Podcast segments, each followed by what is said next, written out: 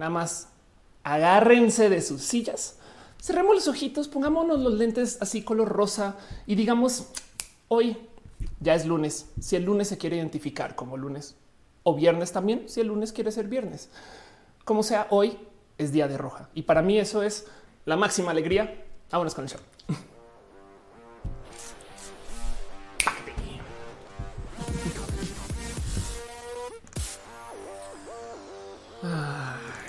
Gente bonita del Internet, usuarios chidos, chidas, chides, gente que hace uso de la web para cosas genuinamente inútiles.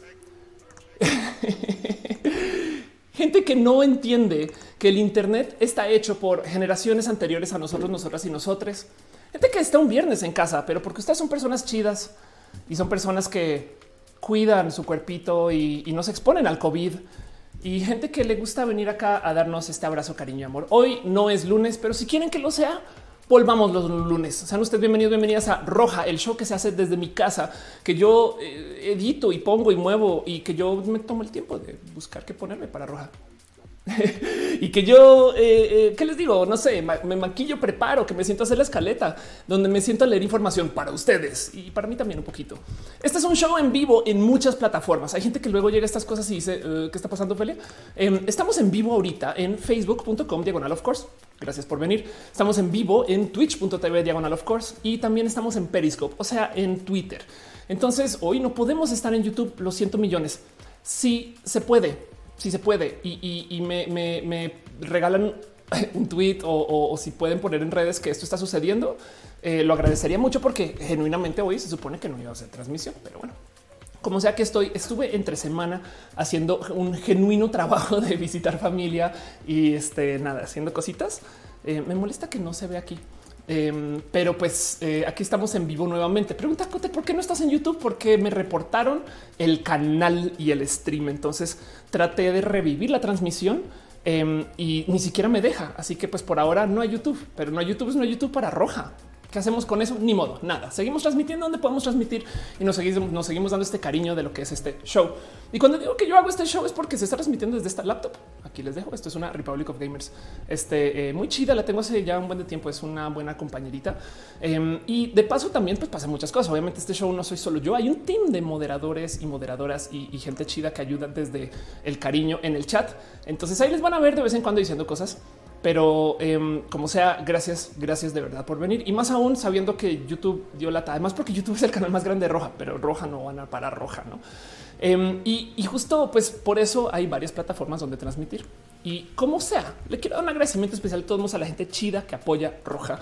Em, porque tengo, por ejemplo, un Patreon donde mucha gente deja sus eh, cariños financieros mensuales no es necesario dejar ustedes donativos, no es necesario que eh, su dinero entre para que puedan consumir el show. De hecho, por lo general me gusta no limitarlo. O sea, yo no quiero que ustedes paguen y entonces ahora tienen acceso a más porque siento que pues, no todo el mundo está para y demás y no pasa nada. Con que lleguen se aprecia mucho. Con que le digan a sus amigos, amigas, amigues, miren, si ahorita tienen un chat de WhatsApp abierto, ah, sea con quien sea, le escriben, hey, en este momento ya arrancó roja y aquí está el link. A ver si eh, caen los dos segundos, no? Pero bueno, Em, y en eso, eh, pues nada, le quiero dar un agradecimiento especial a la gente que me apoya desde el Patreon, porque Patreon es independiente de plataformas. Entonces, un abrazo a Arturo Alea, a Ana Navarro, Ana Navarro analógicamente a Aflicta, a Ignis 13, Francisco Godínez y a Trini, ya no de patacoins. Este, gracias por estar acá, de verdad. Mucho, mucho cariño, mucho amor. Em, también digo, no pueden estar acá como gente suscrita a YouTube, pero vamos a ver si me deja eh, consultar los nombres, porque en últimas de todos modos es gente que sí está apoyando desde YouTube. Un abrazo a Jenny Ramírez, a Jesús Dionisio, a Ana Velázquez, a, Gibran López Nahuatz, a Lu, a Mike Lu, a Dash Rockman, a Ale Galván, a Lucio de Lira, a Jair Lima, un abrazo a Piqui Núñez Paez, a Perro H, Cat Jessy, a Josué Cortés, a Pastel de Cocoa, la pastela de Cocoa, la mejor pastela del mejor Cocoa de la mejor cocoa, Mar Valentina, a Sam Silva Flores, a Marisol Rodríguez, Dalia Herrera, Brenda Sanza, Yolanda Suárez, Osmar Mont, Laura Lilige, Alejandro Recelos, Maclache, Simón Luis Sánchez, Pablo Muñoz, André VT, Leumas, Luft, Carlos Como, House of Science, Brenda Pérez Lindo, Luis Gutiérrez, Tigresa Letal, Dani Maldonado, Aranza Teitzel, Mariana Rom Galvez, Oscar Fernando Cañón, Moglican, Fabián Ramos, Aflicta, Jairon Frey, Merchan Arturo Ale, Edgar Riego, Tatoso, Leonardo Tejeda. Es por apoyar desde el YouTube, aunque eh, YouTube no apoye tanto a veces, pero bueno, como sea. Gracias por pasar por acá. La verdad es que eh, eh, nada, ahorita justo comencé sea ahora estoy transmitiendo a, Twitter y eso, eso es raro en general Em, lo digo porque eh, no sé. Ahí está Kira. Besitos. Gracias por pasar por acá. Em, un abrazo también a Disney Morga, quien apoya desde el Facebook. Dice Akira, habla súper rápido, como siempre. Mire, mire, mire, mire, mire, mire. Toda la vida ha sido así. Pero sí, la verdad es que es parte de lo que me hace quien soy. No, en fin. Todo eso nomás para darles a ustedes un agradecimiento súper, súper especial por venir, estar acá, llegar, ser parte de esto, dejar su cariño y su amor. Veo que ya están dejando su amor financiero desde Facebook. Entonces, muchas gracias a Ángel Michael Boria, quien dejó stars en Facebook. Eh, vi que están comentando que a veces no se puede con la configuración de dinero, esas cosas, lo siento mil, pero saben plataformas, también por eso está Patreon. Si se pueden dar la pasada, patreon.com diagonal, of course. Un abrazo a Caro Van Hart. Em, este eh, y nada, eh, gracias por también compartir y, apoyar este show, este stream, estas cosas. La verdad es que, ¿qué les digo? Es, un poquito parte del cariño que hay. Dice Tina Bianchi, ¿cómo puedes leer tan rápido? Sucede, no sé, es algo colombiano, quizás puede ser. Em, pero bueno, en fin, y eh, hoy quiero platicar de un buen de cosas, pero la verdad es que hay tanto aquí como que desenredar acerca de todo lo que está pasando. Normalmente yo transmito en varias plataformas, hoy no se puede transmitir en YouTube. Y vamos a ver cuándo puedo volver a transmitir en YouTube. ¿eh? Tengo que hacer pruebas con eso, pero ahorita vamos a hacer este show y no pasa nada. Verónica les dice: Te mando un abrazo. Gracias por estar acá. Qué chido leerte. Eh, piñas tuiteras, dice Maruchana Rapcode. Muchas gracias. Paso, veo que eh, el hígado de pato se suscribió. No, bueno, gracias por estar acá nuevamente em, y gracias por dejar su cariño también, Twitchero, su amor. Eh, de hecho, hay gente que está suscrita en Twitch. Entonces, eh, nada más un abrazo a Eri Frank, Pacacham, Boniunia, Bonwat, em, Imrayo, Emma Cornio, Polaris. A Glanfar, Bempre, es lindo, Garanchita, Lalo Herrero, Tía Letal, Yosaurus, o menos Cabo y Musicarina, hígado de, Pato y Caro, parte del team de moderación, Caro, Uba, Uriel, Fabián, Monse, Jesse, Tutix, el hígado de Pato y René, si estás por ahí, doña de mi corazón, quien de paso también está acá en una foto con una bandera que si se habrán dado cuenta, el motivo por el cual no se hizo la transmisión el lunes es porque vino una serie de ingenieros pansexuales a hacer auditoría de bandera. Eh, eran ingenieros, de hecho, eh, solamente que una persona usaba eh, pronombres masculinos, ¿no? Y pues estos ingenieros estuvieron acá y, y sí me hicieron caer en cuenta lo que ya mucha gente me había notificado, que la bandera estaba puesta al revés y con mucho cuidado y mucho cariño, porque además eh, operar estas banderas no, no, es para cualquier persona, se requiere de que sean ingenieros pansexuales. La desmontaron, la giraron y la volvieron a colgar ahora en el sentido aparentemente más correcto. Dice Armando Damas compartí en WhatsApp. Es una broma, pero gracias por hacerlo de todos modos. Em, una vez justo, en fin, he escuchado historias tan raras con eso. Pero bueno, habrá gente que luego se pregunta por qué en el chat de repente a veces aparecen piñas. ¿Qué onda con las piñas? Como ahí está. es porque no hay mejor modo que agradecernos dándonos piñas. Hey, en Nercor se regalan totis. Entonces, cada quien, no? Pero bueno, muchas gracias. Y justo es porque eh, sus abrazos financieros ayudan a que esto siga sucediendo. Eh, aunque a veces no puedo usar todas las plataformas, pero bueno, em, dice el Luxar, te mandamos un fuerte abrazo. saludos de Chihuahua. Gracias por estar acá. Em, dice, mira, te queremos. Ay, a René también. Sí. Em, y dice Andrea, me encanta cuando cuentas las cosas así. Pues es que la impro está en mí todavía un poquito. Pero bueno, justo hoy quiero platicar de un tema que traigo muy atravesado desde hace mucho tiempo, que no les voy a mentir, no es un tema mío. Es un tema que eh, me pidieron hace mucho tiempo y, y, lo tengo aquí como en un post-it, así como que puesto de bueno, pronto en algún momento. Pero quiero hablar un poquito acerca de las generaciones. Entonces, platiquemos de esto un poco. Me gustaría antes de hacer el cambio de sección, de arrancar formalmente ahora sí este show, de media hora después de que le di comenzar la transmisión, ahora sí, este, arrancar a lo que vamos. Antes de eso, me gustaría preguntarles de qué generación, y ojo ahí, se identifican ustedes. ¿Saben? Porque hay gente que es muy del 89, pero dice yo no soy millennial. Entonces les pregunto a ustedes de qué generación se identifican. Eh, eh, eh, y teniendo eso en mente, vamos a hacer este show formal. Así que vamos con el show.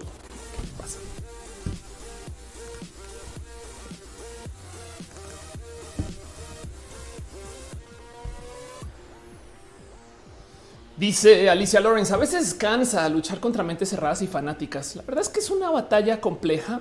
Hay muchas cosas que están pasando. Em, luego de lo que sucedió con los streams de las odiantes, eh, no me sorprende que ahora esté pasando esto. Y pues en últimas, como estamos en temporada de discusión de la leche, de la, buenos días, de la ley, no la leche, porque había visto leche. estamos en temporada de discusión de la ley de infancias trans. Entonces estas cosas se vuelven muy presentes. Y miren, les voy a decir algo. Amárrense, pónganse el cinturón de seguridad de la diversidad. Prepárense para el accidente potencial más grande de todos, para la discusión más difícil que han tenido ustedes en redes, para el super triunfo de las peleas tuiteras. Porque si ustedes creen que pelear porque Ángela Ponce puede hacer Miss Universo, creo que este año, si es que no el próximo año, viene un debate acerca de la gente trans en el baño. Y lo digo porque hay algo que si mal no estoy, eh, eh, se está presentando frente a Corte Suprema en México de una demanda de unas personas trans que sacaron de un baño. Y entonces se va a discutir en público, en Twitter, el si la gente trans puede ir al baño. Y les cuento, si ahorita estamos así por las infancias trans, cuando suceda eso, vamos a ser eh, mejores personas y vamos a fortalecernos como personas de la diversidad en su momento. Pero bueno, veo que Ominos Calvin dice generación X, Tutix deja sus doritos. Gracias, Super X, generación X del 88. Me gusta ser zoomer por los TikToks millennials, centennials, dice Luis. Qué chido. Em, pero eh, sí, qué chido. Carmen dice un rato me pregunta qué será generación Millennium. Tú dile que viste Star Wars en su momento y eso te hace Millennium o algo así. En fin. De hecho, justo como les decía, este tema en particular que quiero platicar hoy, ya que arrancamos formalmente, em, es un tema que tengo muy enredado desde hace mucho tiempo, porque yo genuinamente no soy millennial. De hecho, en mi stand up me gusta hacer la broma que por ser una persona del 82, em, entonces yo como que me identifico millennial a gusto. Y entonces en mi stand up digo, soy transmillennial. Uh, si ustedes viven en Colombia, eso es el doble chistoso. Pero el tema es que el ser millennial siempre me ha llamado la atención porque, ¿qué les digo? Yo, yo tengo algo en mi corazón eh, donde la gente, eh, este, eh, no sé, miren, siempre hay una persona que es como el, poder hegemónico y hay alguien aquí justo abajito que es una cosa muy chida. Me explico, es como que la mejor red social no es la de arriba, sino la de no es como WhatsApp, Telegram. No me explico, em, como que el underdog siempre me llena el corazón de güey. Ahí está la batalla, porque los otros como que ya la lograron y no. Y en eso em, siempre me ha saltado ver cómo la gente bulea a la gente millennial como de agrapa, no es como de yo no sé si es como para tomarse tan en serio eso que estás diciendo, Oscar. Me, inventé, me inventé un nombre, saben, pero saben como que de repente argumentan cosas que dices. Eso no sé si está tan correcto o si, o si va por donde debería de ir. Entonces, como que yo me decidí identificar millennial. Soy borde, puedo. No hay gente de mi generación que este, pues sea tan mayor que yo, em, pero como sea, no hay cosa que me sorprenda más que el cómo la gente discute de la generación millennial. Saben como que esto despierta tantos como sentires y molestias. Em, despierta como que em, y, hay algo ahí raro porque he estado preguntando justo acerca del ser millennial y mucha gente me ha dicho es que sabes que Ofelia ya no se debe de hablar de los millennials. Ahora hablemos de la generación Z y es de no un momento, porque el tema de eh, lo que sucede con la generación millennial es que ahí sigue presente. De hecho, alguien me dijo muy amablemente, con mucho cariño, pues ya vamos de salida, ¿no? Y yo, ¿cuál de salida, güey? Si todavía viven los boomers, ¿no? Es como que, güey, aguanta vara dos segundos, ¿no? Em, y, justo ah, la otra cosa que me ha tocado observar y espero que ustedes también lo tengan muy presente es como a medida que pasan los años cada vez cada vez eh, se habla menos de esto desde lo desde los millennials son horribles, no como que había una época donde dominaba los millennials pendejos, idiotas, bobos, tontos y ahora ya no, no? Y entonces te queda un poquito el ok, Em, y en qué momento cambió todo esto. O, genuinamente les puedo decir cuando los millennials crecieron. Eh, pero dice Maruchana, somos zoomers por el zoom de Snapchat. Exacto. dice Alicia, no sé qué soy otaku, quizás o algo así. Ángel, mi, eh, Michael Borla dice: Es lamentable que tú sabes lo físico. Sí, estoy totalmente de acuerdo con eso. Eh, y dice Marcos: No me gusta que nos diga que somos una generación débil y sensible. Y claro, dice: Prefiero ser millennial que pandemian. Sí, la verdad es que sí. Ahora miren, como todas estas presentaciones, como todas estas cosas que eh, eh, arrancan hablando de la generación millennial en particular, y voy a hablar de todas las generaciones, no se preocupen porque lo que me pidieron es, Ophelia, puedes hablar de las generaciones en general, em, pero voy a hablar de la generación millennial primero porque de ahí vengo y, tengo sentires. Em, quiero definir qué es ser una persona millennial, ¿no? Entonces, justo eh, otro modo de decir millennial es decir, decirnos personas milénicas. Em, esto que se le llama como la generación Y y ojo, varía un buen, o sea, es, bien descabellado. Es como que no hay un estándar, la neta, pero la gran mayoría de eh, las definiciones que he visto y en la que yo me apego es que es como del 80 al 2000. Saben como que estoy, estoy siendo exagerada. Em, hay gente que eh, tiene todo tipo de, o sea, eh, aquí está. La mayoría de los investigadores y demógrafos inician la generación a principios de la década del 80 y lo terminan a mediados del 2000. el punto es lo que quieren decir es gente que estaba consciente cuando hubo el cambio de milenio y que no son baby boomers, que eso son una generación muy marcada, ni los primeros hijos de los baby boomers. Dice Javier, ¿conoces a Ter? Me convenció que soy millennial. Yo creo que te puede convencer a cualquier persona de cualquier cosa. Manuel Leiva dice, creo que es una forma diferente de decir, esos jóvenes de ahora, estoy totalmente de acuerdo contigo. Y dice, hasta los milenios somos los mejores del universo. Gracias. Y dice, ya no estamos tan jóvenes los milénicos. Sí, no. Y justo la gente millennial ahorita, pues ya, o sea, hay gente millennial que si arrancamos desde el 80, ya estaría cumpliendo 40 años, no? Em, entonces, eso es todo un tema, pero me gusta dejarlo como ahí en definición. Pero estoy totalmente de acuerdo Em, con esa otra definición de que ser millennial, que es pues una palabra diferente para decir chamaco, no? O, o, o, escuincle o bebé o, no sé, culicagado para la gente colombiana. Me explico em, como que es simplemente como decir tú no sabes, yo sí sé. y justo se le acuñó eso a la juventud. Ahora em, es bien raro para mí y parte del motivo por el cual me apasiona seguir todo este cuento y todo este tema, porque la generación millennial es lo, por ejemplo, en México es lo que más hay. De hecho, en toda Latinoamérica es lo que más hay. Eh, eh, si sumamos, digo, tomando en cuenta que acá también hay centennials, pero sumando como que todo el grupo de gente que entra acá en millennials, México ahorita funciona eh, su economía en, los lomos de la gente millennial, saben? Em, y, eso de paso también podría explicar muchas cosas, como que por qué de repente salió un voto con pues porque hay gente joven que no tenía pensares de lo que se les enseñó a los mayores y que tienen un modo diferente de cómo ver la vida. Y quiero hablar un poquito de eso porque hay todo tipo de cosas raras con las generaciones y como que la gente se clavó mucho en esta discusión que hubo entre los boomers y los millennials. Y hay un motivo muy especial detrás de eso, más allá de los millennials están bien idiotas y los boomers son la mejor generación que existió en la, eh, en la, existencia de las generaciones, em, que eh, es un poquito lo que quiero discutir con ustedes. Dice la marcha se llama Juenoya, el de quejarse los niños de ahora. Dice de Libra como en Wiki soy millennial. Mitra Metal Blood dice nací en los ochentas, entonces soy nací en, en los ochentas, pues es como del 80 y sí, o sea, por eso digo de qué generación se identifican. Porque saben que sé de mucha gente millennial que se identifica exenial. Exenial es un rubro intermedio que se aplica para decir, pues no soy tan de la generación X y no soy tan de la generación millennial. Entonces una persona exenial podría ser, digamos que este del 79 al 84. Saben, es como yo no, yo no quiero ser millennial, pero soy un poquito millennial, pero no lo. Mm. Dice Renice, en mi país, Guatemala, el presidente dijo que en lugar de ser millennials, centenios, somos covidianos. Exacto. Carolina González pregunta que si no estamos en YouTube. No estamos en YouTube porque reportaron mi canal y mi video.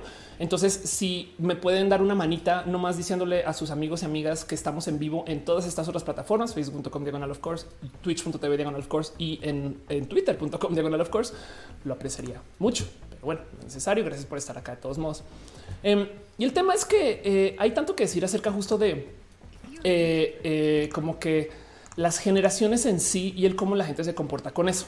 También el otro motivo por el cual esto me llama mucho la atención, el, otro motivo por el cual esto para mí es como muy especial, em, es porque luego y de nuevo, es más, son las cosas que se discuten mucho. Hay un video justo que dice, somos la, generación que va a acabar con el mundo. Y, acá lo dicen, acá este, sin, sin problema. Es como de, es como, son esas cosas que se te asignan al nacer y que tú no puedes hacer absolutamente nada. No lo creen. Es como racismo, pero de edad. Es como Donald Trump diciéndote que te chingaste porque naciste en México. Así como lo dice, por si no escucharon, es como racismo, pero de edad, ¿saben?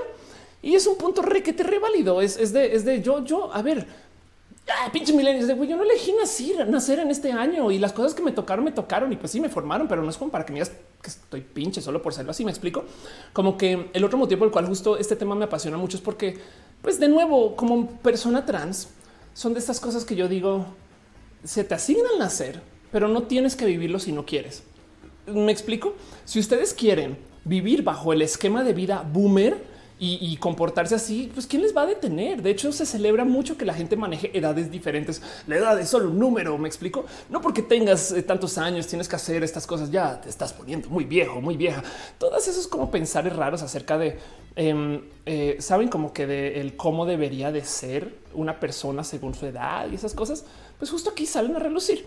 Entonces, em, como que me salta mucho el tema de la generación millennial y del odio millennial, porque no solo lo que más hay, sino que las cosas que se dicen güey, están, o sea, wow, me explico. Em, como que luego y eh, vas y miras y, si es de, oye, pues sí, sí se deshilacharon, ¿no? Estos boomers, como que, o sea, vean, vean esto. Este arranca por acá.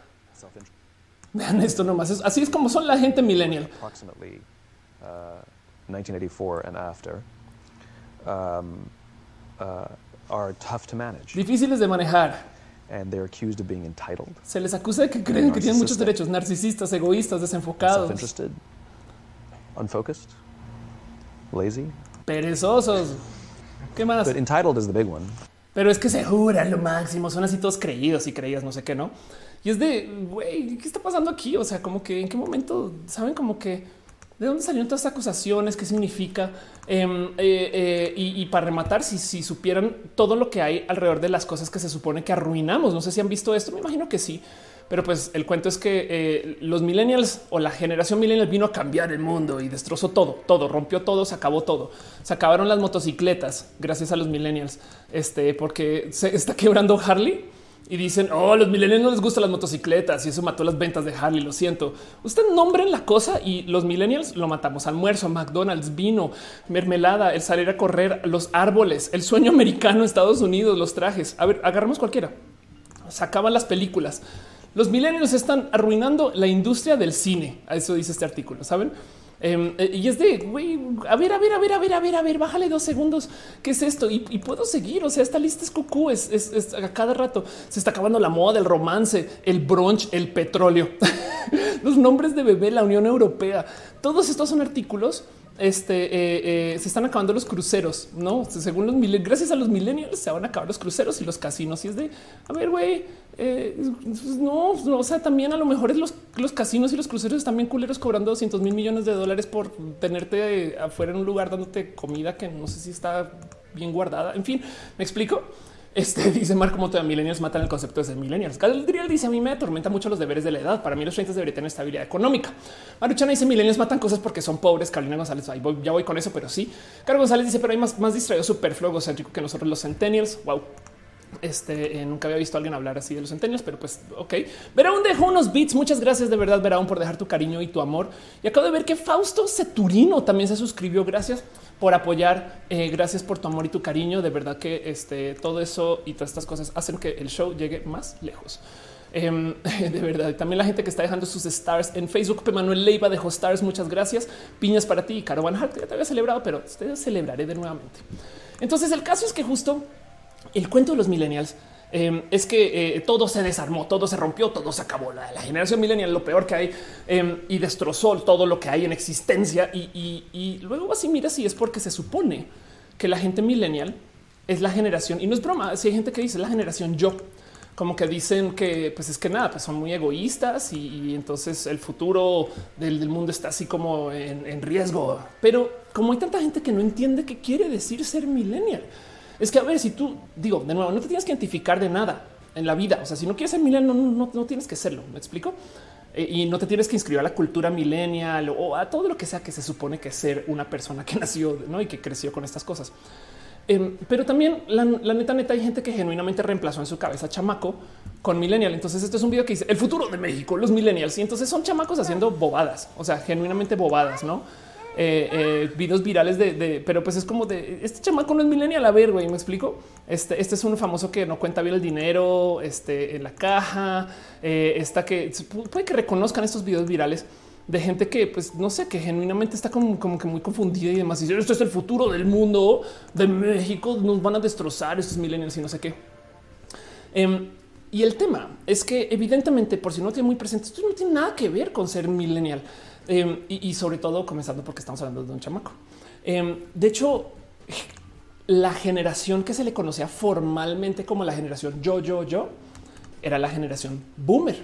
Los baby boomers, nomás por dejarlo aquí presente, los baby boomers, voy a dejar esa gráfica abierta, yo creo, a lo largo de toda la explicación.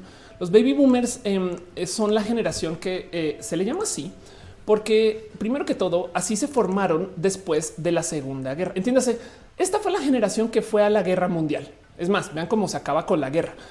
Entonces volvieron a sus casas y obviamente lo primero que quisieron hacer fue desquitarse de, la vida y es de vamos a ser personas felices y el mundo ahora ya es más feliz y entonces vamos a tener a todos los hijos que se puedan tener, todos los que nos, nos dejen tener la economía por nosotros, en fin. Y entonces explotó, o sea, después de, además de una, un, pues un literal genocidio, que fue la, la, la primera, la segunda guerra, explotó el crecimiento demográfico del mundo. Y hay algo también que, que hay que tener presente acerca de la generación boomer se les educó diferente a sus papás, porque sus papás fueron a la guerra y la guerra les cambió la vida. Eh, dice Paola Leiva, YouTube no me deja enviar abrazos en su momento y Facebook me permite mandarte estrellitas. Muchas gracias. YouTube cero, Facebook 2, exacto. Dice eh, Cristian, creo que ese video es fake. Sí, muchos de esos videos, pues exacto. En fin, este Alcoris dice Oli. Nico Signa dice: No es que los millennials sean egoístas, que los boomers son narcisistas y ya no están hablando de ellos. Entonces, justo los boomers eh, se les conoció, crean o no, como la generación yo eh, la generación yo era un nombre que se le daba a la generación de los baby boomers y los baby boomers, hijos de quienes fueron a la guerra, pues primero que todo ya no tenían las preocupaciones de sus papás. Sus papás estuvieron en la guerra. Esa gente le tocó comer cosas que no eran para comer y les tocó juntar jabones porque güey, si no, no hay jabón. Me explico y les tocó hacer cosas que genuinamente eran sacrificios pues, de humanidad porque están viviendo en muchos casos en condiciones de lesa humanidad para pues en contra de su voluntad. No estás viviendo muy feliz en Inglaterra, de bombardean al el pueblo donde está tu tío o tu primo, tu hermano. Me explico como que la verdad es que la guerra es innegablemente algo de esas cosas que cambia la existencia, pero los boomers no tenían nada de eso. Entonces, créanlo o no, em, la generación de los baby boomers le trajo al mundo muchas cosas que en ese momento como que la gente dijo, ¿Qué? O sea, pero ¿por qué lo propones tú? Vean nomás todo lo que se acercó gracias a los baby boomers, la revolución sexual, los acontecimientos de la conciencia general eh, de las religiones orientales. ¿Alguna vez han visto a un boomer hablar acerca de el New Age o los psicodélicos y, cómo se emocionan con, con esas cosas? De hecho, una de las cosas que los boomers le trajeron al mundo fue el salir a trotar por salud. Créanlo, no, esto era algo que era como, o sea, me estás diciendo que a salir a trotar solo por trotar. Pues sí, güey, ¿Por qué? Pues porque mi cuerpo. Hay una, hay una película que se llama eh, bueno, en fin, donde me acuerdo que un güey sale como a trotar así y se encuentra con sus vecinos y sus vecinos que son pues muy eh, gente, o sea, gente que entrena mucho en el gym le dice ¿por qué estás trotando, compañero? Es porque quieres tener eh, mejor expectativa de vida, es porque quieres este, eh, dar mejor rendimiento en tus situaciones donde tienes que hacer esfuerzo físico o porque quieres como generar músculo o algo así. Y el señor le dice no, no, yo solo me quiero ver bien desnudo. Dice Yurira, eh, la generación milenial está infravalorada. Gracias a esta generación los servicios y productos mejoraron. Eh, este Monserrat dice hicieron la paz y no la guerra. Ya pues un hippie vivo. Eh, la generación silent son los más ahorradores. Totalmente de acuerdo. Em, y dice Frank Cruz, ya transmisionó Roja Viernes solamente por hoy. De hecho, no estamos en vivo en YouTube, que es una lástima, pero pues este, yo voy a hacer mi paz mental con eso por hoy y no quiero que me moleste. Em, y, justo el tema es que la generación del yo, yo, yo, yo, yo, Em, famosamente se les conoció. Miren, uno de, los nombres que se les quiso dar a la generación millennial es la generación Peter Pan. Pero créanlo o no, históricamente hablando, los baby boomers nunca soltaron su discurso de que se trata acerca del yo. Hay un documental muy bonito que no he visto completo, he visto trocitos, em, pero que lo mencionan acá. Este eh, lo menciona. Esto es una historiadora eh, que se llama, eh, aquí está Amy Henderson, em, y quien estuvo justo generando estas como entrevistas eh, este, y hablando con, em, con varias personas boomers acerca de cómo viven su vida ahora, ¿no? De mayores. y el tema es que, por ejemplo, muchas de las personas que entrevistaban, unas personas aún con 70 años todavía no se identificaban como viejos o viejas y entiendo por qué también, no? O sea, como que también del otro lado no hay por qué estar este, eh, eh, pues no, como que sumiendo oh, ya, ya no doy más, ya. Pero de todos modos es entender que así es la vida y la mentalidad de la generación boomer.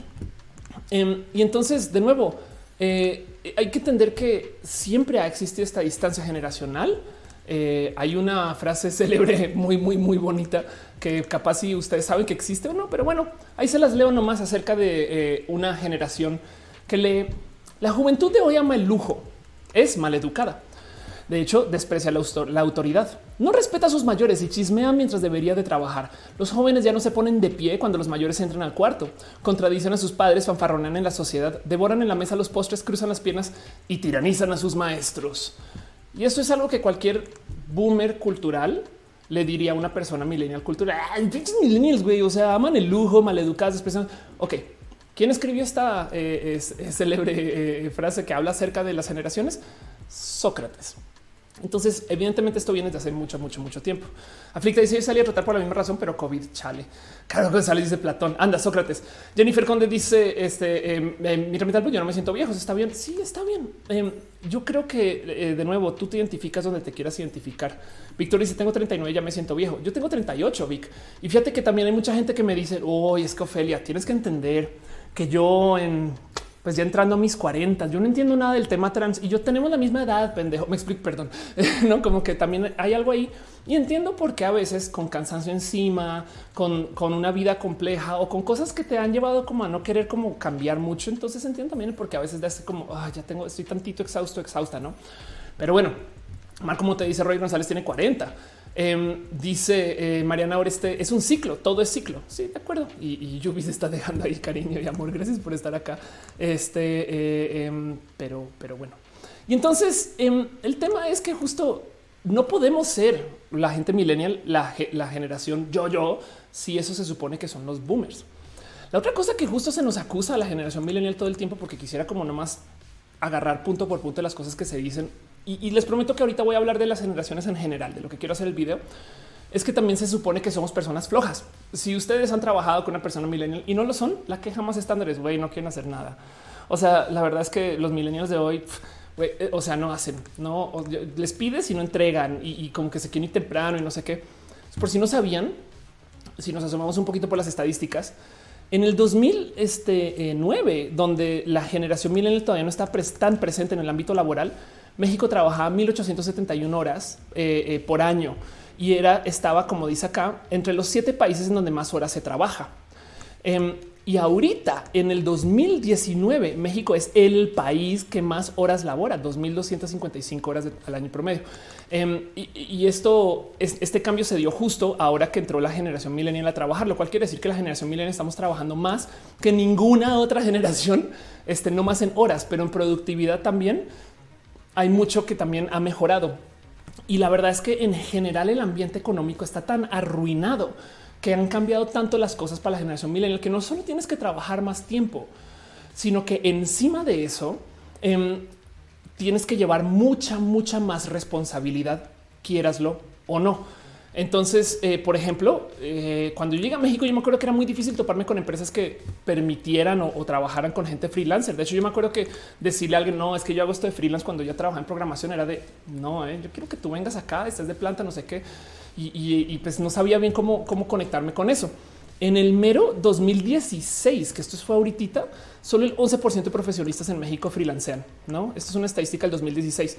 Para el 2019 esto ya subió al 25%. De nuevo, cuando ahorita que entró la generación millennial más en forma a trabajar, ¿a dónde se fue la gente millennial? A freelancear. ¿Por qué? ¿Porque no quieren jefes?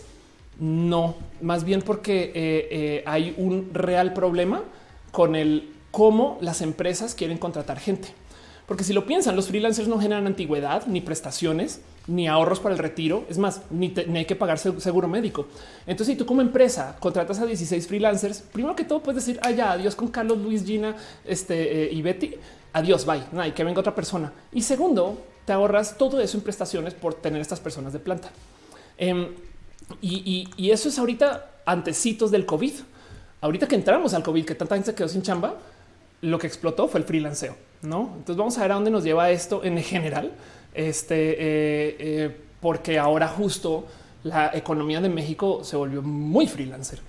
Dice eh, Alisa Lorenz que tú te identificarte, enumerarte, ser parte de ello personas. Yo creo que sí está bien llevar una algo identitario encima y, enorgullecerte de conectar con, conectar con otras personas, hacer comunidad. No pasa nada, pero que no sea obligatorio.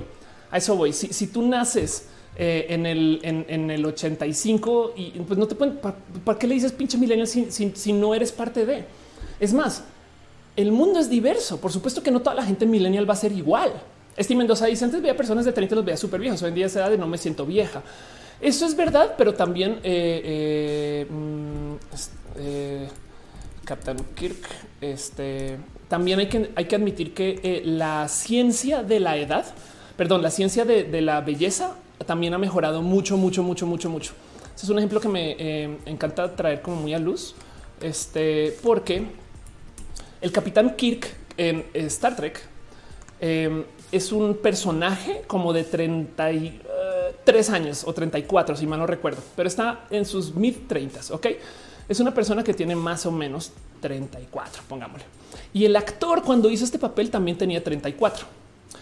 Ahora, este personaje también existió en los 60 y así se veía. Ahora, lo primero que ustedes van a decir cuando vean esto, espero es, oh, si se ve pues que usaban actores mayores. Pero créanlo o no, son de la misma edad. Ahora capaz se dicen, pues Chris, Hemsworth igual se ve bien bebé. Es verdad, eso también hay que tomarlo en cuenta. Pero la verdad es que eh, genuinamente la ciencia de la belleza, el cuidado, la salud, el deporte, eh, todo lo que sabemos acerca del cómo presentarnos, sí ha llevado a que la gente genuinamente tenga un look diferente hoy que antes. Y, eso hasta se siente un poco. Hay gente de 40 años que dices, es neta. Pero bueno, em, dice Yuri, yo trabajo empleado con prestaciones. Ahora que soy freelance, soy más feliz, aprendo mucho más en menos tiempo. Eh, Reiki dice que bueno que se piensa en un cambio, pensar generaciones un año y pues no. Este Chris Pine es un papucho. Ándale, un minus cowboy dice como yo. de Malta dice: Soy milenial, nunca me he querido sentir parte de precisamente por el bullying. Exacto. Sí, no se tienen que sentir parte de nada, pero a mí sí me gusta que exista una definición identitaria porque también el orgullo hay que celebrarlo. Me explico, pero bueno. Em, y es que la verdad es que la vida se ha puesto muy compleja desde lo económico. Y ahí sí voy a decir, no tiene nada que ver con la gente millennial. Em, miren, para que entiendan, eh, en una época, digo, esto, esto todavía eh, sucede, pero mm, nomás para que entiendan, en una época, hasta hace muy poco, las pensiones, por ejemplo, una empresa como Pemex era los 55 años, no? O sea, la generación anterior a nosotras que tanto de ah, es que no, pues, güey, no quieren hacer nada, no sé qué, la, estaba considerando su pensión desde los 55 y ahora lo movieron a 62. Ahora, del otro lado, también esa es la misma generación que quebró el sistema de pensiones, no? Em, pero de todos modos, e, es solamente para que entiendan la diferencia en la planeación de las personas baby boomer. Lo que tenían en mente es claro, trabajo desde los que 20, desde los 14, desde lo que sea, y pues ya a los 55 me estoy retirando, güey, estoy viviendo, no como que o a los 60, saben, como que era muy, muy, muy diferente. Cuando la verdad es que em, genuinamente la generación boomer recibe la peor economía y la peor existencia de economía de casi que de mucho tiempo. Eh, mucha gente puede que no lo tenga tan presente, pero la generación millennial es la generación que menos menos va a poder, como por así decirlo, recibir que las generaciones anteriores en cuanto a economía, dinero, riqueza, lo que sea, lo que sea que lo quieran medir. Eh, el, GDP en general por generaciones em, cada vez se ha llevado de tal modo que la generación que está ahorita corriente, que es en este caso la generación millennial, es más rica que la generación anterior. Con la generación millennial esto no es verdad. Y de nuevo, no es culpa de la, de la gente millennial. Llegamos a esto y en el 2001 colapsó el mercado internacional gracias a que las .com. Eso no fue culpa de la gente millennial. En el 2008 colapsó el mercado internacional porque este, eh, la crisis bancaria. Luego, eh, nuevamente eh, sucedió con el cambio de todo este dilema petrolero, no sé qué lo habla 2014 y ahora otra vez está sucediendo. Vamos a entrar a la recesión más grande de la historia de la economía mundial en mucho tiempo. Entonces, la verdad es que la generación millennial genuinamente va a ser una generación pobre por mucho tiempo. Y si ustedes entienden esto, entienden a la gente millennial en chinga.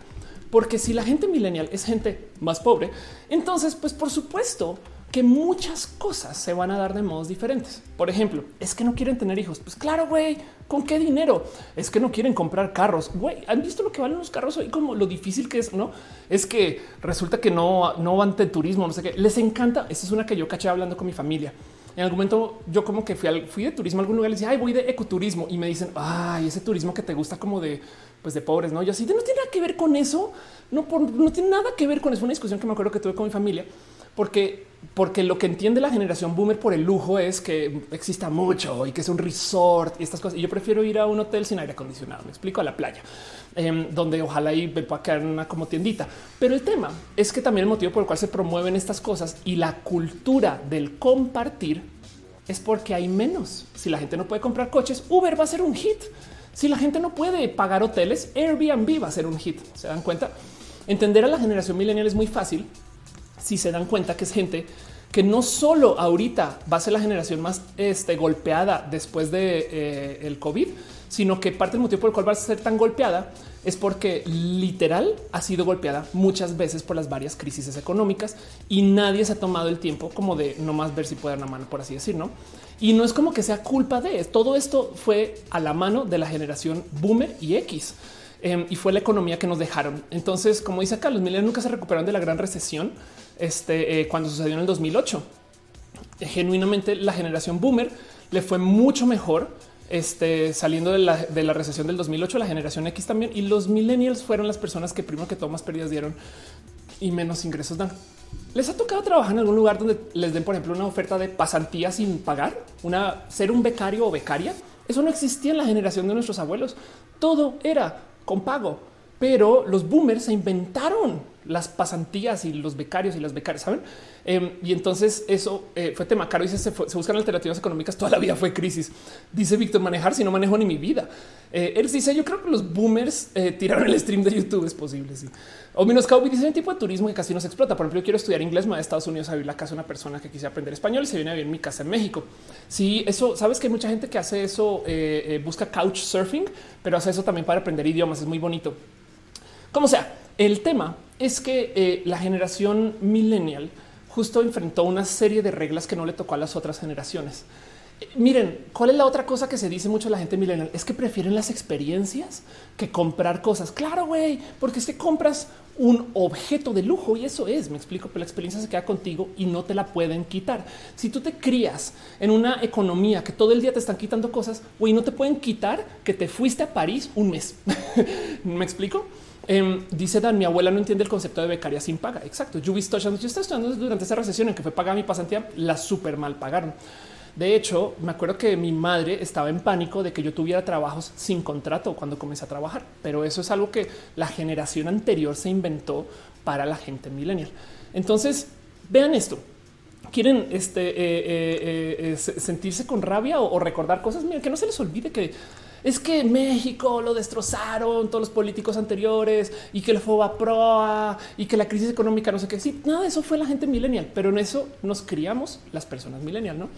Eh, y, para que entiendan lo complejo que es el empobrecimiento de la generación actual o cómo ahora sale, ya se vuelve tan, tan, tan presente. Es que la generación millennial no compra departamentos. O sea, eh, eh, pues piensen ustedes que a ver un momento.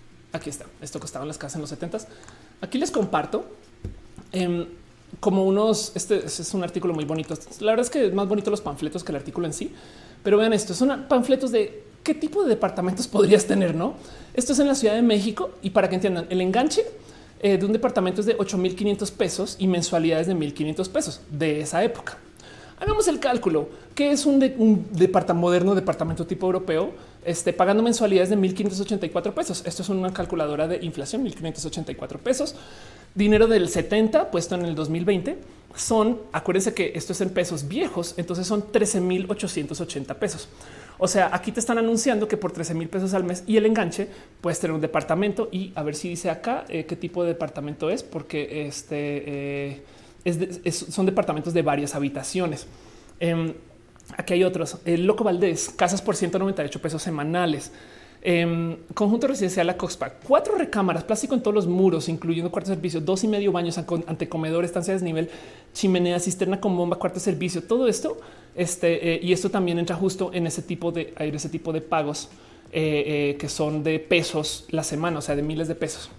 Em, y, para que entiendan un poquito qué quiere decir esto, en ese entonces, en el 70 el salario mínimo era de 27 pesos diarios, entiéndase 840 pesos al mes.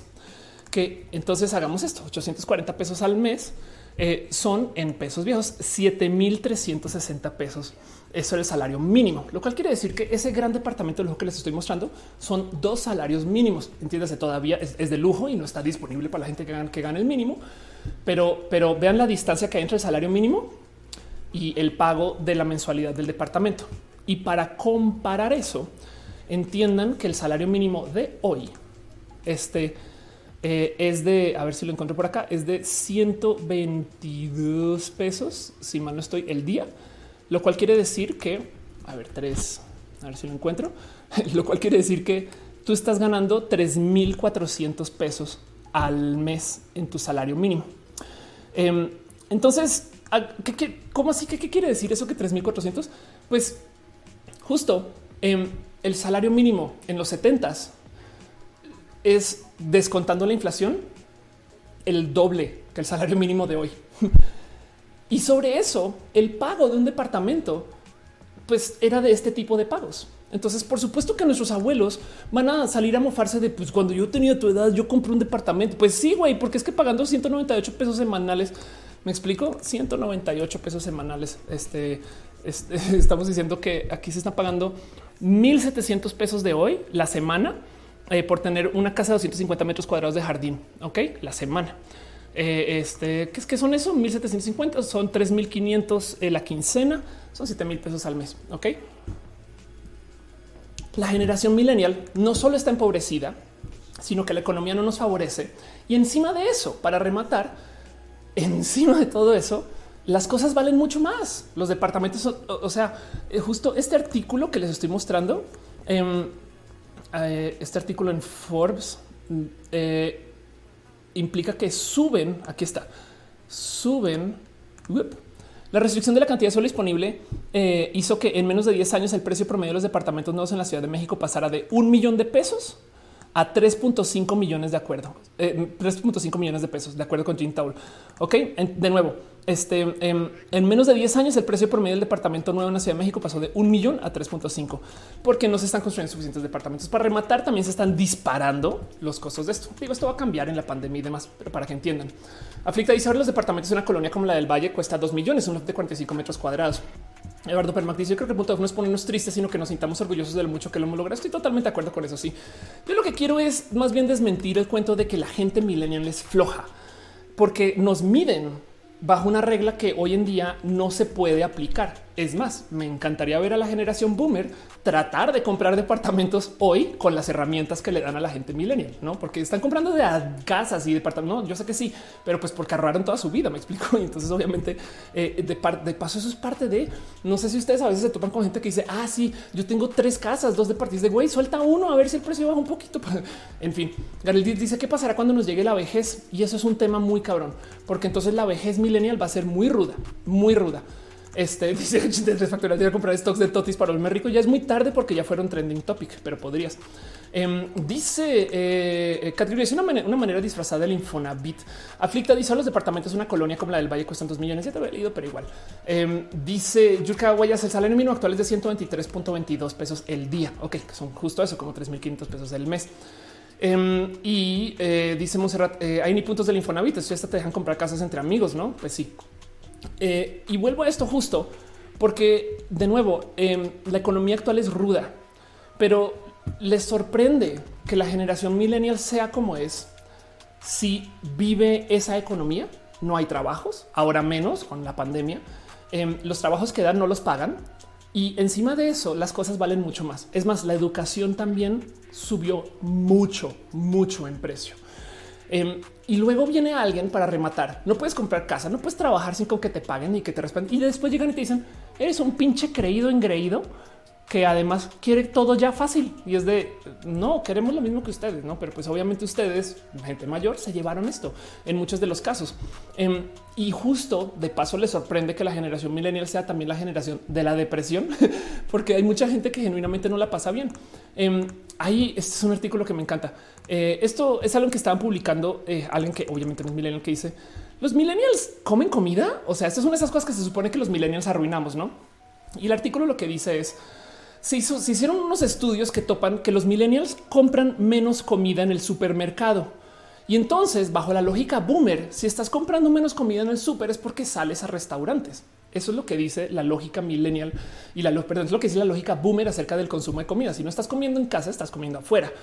Pero de repente se toparon un estudio así como de ah, chingado, aquí qué pasó? Están comiendo menos afuera y tampoco están comprando comida en casa. Y pues como dice el primer, el primer comentario, ¿y qué tal si nos pagan? ¿Saben? Es como de, güey, por favor. Em, se supone que estos problemas que estamos teniendo ahorita como millennials los superas de joven porque la economía en ese entonces se prestaba para eso. Soy de dice tener una casa actualmente es difícil. Los que en el pasado tuvieron la oportunidad de asegurar su futuro rentando sus casas. Anda. Eh, Denise dice tranquilos. Yo le pregunté, ok. Eh, eh, dice Yuri em, en CDMX, algún lugar están subiendo las rentas porque nadie quiere rentar tan caros. En los lugares los que están aplicando es bajarte las rentas y renuevas contrato.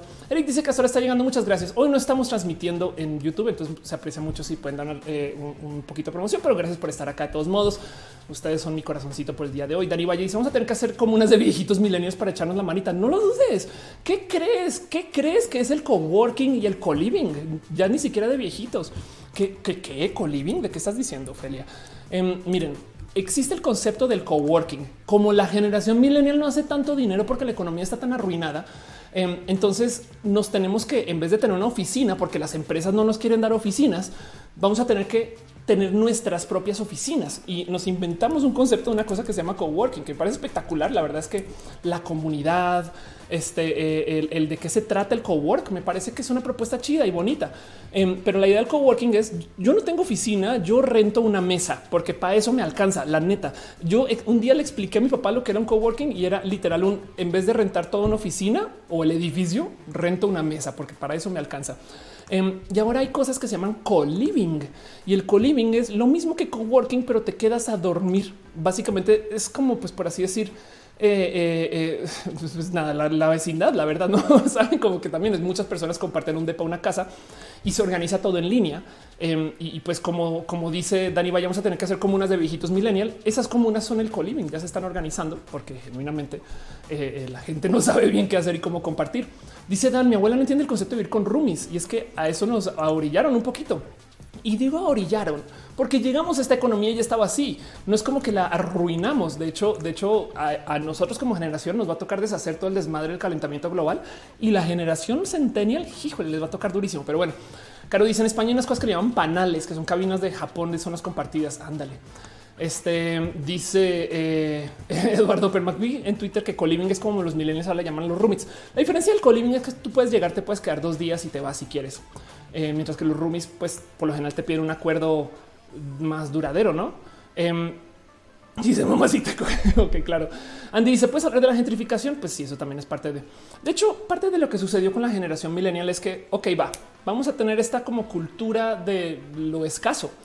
Entonces, pues ni modo. Por consecuencia, al que todo sea más escaso o al todo escasear, eh, pues vamos a asegurarnos de que la experiencia sea chida. Y por eso nacen los hipsters, que lo que dicen es no necesitas de varo para que las cosas pues sean una bonita experiencia. De, hecho, yo me acuerdo cuando estaba comenzando como a trabajar en un espacio de oficina que una persona me dio este consejo de moda. Cuando entonces todo esto es pretransición, me decía, mira, tú vístete como si fueras a ir aquí a la esquina, pero ponte un saco muy de lujo Em, porque en vez de comprar todo el traje, solo con el saco de lujo y todo lo demás, y ya estás en lo que es el gusto de tu generación. En ese entonces yo no lo había entendido, pero el punto es que como la gente millennial no puede pagar todo el pinche traje, no sé cuántos miles de dólares, con que uses el saco, como que estás dando la pista de estoy en esto. Y, es una pista de, ropa muy tonta. La verdad es que es una norma. Eh, hoy en día me da un poquito de esa persona como piensa, pero el motivo por el cual se da eso justo es, pues de nuevo, porque eh, eh, pues la, la generación milenial es muy fácil de entender si te percatas que es una generación empobrecida. Ok, y en eso, ¿con qué huevos nos dicen que somos flojos y flojas? No, Rebeca González dice: Hacemos comunidades autosustentables, por favor. Aranza dice: Soy millennial me gusta el varo. Nazaret dice: Los millennials vamos a terminar haciendo fraternidades con nuestros amigos, como House of Ninja tipo voguing. Pues ya hay comunidades, este, casas de eh, retiro y apoyo LGBT, por ejemplo, que están muy dominados por gente millennial, no?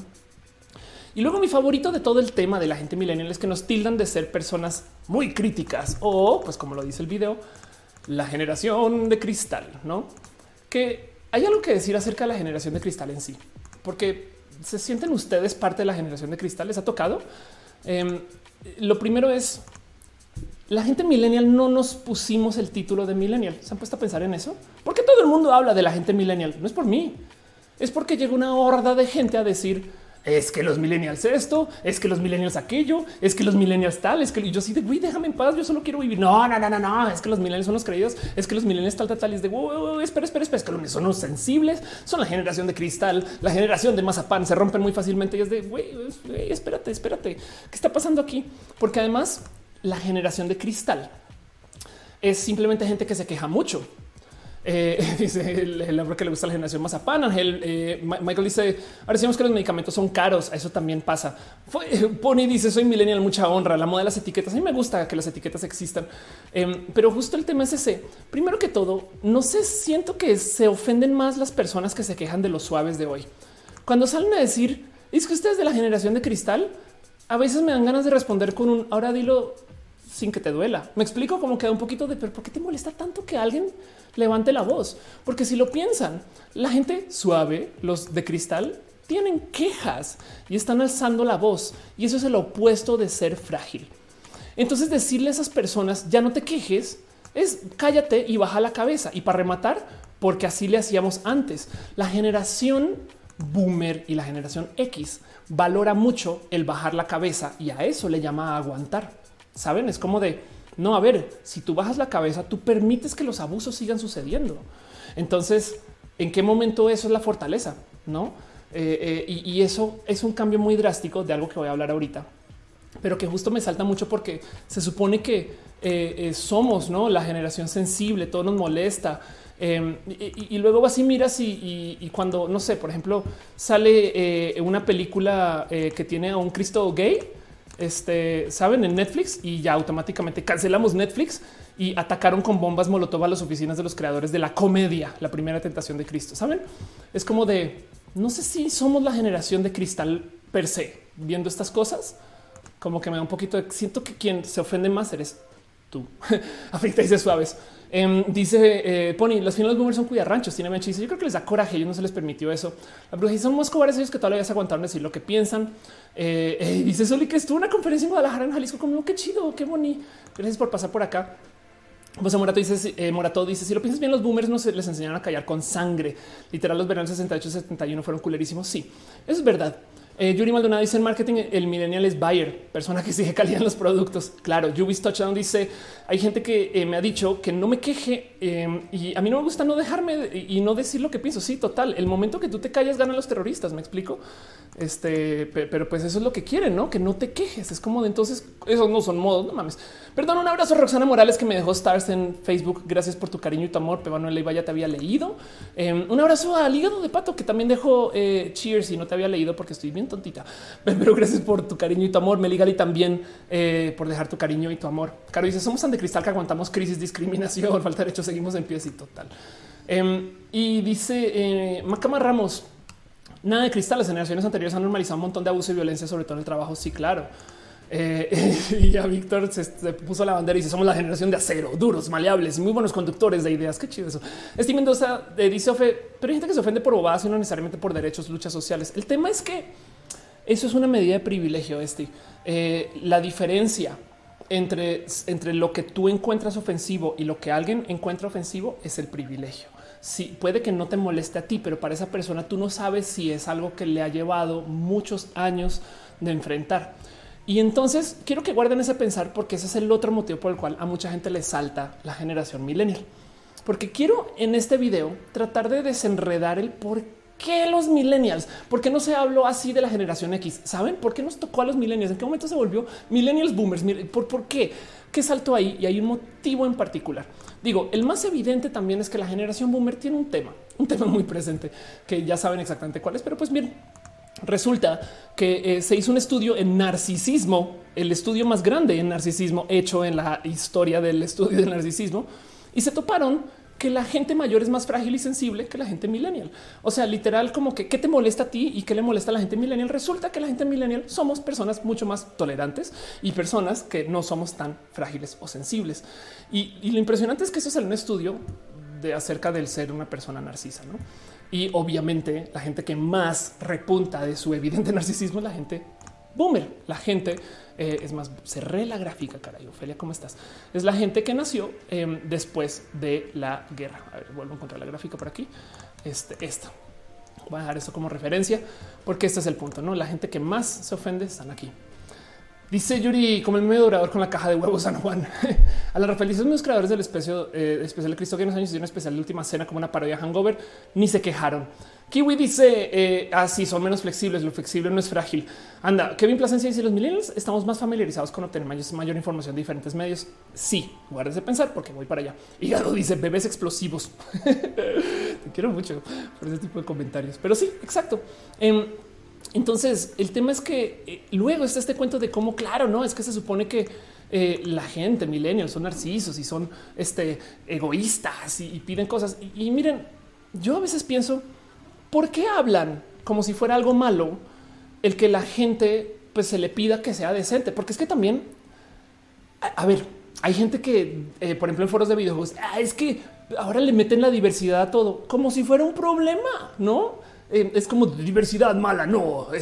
y, el, humor boomer tiene como que tantas cosas tan raras que te queda con un pequeño sentir de en qué momento ser, no sé, progre está mal visto. Y lo digo porque si lo piensas, hay gente que me dice que ustedes los progre y yo así de me acabas de confesar que tú eres regre, sabe como que eh, Ana Cristina, Ana Cristina dice yo la pandemia viéndote mientras hago ejercicio, no me haciendo rutinas y roja. Gracias. Lo siento por haberte dejado sin roja el lunes, pero gracias por estar acá. De verdad.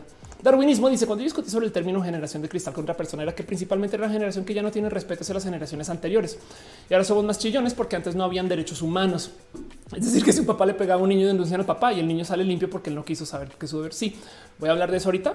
Este eh, y el tema es que justo hoy en día vivimos en una sociedad global y entendemos que hay diversidad. Antes también, pero lo negaban.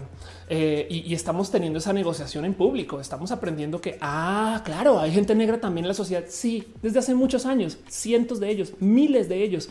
Pero hasta ahora, como tenemos las herramientas, podemos discutirlo. Y ahorita voy para allá.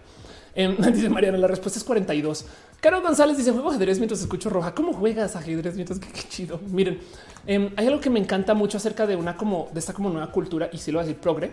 Em, y es como justo esta cultura que se quiere enseñar acerca de no opinar acerca del cuerpo de nadie, ni de las decisiones que tomen sobre él. Saben como que en qué momento se ve la gente con la libertad de decir, uy, qué gorda estás. No voy, yo no, no, no, tus lonjas. Uy, uy, uy. Es de güey, cada quien con su cuerpo y que haga lo que le dé la regalada gana eh, y simplemente no se opina del cuerpo. La cultura de no opinar del cuerpo no entiendo por qué no reina más. Y hay que gente dice es que no, no, no, es que pues hoy en día se ofenden por todo y es de por qué hablan como si pedir decencia fuera algo malo, no? Eso me salta mucho. Me salta mucho, mucho, mucho. Rosa Aguilar dice profundizar el impacto de las palabras y más temas de verdad hacer un cambio positivo en la cultura de México. Luis dice lo bailado, ¿quién me lo quita? Exacto. Em, y dice este hay que expresar lo que pensamos. Totalmente de acuerdo. Mariana dice estoy bordando mientras escucho roca, ah, jugando ajedrez en el gym, este bordando. ¿Qué les pasa? Les quiero mucho. Gracias. Em, y es que em, de nuevo, el tema es que otra de las quejas de la generación millennial, y, ya, cierro esto porque creo que me extendí un poquito de más con, darle eh, eh, punto del por qué la gente millennial no es vaga. Em, muchas de las cosas que he escuchado acerca de la gente millennial eh, es que no pueden trabajar en empresas porque es que hoy en día la generación millennial, eso son como, como gifs y cosas que envían, ¿no? que dicen no pueden trabajar en empresas sin valores. Estos jóvenes no son ajenos a la realidad social y ambiental. Entonces siempre buscan trabajar en lugares que tengan impacto positivo en su entorno. Leamos eso. La generación millennial quiere generar un impacto positivo en su entorno y por algún motivo hay gente que dice pinches millennials que quieren generar impactos positivos en su entorno. Saben como que me cuesta mucho desenredar esto. Em, entonces hay mucho que eh, eh, eh, hay presente que no se les olvide que como generación somos hijos, hijas, hijas de tantas cosas que vienen antes que nosotros. Em, esto, por ejemplo, es una tesis que levanté medio al azar. Entonces, un abrazo a Mónica Gómez, este, quien hizo una tesis acerca eh, eh, eh, eso es una tesis en la maestría en recursos humanos que se llama la generación sin jefes, millennials que deciden renunciar al trabajo convencional para ser independientes. Y no les quiero ahorrar, bueno, sí, perdón, les quiero ahorrar la lectura de toda la tesis, pero por ahí en la página 83, a ver si la encuentro, em, llega a las conclusiones y se topa con que parte del problema de lo que sucedió este, con la generación millennial es que nuestros papás les fue requete re mal también no, eh, eh, el tema es que eh, la generación millennial em, en últimas creció. La generación Y creció en medio de terrorismo islámico, desastres naturales, hitos científicos, crisis económicas mundiales que han influenciado en gran medida el hecho que estén más preocupados por vivir el ahora. Pues eso consideran un mundo tan cambiante es difícil planificar hacia el futuro. Entonces de ahí su necesidad por la satisfacción inmediata y por ser felices hoy y no en 30 años, si es que llegan a jubilarse, que eso es verdad. Entonces vimos como nuestros papás se clavan a trabajar en una empresa, no se retiran todavía, es de güey, ya papá ya vas a como no, y ahí siguen. Y como que te queda un poquito de no sé si funcionó tanto tu método súper chido. Entonces yo lo voy a cuestionar. Em, y del otro lado, las empresas en sí no existen ya como existían. ¿Cuántas empresas hacen outsourcing de las grandes? Piensen en eso y lo digo porque quiere decir que cuando tú trabajas para, no sé, me voy a inventar un nombre y capaz si no funciona en esta empresa en particular, pero la voy a usar de, de prestar nombres para mi ejemplo digamos que ustedes consiguen un trabajo en IBM. Si esto no pasa en IBM, yo eh, pongan ahí Microsoft. Me explico, pongan otro nombre, pero bueno, digamos que ustedes comienzan a trabajar para IBM, pero quien les contrata resulta, que es Manpower de, de México. Me explico. O quien les contrata es este eh, empresa intermediaria, máquinas internacionales de negocios de México. Saben? Y, esa empresa es una empresa de outsourcing. Entonces, técnicamente no están en IBM, no están haciendo eh, antigüedad. Y para rematar, IBM mañana la compra otra empresa. Entonces ahora es IBM Packard me lo inventé, pero me entienden. Em, y, entonces nunca trabajaste en IBM 10 años porque IBM ya no existe. Eh, y, luego resulta que IBM Packard se disoluciona y la compra un grupo de inversionistas. Y digo, ahora con qué trabajo y qué hago, quién soy. No, todo eso también sucede. Motivo por el cual el pensar estar en una empresa, pues igual y en Pemex, saben, y eso Pemex estados de en fin, em, como que el tema es que también lo que sucedió con la economía en general y el cómo se crearon las empresas, pues también cambió esa visibilidad. Entonces, yo para qué chingados va a querer romper para estar en una empresa 40 años para que no me suban el salario, para que primero que todo tengo que trabajar gratis por un tiempo para luego supuestamente jubilarme ya a los 60. Ahí sí ser feliz es de no. Bueno, em, eso, eso ya no sucede. Ese mundo ya no existe. Entonces, la generación millennial se cuestiona todo eso pero es que hay un cambio que sí creo yo que vale la pena observar. Y el problema es que cuando se habla de generaciones, y por eso quería hacer este video, la gente se colgó con esto, el año en el que naces. Y entonces me da mucha risa porque esa obsesión por culpar a la gente por cosas que no decide. Saben que nadie decidió ser generación X, saben, pero, pero le tocó y entonces luego te lo culpa. Tú eres X, no? Y es de sé como X y es de wow, espera, espera, espera, espera. Ana Satizal dice cómo se dejan abrazos financieros por acá. Este en Twitch puedes este, eh, comprar eh, cheers eh, arriba. Creo que está el botoncito y, si se puede, muchas gracias. Y de pato también dejaste otra vez cariño. Muchas gracias. un Meligali, por si no les había agradecido de verdad. gracias por apoyar y, querer y, dejar sus cariños. Iron Prime 99 también deja un poquito de amor en Mixer. Muchas gracias. F por Mixer. Voy a seguir diciendo eso por mucho tiempo. No este dice ya es el mismo hace rato. Lo vamos a celebrar seis veces. No pasa nada. Que en Plaza dice que comenzar a planear nuestras comunidades de retiro entre la gente millennial. Ya, claro que sí. Caligar dice pelea por esa bendita plaza que nunca llega. Caro dice bajito el chat, el lado del icono de emotes en el rombito. Ahí se compran los bits. Gracias, Caro, por tu cariño. Estimen dos y mis padres me regañan porque me gastaba la plata en viajes. Exacto. Pero es que el tema es que un viaje no te lo quita nadie. Em, si tú creciste y, sabes que en cualquier momento se pueden desaparecer las cosas, entonces vamos a tener problemas. Pero quiero platicar de las generaciones de un modo que no he visto presentado en ningún otro lugar. Traigo este video acá porque a mí me gusta que este canal cuando YouTube deja y, en todos los otros lugares. Pero a mí me gusta que estos videos se traten acerca del pensamiento crítico. Es muy, ya tenemos internet, ya tenemos muchas opiniones acerca de lo que es ser una persona de la generación millennial. La neta, este, em, de hecho, eh, eh, ya hay gente que entendió que la gente millennial tiene un modo de ser y que no, y que la gente de la generación Z tal y tal. Pero se han puesto a pensar cómo la gente de la generación Z es medianamente compatible con la gente de la generación millennial. Y entonces lo primero que van a decir es no, pues bueno, pues es que hasta están creciendo, les tocó lo mismo. ¿no? Ambas generaciones prefieren participar en la realización de un plan de carrera. Eh, no les agrada que les impongan una ruta preexistente. Quieren trabajar para empresas que tengan una misión claramente establecida. Eso no era algo solamente milenial. Para esta generación no solo importa la remuneración, sino ayudar. Eh, buscan el desarrollo continuo, por eso les gusta seguir aprendiendo. Quieren emprender estas generaciones. No, es, no era todo esto algo millennial y ahora resulta que también lo compartimos con la generación Z. ¿Por? ¿Y por qué no lo compartimos con la generación X? ¿Están puestos a pensar en eso? Em, y, es que hay dos cosas que quiero presentarles a ustedes. Son pensares de Ofelia. Si les parece cucú y enloquecido y fuera de lugar, déjenmelo saber en los comentarios. Pero me gustaría nomás como ruminar un poquito de por qué nuestras generaciones son tan diferentes. Porque si vemos este mapa, em, primero que todo, la generación de los que sí fueron a la guerra es muy diferente a los boomers. Y luego el otro salto, por así decir, sucedió acá. ¿Qué pasó acá? Y hay dos eventos en particular que afectaron fuertemente todo este cambio cultural. Bueno, del otro lado también puedes decir es que estos hasta ahora están llegando al mundo. Espérate que hagan su, dejen su huella, no? Em, El tema es que quiero que entiendan que la diferencia de lo que le tocó a nuestros abuelos y a sus abuelos, bueno, aparte de los desarrollos en tecnología y lo que pasa en 1830, la revolución, todo eso, no? Este em, es que entre que comenzó la Primera Guerra Mundial y se acabó, cambió el mundo. Y entonces se creó una cosa que ustedes puede que hayan escuchado mucho, que se llama la posmodernidad. Em, y hablar de la posmodernidad es eh, eh, causal de risa. Em, la posmodernidad es muy fácil de, de desacreditar desde la cultura de la comedia barata, porque la posmodernidad básicamente le da valor a cosas que están bien idiotas, bien idiotas. Y es de, pero pues, güey, ¿qué importa? Se ha puesto a pensar que es ser una persona posmo. ¿Por qué nuestras tías de paso dicen hoy que moderno y no dicen hoy que postmoderno? Saben? Hay tanto que desenredar ahí. Les voy a explicar qué pasó con la posmodernidad. La posmodernidad es un modo, digamos, de vivir, de ver la vida, de entender el mundo, de entender la cultura general que comenzó, créanlo o no, hace entre comillas muy poquito. Eh, aquí está. La aceptación más frecuente de la posmodernidad se popularizó a partir de la publicación de la condición posmoderna en 1979. O sea, del 79 para acá somos las personas posmodernas. Oh, un momento, espera, ¿qué? ¿Del 79 dijiste? Eso no es como cuando comenzó la generación millennial y se acabó la generación. ¿Qué? ¿Qué? O sea, me estás diciendo que aquí pasó algo que hizo que la gente comenzara a pensar diferente.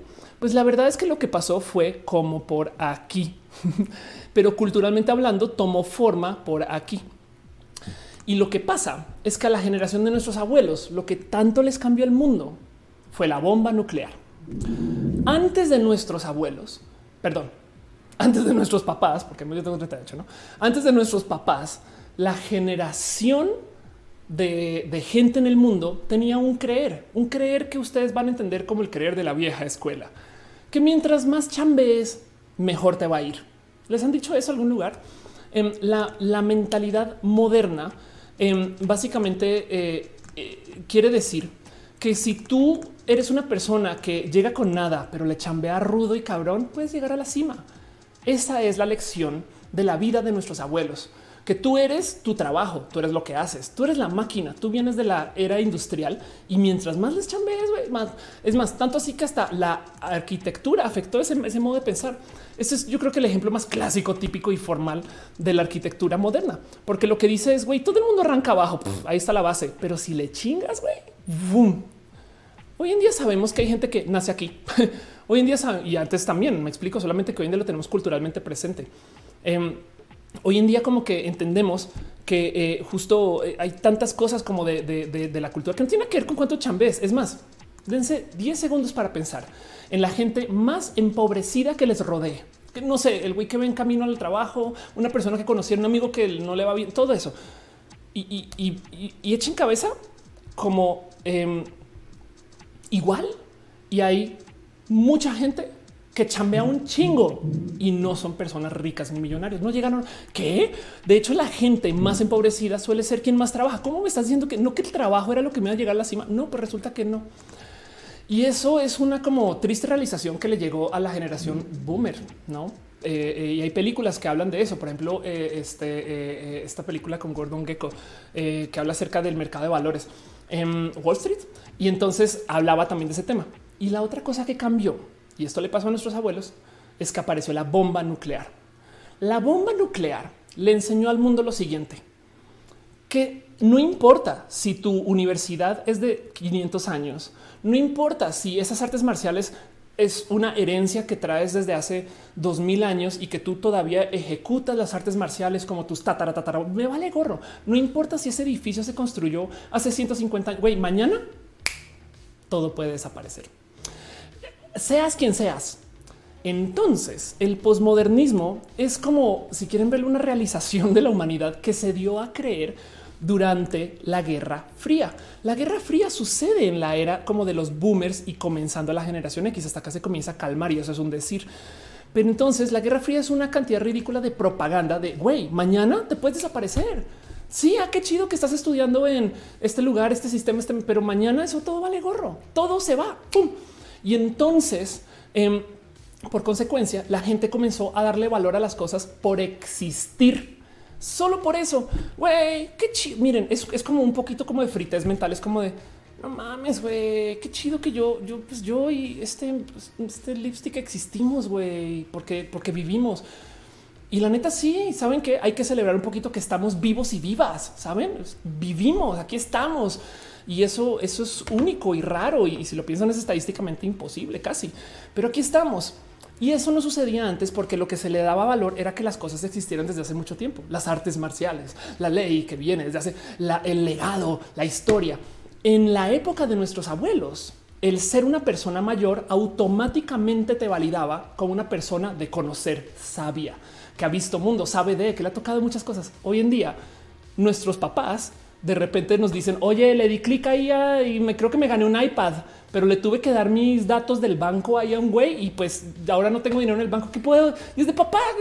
Me explico. No, no es historia que hay, pero me entienden, no? Este dice Becky es impermanencia. Anda, este em, dice eh, este em, eh, Ernesto. Hay que ver un momento porque en cualquier momento todo se puede acabar. Exacto. Jamie me lo dice, es mi cumpleaños. Gracias, gracias por estar acá, Jamie. De verdad. Em, gracias, gracias, gracias, gracias, gracias. Eh, dice, eh, uh, perdón, Eric, es eh, cierto, ahora la gente nace con la noción de que cualquier día Rusia y Gringolandia juegan y aprietan el botón y se va. Sí. Em, dice este Acusi, yes, dice Zully, sociedades complicadas del siglo XX. Em, y Kevin dice, let's get sick in postmodernos. Exacto. Ándale, ándale, ándale, ándale, ándale. Entonces, eso, eso, este todo es como parte de. Y lo digo porque volvamos a esta gráfica. ¿Qué pasó con la generación que, de repente comenzó a pensar diferente. Entonces los boomers ya comenzaron a como llevarse esa, mentalidad postmoderna. Los boomers, como les digo, salieron a correr, a trotar, porque pues, yo quiero vivir ya y ahorita yo voy a ser joven para siempre. Y si mi vida dura 30 años, pues chido. De hecho, la otra cosa que sucedió es que después de la guerra, los boomers no solo fueron los boomers, conto perdón, la gente no llegó de la guerra solamente a querer tener demasiados hijos para desquitarse, sino que les quisieron dar todo y ahí el problema. la generación boomer la criaron con todo, todo. O sea, quieres nos ah, tenlo, quieres un coche, tenlo, quieres volar, tenlo. ¿Por qué? Porque yo no pude, porque yo fui a la guerra. Yo no pude ser feliz. En la guerra perdí amigos, perdí familia, en la guerra perdí todo. Pero tú, que eres mi hijo o mi hija, todo, toma, toma. Entonces los boomers también se criaron con un sentir de yo, claro, yo me llevo todo esto. Yo, yo soy una persona, la palabra mexicana es chiqueada. Y de hecho, parte de, lo que sucedió con los boomers para rematar es que no solo eran sus padres, sino como había tantos boomers, cambiaron la economía. Entonces, a medida que iban creciendo, de repente eh, este, aparecía un, por ejemplo, boom en eh, este, no sé, eh, pañales, me explico. Eh, o a medida que iban creciendo, de repente apareció como que eh, ya, ya cuando tenían tal edad, boom en venta de coches y entonces y luego boom en venta de casas. O a medida que iban creciendo, todo el mundo hablaba de los boomers, todo el santo día, los boomers, esto, los boomers, aquellos, los boomers. Sí, y de paso, cuando digo boomers, hablo de los boomers en Estados Unidos, pero es que dominaban los medios. Todas las películas, ¿saben qué? Piensen ustedes cuántos años tenían los boomers en los 80 y cómo en los 80 hubo una explosión de películas de acción. saben? Y, no sé si les tocó vivir en algún momento o si les ha tocado que de repente su Facebook se llena de bebés porque sus amigos y amigas comienzan a tener bebés. De repente el cine se comenzó a llenar de familias. se dieron cuenta como en los noventas todo era la familia. Va por ahí también un poco. Eh, y, entonces eso habla mucho acerca de la generación X y los boomers y quién está haciendo el cine. Em, y entonces eso creó también una nueva, nueva cultura. Entonces eso formó una forma de vivir que era ya diferente a la de nuestros abuelos. Pero la más importante de todas y la que yo quiero que tenga más presente es la famosa posmodernidad, porque los boomers no necesariamente la adoptaron, pero sus hijos sí, porque si bien los boomers en muchos momentos no crecieron con esta como lección por parte de sus papás de que las cosas se pueden desaparecer. Ya para la tercera generación, después de que comenzó toda esta locura, ya no llegó la lección de que si tú encuentras no sé, un libro de mil años vale más que un libro escrito ayer. Saben? En una época eso era, o sea, si algo tenía edad, era automáticamente más importante. Ya no. Y entonces eso sucede justo por esta mentalidad postmoderna. Y eso lo quiero traer a colación porque cuando todo vale lo mismo, las cosas son raras de valorar. Cuando yo digo que todo vale lo mismo es por el mero hecho de que existe. Es igual de importante cualquier video de Badabun que cualquiera de sus películas favoritas, porque la neta, güey, ambas existen. No mames, güey.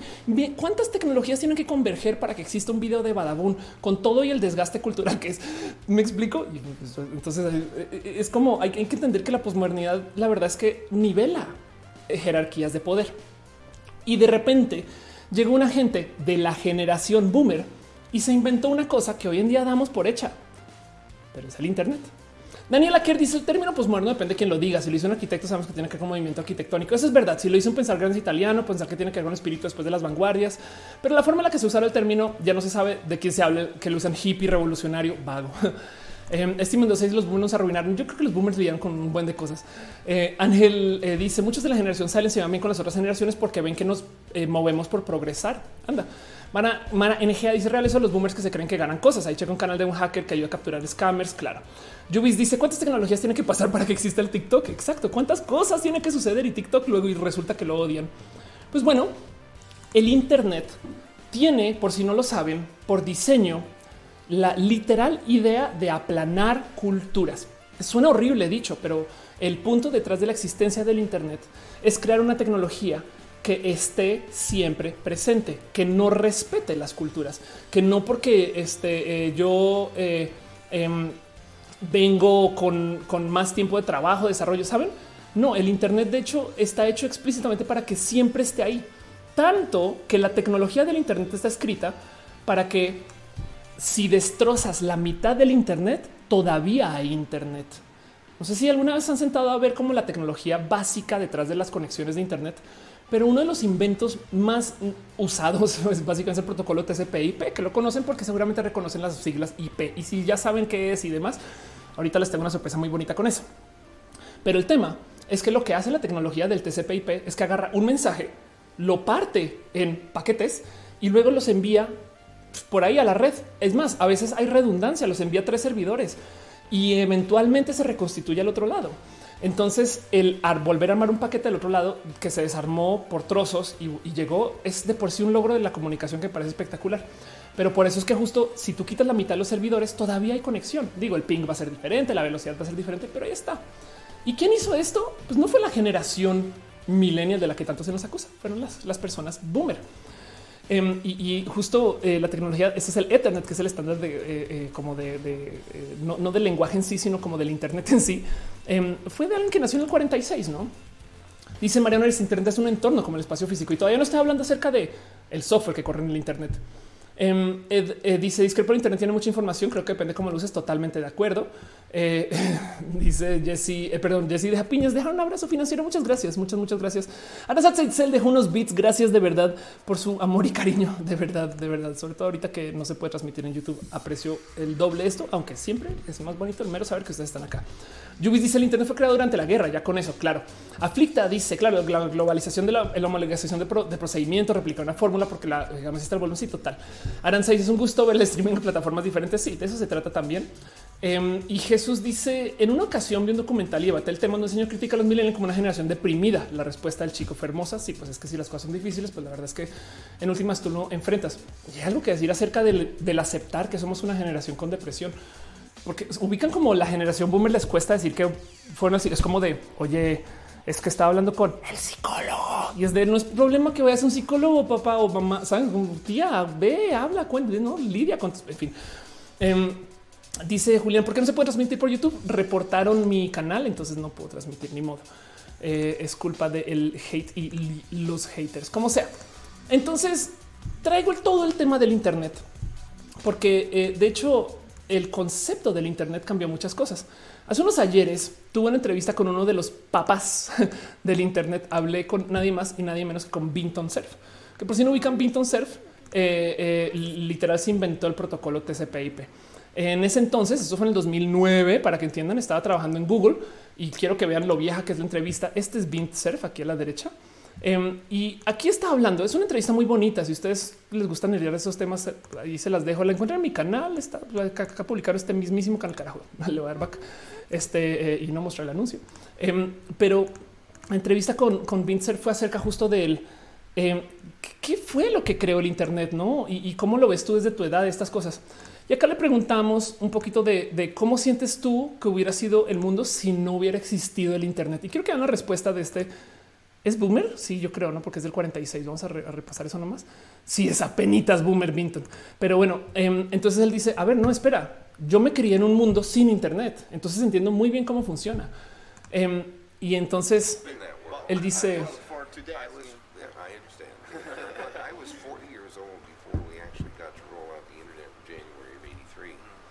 Yo empecé de lleno con el Internet en el 83 para que vean en qué época comenzó todo esto.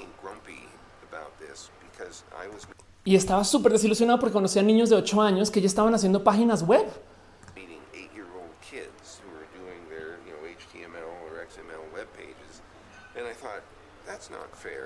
Y entonces dice, güey, ¿qué pedo, güey? Pinche chamaco, güey, ya puede usar el Internet a los 8 años y yo tuve que hacerlo.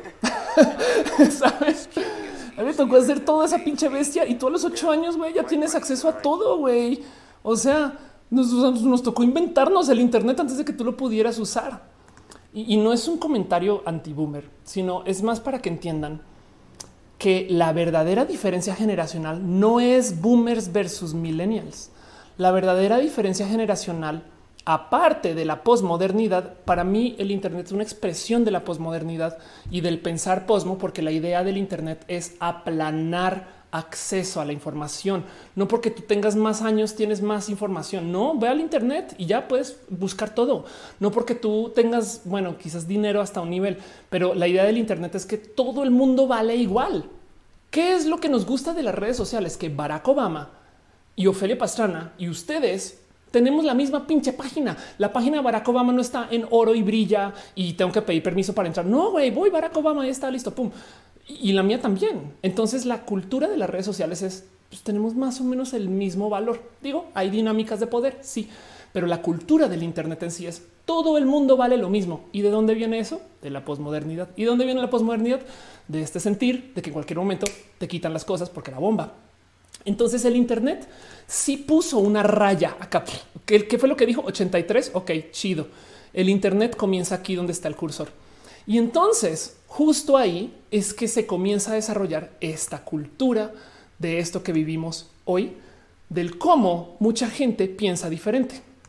¿Por qué los boomers son boomers? Porque se criaron sin el Internet.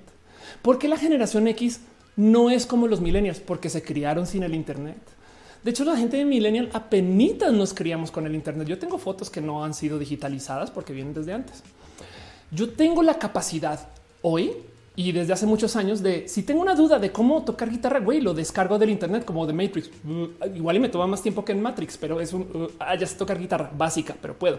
Saben? Ah, quiero aprender a programar tutoriales. Yo puedo descargar tantas cosas del Internet, impresión 3D. Saben como que tienes en tu mano. Es que se nos, se nos olvida.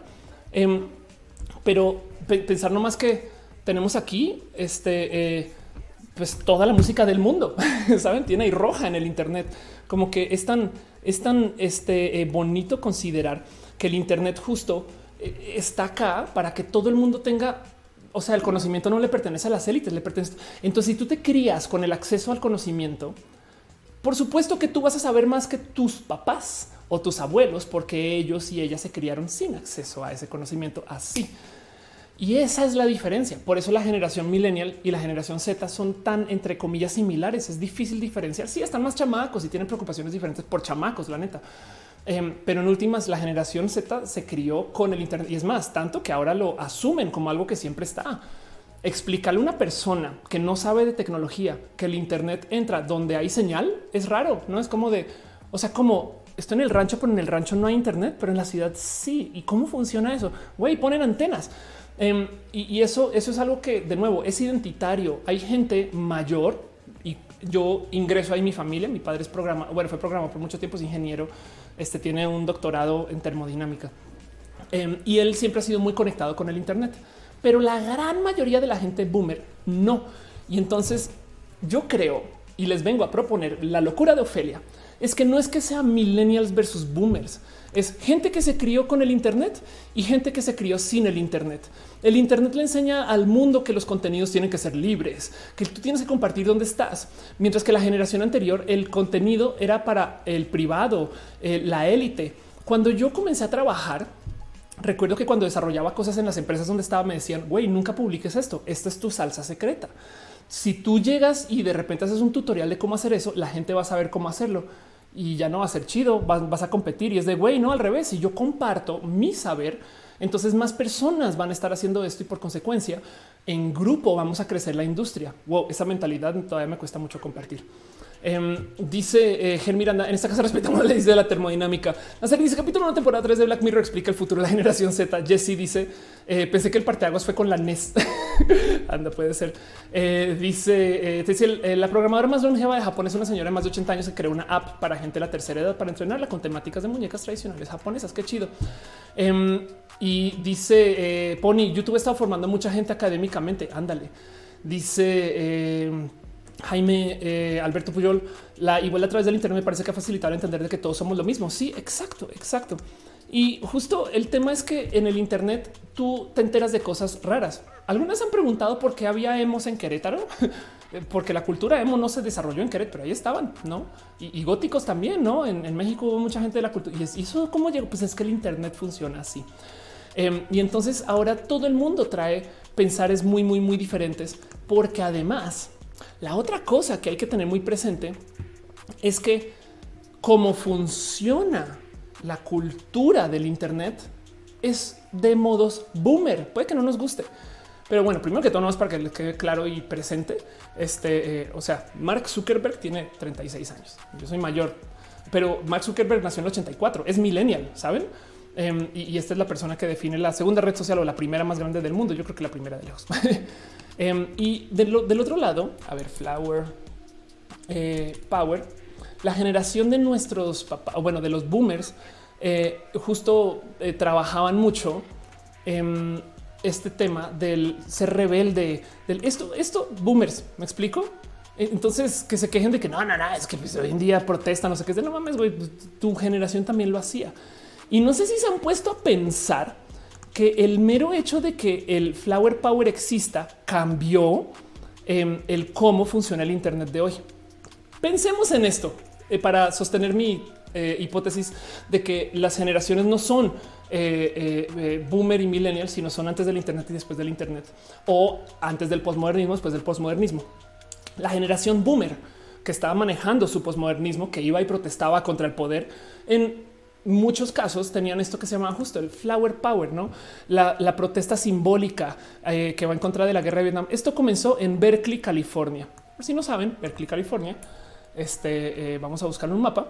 Berkeley, California está aquí. Ok, ¿dónde suceden todas las redes sociales? Aquí. Básicamente, la gente de California, para que entiendan, luego ya de mayores y de adultitos, sus hijos o sea, Zuckerberg. Bueno, quizás no Zuckerberg, pero capaz y sí, ¿eh? la generación de sus hijos, digamos eso, la generación de los hijos de la gente que se crió en Berkeley diciendo, güey, protesta contra el poder, eh, no, no le des las cosas al hombre, esas cosas. Sus hijos decidieron llevar eso al software. ¿Qué hacen las redes sociales? Todos somos iguales. ¿Qué es lo primero que nos dicen las redes sociales? Güey, comparte, comparte lo tuyo, comparte con tus cercanos, con tus lejanos todos estamos aquí para ayudar. Somos una comunidad. Se han puesto a pensar cómo los ideales del consumo de las redes sociales son una versión súper pervertida capitalista de lo que los papás de estos programadores hacían en ese entonces porque querían ir en contra del sistema. Y, eso viene justo porque la generación que se crió con el Internet pues ya no tenía esta necesidad de hacer protestas de este modo, por así decir.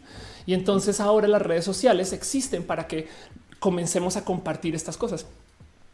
Em, dice o menos caibo o menos caibo y todos estamos aprendiendo a usar Twitch. Gracias de verdad. Gracias por saltar a Twitch por roja, la neta. Este luego les prometo que trato de transmitir otra vez a YouTube si se puede y así. Te dice eh, un boomer, un senior que encuentre fuentes de inflamación confiables de inflamación. Les millennials además tenemos una mejor relación con Internet. Sí, pues es que es que también somos mayores. O sea, no, no se te olvide eso. Em, pero, pero justo lo importante aquí es que el verdadero cambio viene desde el aceptar el posmodernismo y desde el criarse con el Internet. Cuando eh, nuestros padres necesitaban saber de algo, piensen en eso. ¿Cómo funciona eh, este? Es más, la generación de los 60 está descubriendo los psicodélicos. Y entonces, si tú tenías acceso al güey que estaba publicando acerca de su experimento, que una vez lo puso en un journal, que se vio en una universidad, eso y el libro que te conseguiste. Y, si tenías acceso a esa información, capaz si lo puedas seguir investigando tú.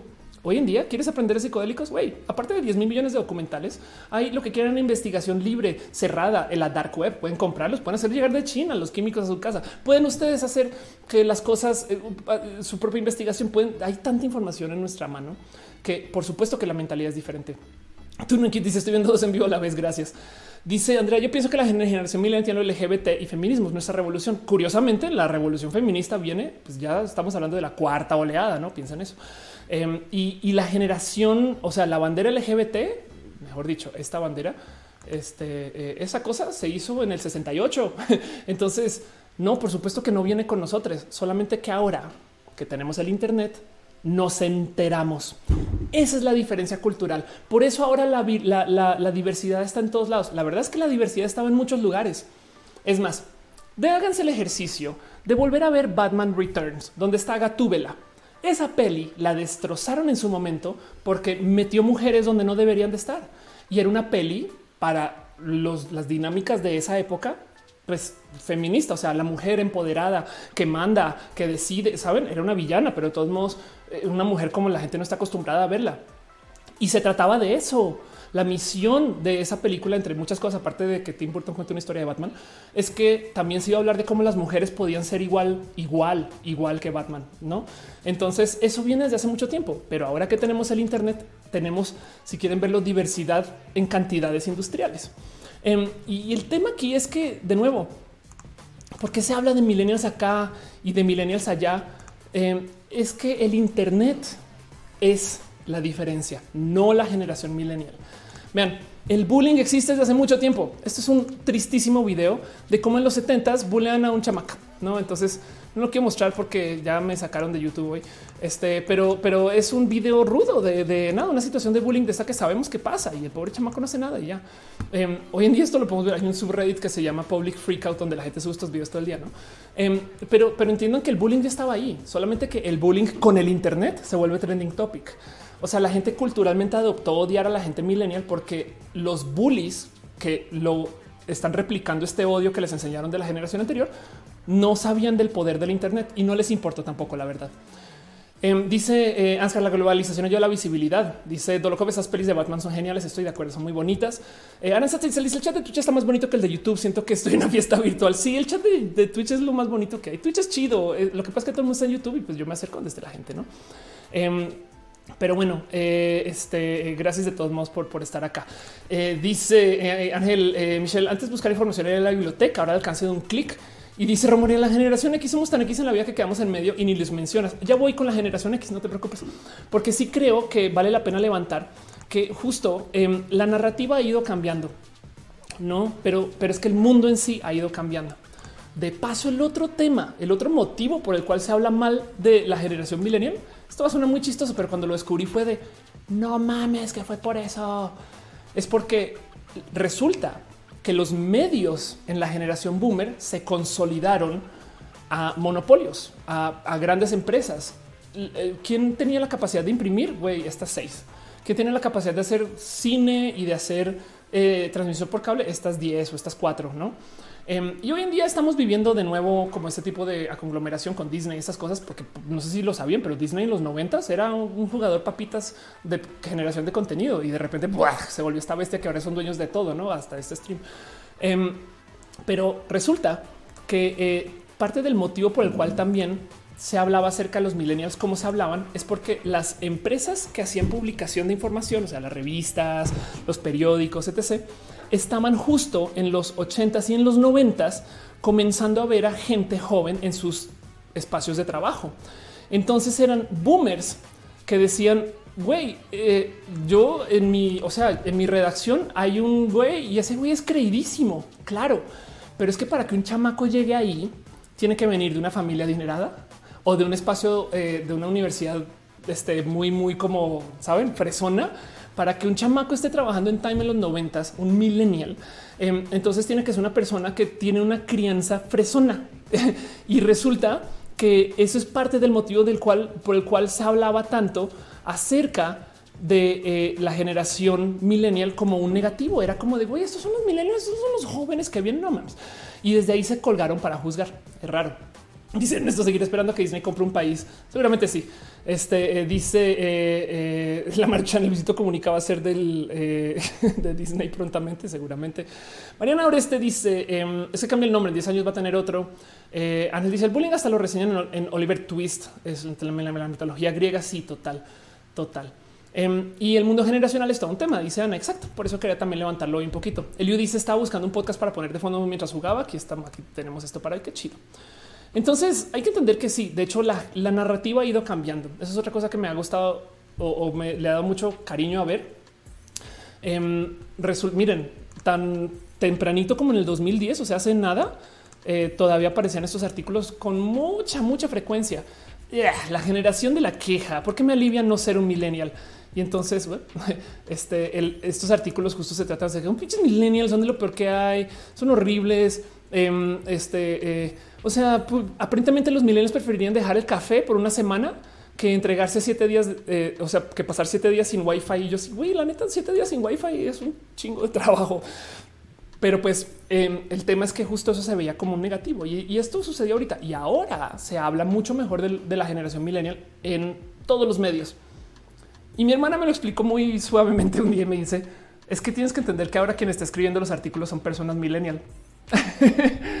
Entonces, traigo todo esto porque, de nuevo, vean como justo, no hablé de la generación X. ¿No? ¿Por qué, ¿Por qué metí a la generación X con los boomers? Pues porque es todo, es todo, todo esto de lo que vino antes del Internet. La verdad es que la posmodernidad cultural tomó forma y presencia inmediata después del Internet. Em, y, o sea, antes del Internet se valoraba que una película porque tiene 100 años está chida y hoy en día hay gente que no se aguanta ver Superman del 78 porque es genuinamente aburrida. Es buena, pero levanta solamente un arco de historia, mientras que en Lost hay 32, ¿no? Em, Dice How, ¿qué opinas de los actores de doblaje que han perdido, pedido perdón por doblar a personas que no son Yo, yo tengo que pedir ese perdón pronto porque yo lo hice y me parece muy bien. Parte justo de lo que estamos viviendo ahora que tenemos el Internet es que entendemos que vivimos una comunidad, entendemos que la gente es diversa. Ya, ya nos cayó el 20, que no, no, no puedes tú andar acá oprimiendo a otras personas y estamos teniendo esa negociación. Y sí, es verdad, gracias al Internet tenemos el movimiento LGBT masivo que tenemos hoy y el movimiento feminista masivo que tenemos hoy. Porque si lo piensan, las marchas feministas y LGBT no se coordinan en los noticieros ni en, o saben, en la radio no dicen mañana es la marcha LGBT. Acuérdense de llegar a las 12 a la no, eso no, nada, todo eso se coordina en el Internet. Todas las marchas activistas se coordinan en el Internet y hay mucha gente que no tiene eso presente. Entonces, las generaciones realmente no son generaciones, son el Internet y sin Internet. Em, y hay algo más ahí por colar hay algo que quiero también conseguir y, tratar de comunicarles a ustedes que también hay que tener presente acerca de cómo no solo fue el Internet eh, y el que exista el Internet, sino es que también genuinamente el mundo cambió de modos extremos, porque para rematar también de los 60 para acá, el mundo se volvió mucho más pues, pudiente, no? O sea, en, dinero em, equivalente, por así decir, la economía mundial no ha hecho más que crecer desde 1960. Y entonces quiero que nomás vean cómo desde el Internet comienza este como piquito de crecimiento que es diferente a lo que le tocó a las generaciones anteriores. Y esto de cierto modo demuestra qué tan robados han sido las personas de la generación millennial. Si el mundo es así de tantas veces más rico y la generación millennial, pues, o sea, el salario mínimo, como así que ajustando por inflación, el salario mínimo es la mitad de lo que era este en 1970, no? Eso es impresionante de considerar. Pero luego también que toda esta riqueza está en manos de la generación mayor.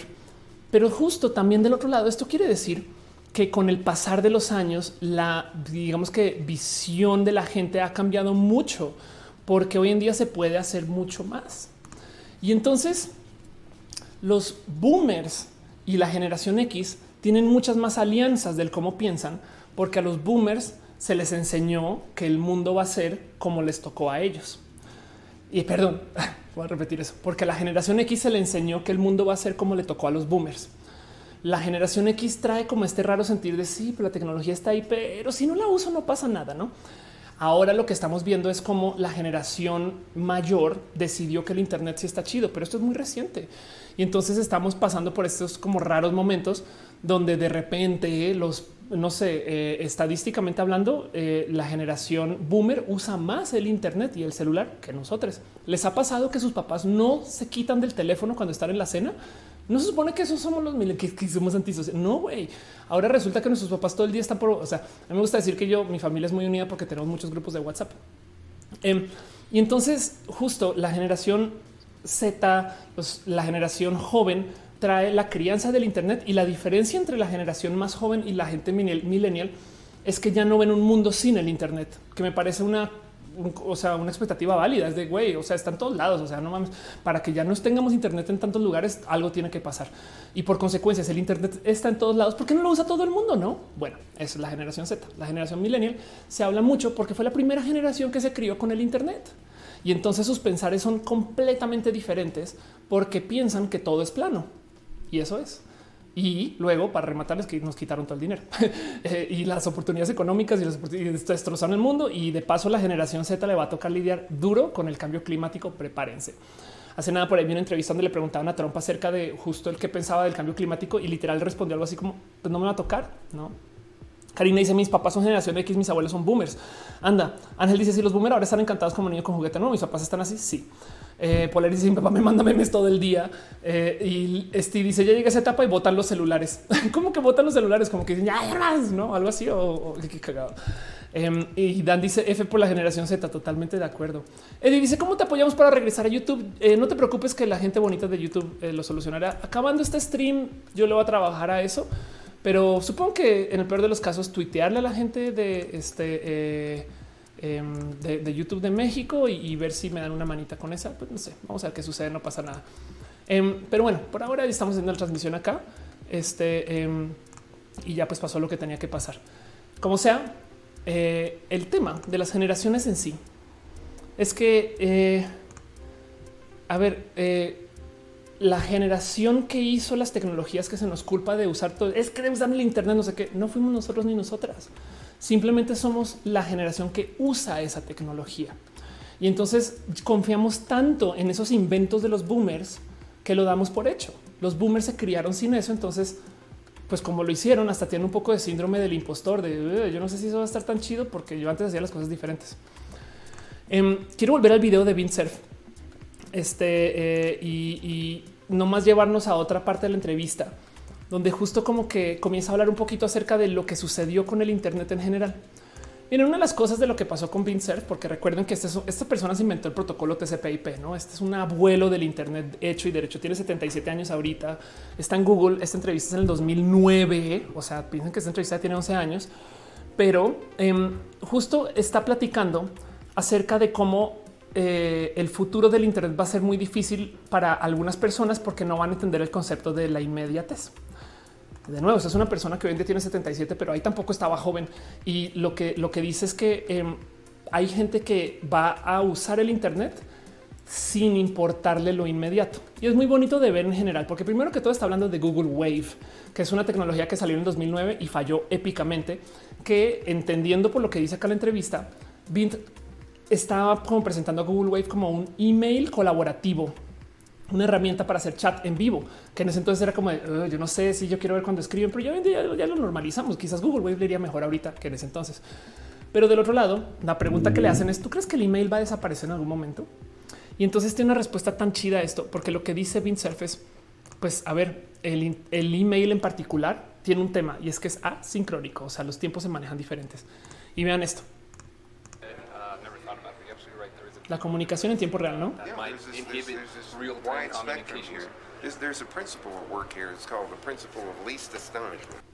Entonces lo que dice es cuando desarrollamos una tecnología como Wave, que ya no existe, pero pues piensen en TikTok si quieren verlo así.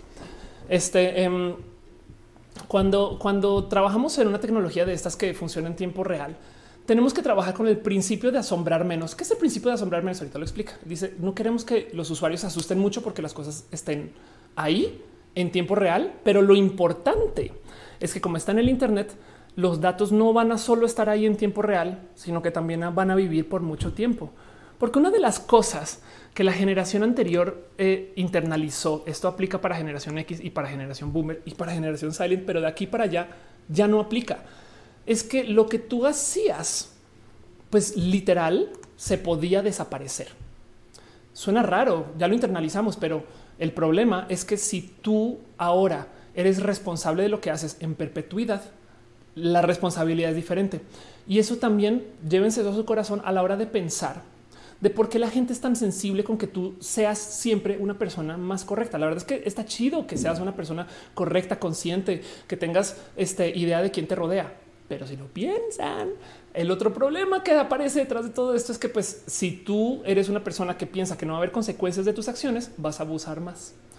Y entonces esto yo estoy extrapolando lo que dice Vint, pero lo que comenta él es que la gente justo se va a asombrar demasiado cuando entienda que sus acciones en el Internet van a tener repercusiones y lo está explicando por medio del uso de Google Wave. that something they thought was a very quick real-time interaction turns out to be in some archive and 30 years later when... Y entonces dice no queremos que con este desarrollo de tecnologías y con el Internet y lo que tenemos y la memoria infinita, básicamente, porque también acuérdense que eso era algo nuevo hace muy poco, que la gente entendiera, wow, el poder de Google, tienen un caché de todos los websites y demás, ¿no? Em, y entonces lo que él dice es, no queremos que la gente se sorprenda que sus cosas no se borran, que la gente recuerda, que ahora tenemos esta memoria eh, cyborg que vive en el Internet que te va a recordar. Y entonces es lo que decías, por ejemplo, em, si lo que si lo que tú escribes eh, hoy luego puede aparecer. Y quiero que piensen que esto que está diciendo Vinton Cerf lo dijo en el 2009. Yo lo volví a subir a mi canal en 2014. Eh, y, de nuevo, pues piensen que en el 2009 Twitter tenía tres años. Ok, pero vean lo que dice. Él dice que la gente no se sorprenda que luego cuando vayas a buscar un trabajo, alguien vaya y te googlee y de repente salga alguna cosa que tú dijiste en un tweet bien idiota hace 15 años.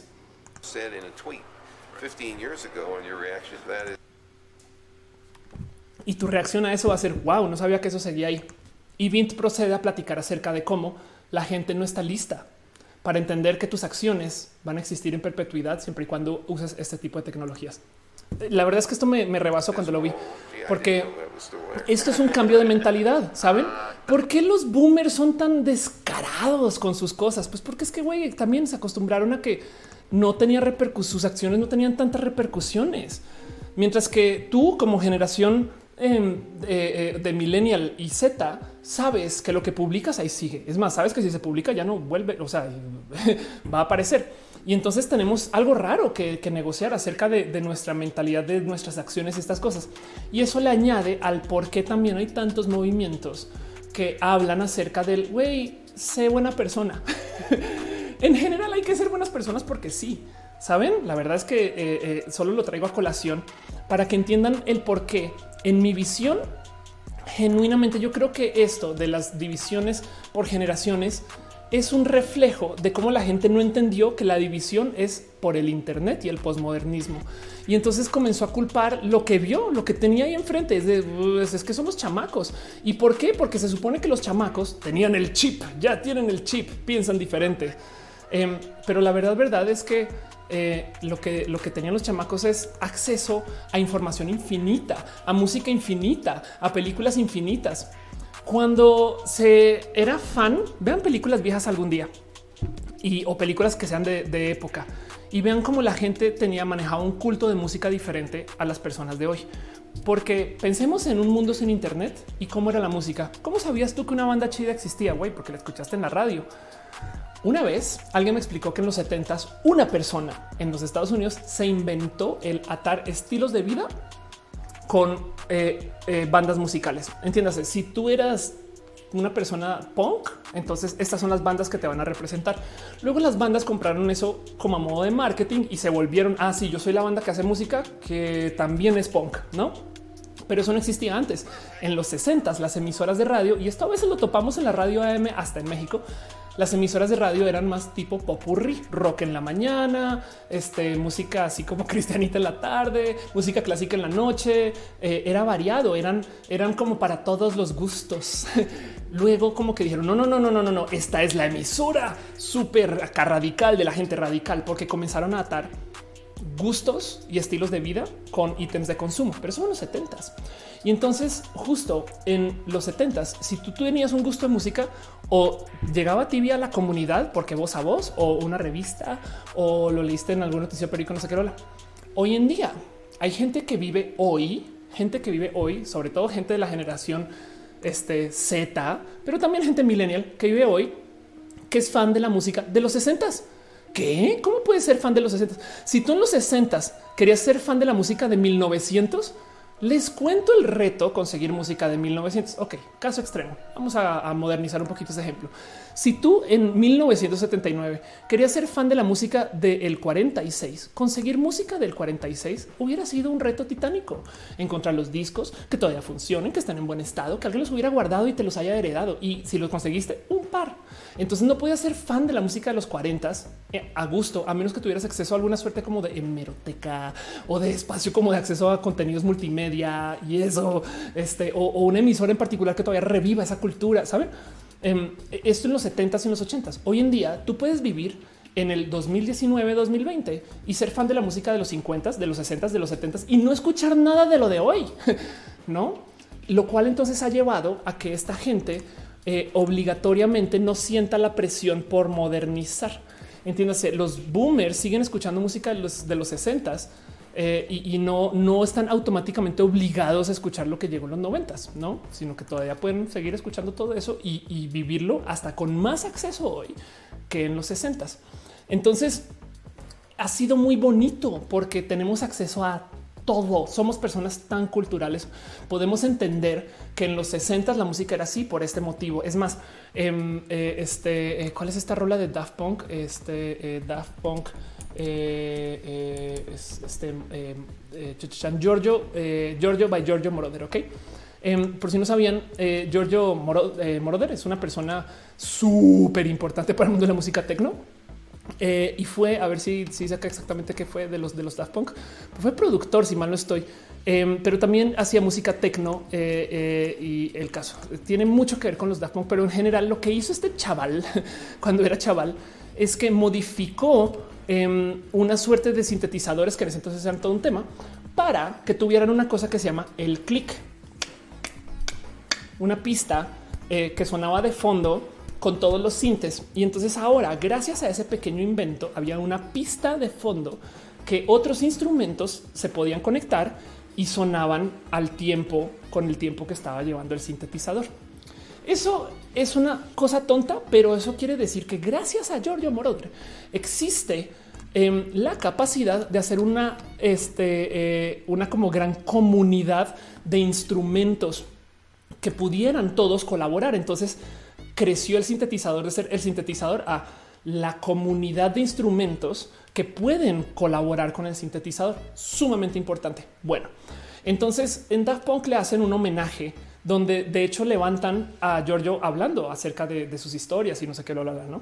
Que seguro la, reconocen, no? Vayan escúchenla otra vez. Bueno, quiero que se tomen el tiempo porque los Daft Punk son unos nerdos de primera calidad, que se tomen el tiempo de ver como cuando está hablando de cada época cambia su voz un poquito, porque los Daft Punk se tomaron el tiempo de grabar cuando habla de los 60 con un micrófono de los 60, cuando habla de los 70 con un micrófono de los 70, cuando habla de los 80 con un micrófono de los 80 y de hecho los sintes también cambian un poco para, reflejar eso. Dice Mon que si es como un metrónomo en el sintetizador. Exacto. Y, justo la rola al comienzo y al final se, escucha solo el clic. Es la oda al clic. Gracias al clic creo que le llaman click o el beat. Bueno, a la, pista de fondo, este em, se puede hacer tanta magia en la comunidad de gente que usa sintes. Pero el punto es que los instrumentos suenan diferente porque en los 60 había una tecnología de grabación, en los 70 había una tecnología de grabación, en los 80 había otra tecnología de grabación. Y eso es tan, tan pinches bonito de considerar y lo podemos apreciar hoy porque tenemos toda la tecnología que nos deja escuchar eso. Pero si tú vivías en los ochentas, escuchar la música de los sesentas era un pedo. Y piensen en eso. Vivir en los ochentas y escuchar música de los 60 suena algo de ayer, pero es como vivir hoy y escuchar música de los 2000. ¿Saben qué sale en el 2000? Matrix. Entonces es como decir, no, güey, es que ya nadie consigue Matrix. yo no sé qué hacer, güey. Sí, no, yo me acuerdo cuando la fui a ver, pero Uf, no, no, no, no, no, no. Ya, bueno, pues ni modo, pues. Y entonces nos, dan el, este, el reboot de Matrix y es lo único que tenemos, güey. Hoy en día podemos ver el original y, y, y, todo lo que le rodea, ¿no? Mon dice, los DJs se basan en los beats por segundas, hacen sus mezclas en vivo. Exacto. Eh, dice Dan, amo más esa canción. Esa canción es muy bonita justo por eso. Eh, y Dani dice, da ponga enamoré de aerodinámico. Dice Dan Rolazo. Este Méndez dice es que no es muy atractiva la música de hoy. Hay gente que, que la sí la, topa así, pero pues bueno, sí. Polaris dice en Hermosillo está la caliente. hoy puede ser fan de pura música de los 900 y no sé si fue un typo o no, pero sí, los, 900 puede ser fan de música de los 900, es verdad. Mm. Dice darwinismo. Qué chido quisieras un roja acerca de la evolución de la música. Sería fin. Prometo que tomó nota de eso. La verdad es que es un tema un tatito ajeno. Miriam dice MTV. Claro, en los noventas, la cultura del, del video musical. Maruchara dice Twitter es como gritar al abismo, pero el abismo se acuerda de lo que dices y te lo va a echar en cara. Anda.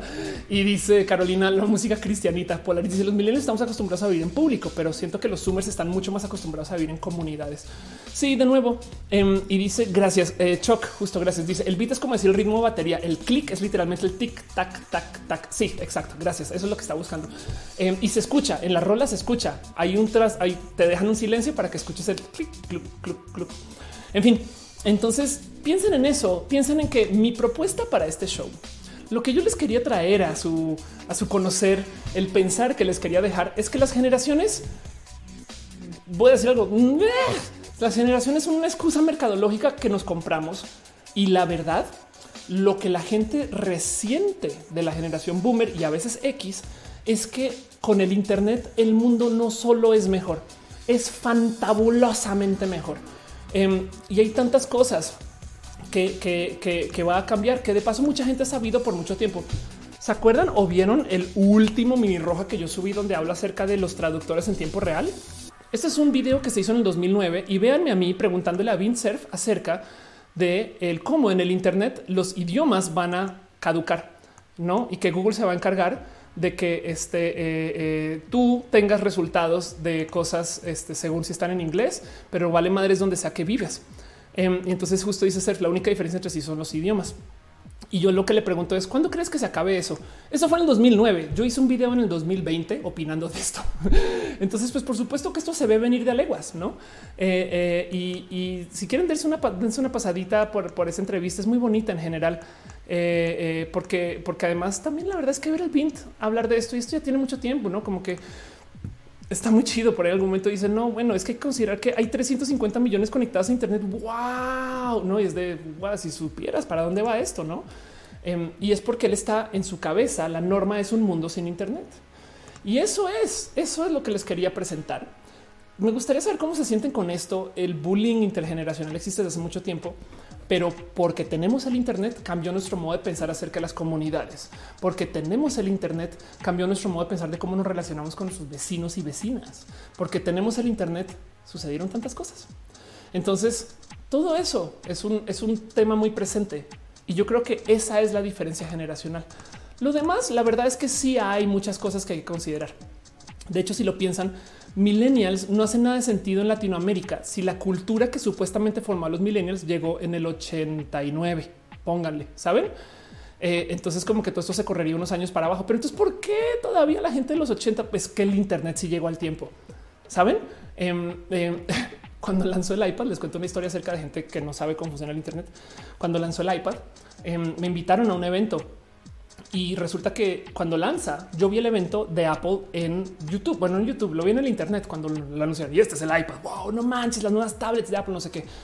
Al casi mes, nos escriben, porque esto era cuando estaba en el nos escriben para invitarnos a un evento de Apple y nos dicen vamos a lanzar un producto que nadie conoce. Y yo así de no, ya lo conocemos. Es el iPad, está en el Internet. No, no, no, nadie lo conoce. No, te lo juro, es un iPad, no seguro. O sea, es el, lanzamiento en México del iPad. No, nadie conoce Ofelia, de verdad. Entonces fuimos al evento así de bueno, igual iban a lanzar otra cosa, güey. Qué chido. Aquí en México llegamos iPad, porque era gente de una generación que no tenía presente que el Internet, no? Entonces ese fue el cambio.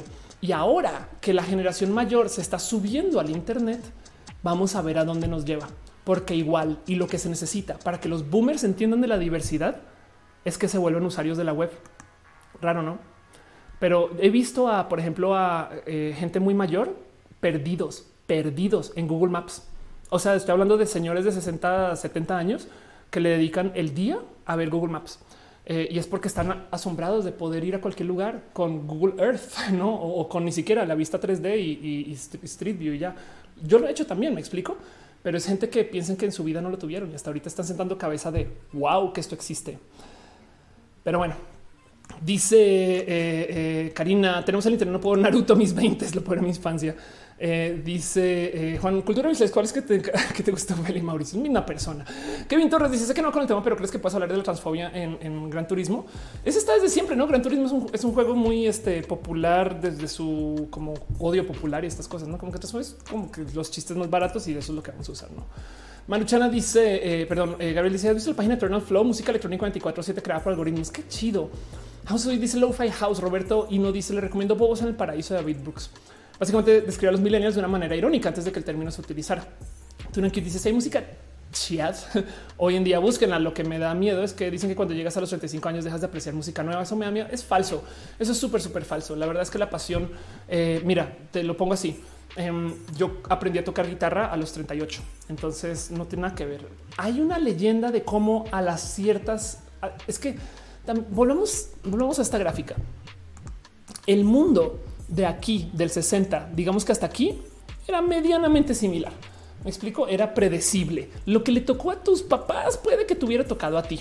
Pero después del milenio, cuando arrancó toda la locura este, del Internet ya instalado, las .com, eh, el compartir cosas, el, tener toda la información a tu disposición, todo eso, cuando yo arranco esa locura, vean nomás primero lo que pasó con la economía mundial. Pero segundo, de aquí en adelante, del milenio en adelante, la verdad es que eh, era, se volvió muy difícil de predecir todo y la gente genuinamente vive más. Eso también hay que tenerlo presente. Entonces, entre que vive más, entre que los dineros son diferentes para bien o para mal, entre que los pensares son diferentes para bien o para mal, entonces lo que tus papás hicieron a los 35 ya no tiene nada que ver con lo que tú haces. Pero la gente que vivió a, esa edad haciendo esas cosas siente que sí y en algún momento tienen que aprender de la diversidad. Em, leo sus comentarios. Dice Carlos, mi papá amaba Google Earth, solo que para eso usa su, solo eso para eso su iPad, un juguete. Aranza dice los japoneses de mi anterior empresa visitaban su casa en Japón de manera virtual cuando tenían nostalgia. Qué chido leer eso. Víctor Frankenstein dice conozco un boomer que sigue usando una máquina de escribir. Ándale. Y, yo conozco hipsters este, que usan máquinas de escribir. De hecho, si algún día quieren eh, hacer intercambio seguro de información, háganlo en máquina de escribir porque nada está en el Internet. Y piensen en esto. Digamos que ustedes están enviando un archivo de dos gigas eh, de aquí a la casa de su vecino. Depende de su conexión de Internet, le va a tomar que, no sé, digamos que eso le toma 20, 30 minutos. Si ustedes quieren enviar un dato de aquí a la casa de su vecino, eh, pueden agarrar ese disco duro y ponerlo en algún Uber o se lo pueden amarrar a algún animal entrenado y ese animal capaz y lleva la información más rápido que lo que toma la transferencia por Internet. De hecho, hubo un caso en particular de este eh, eh, este, versus Internet, donde en una zona rural, esto fue ya tiene ya tiene un buen de tiempo, hicieron la prueba de eh, para enviar tantos gigas em, de información que es más rápido enviarlo vía Internet o amarrárselo a una paloma mensajera. Entonces, en Sudáfrica, una paloma mensajera con una tarjeta de memoria de 4 gigas demostró ser más rápida que el servicio ADSL de la mejor empresa del país, Telcom.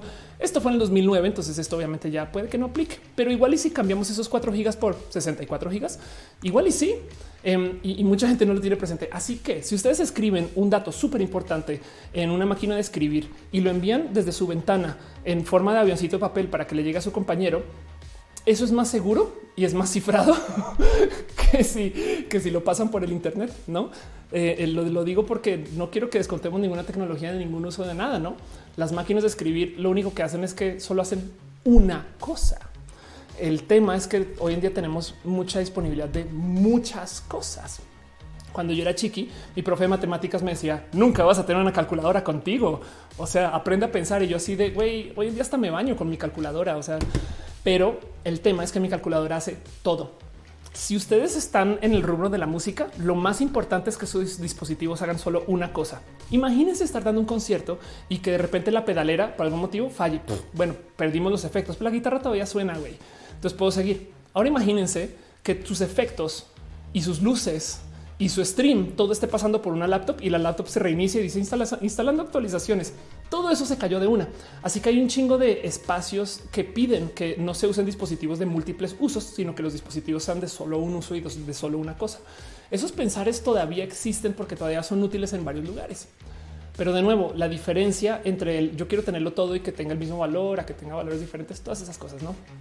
Este em, no sé, nos podemos divertir mucho con todos estos casos hipotéticos, pero lo digo justo porque quiero que entiendan que la diferencia de la generación de hoy es que tenemos todo lo que tenemos antes más lo nuestro, pero de aquí para allá solo tienen lo de ellos y ellas.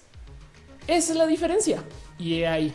Y con eso cierro el tema. Leo sus comentarios este, y espero haberles entretenido medianamente hoy.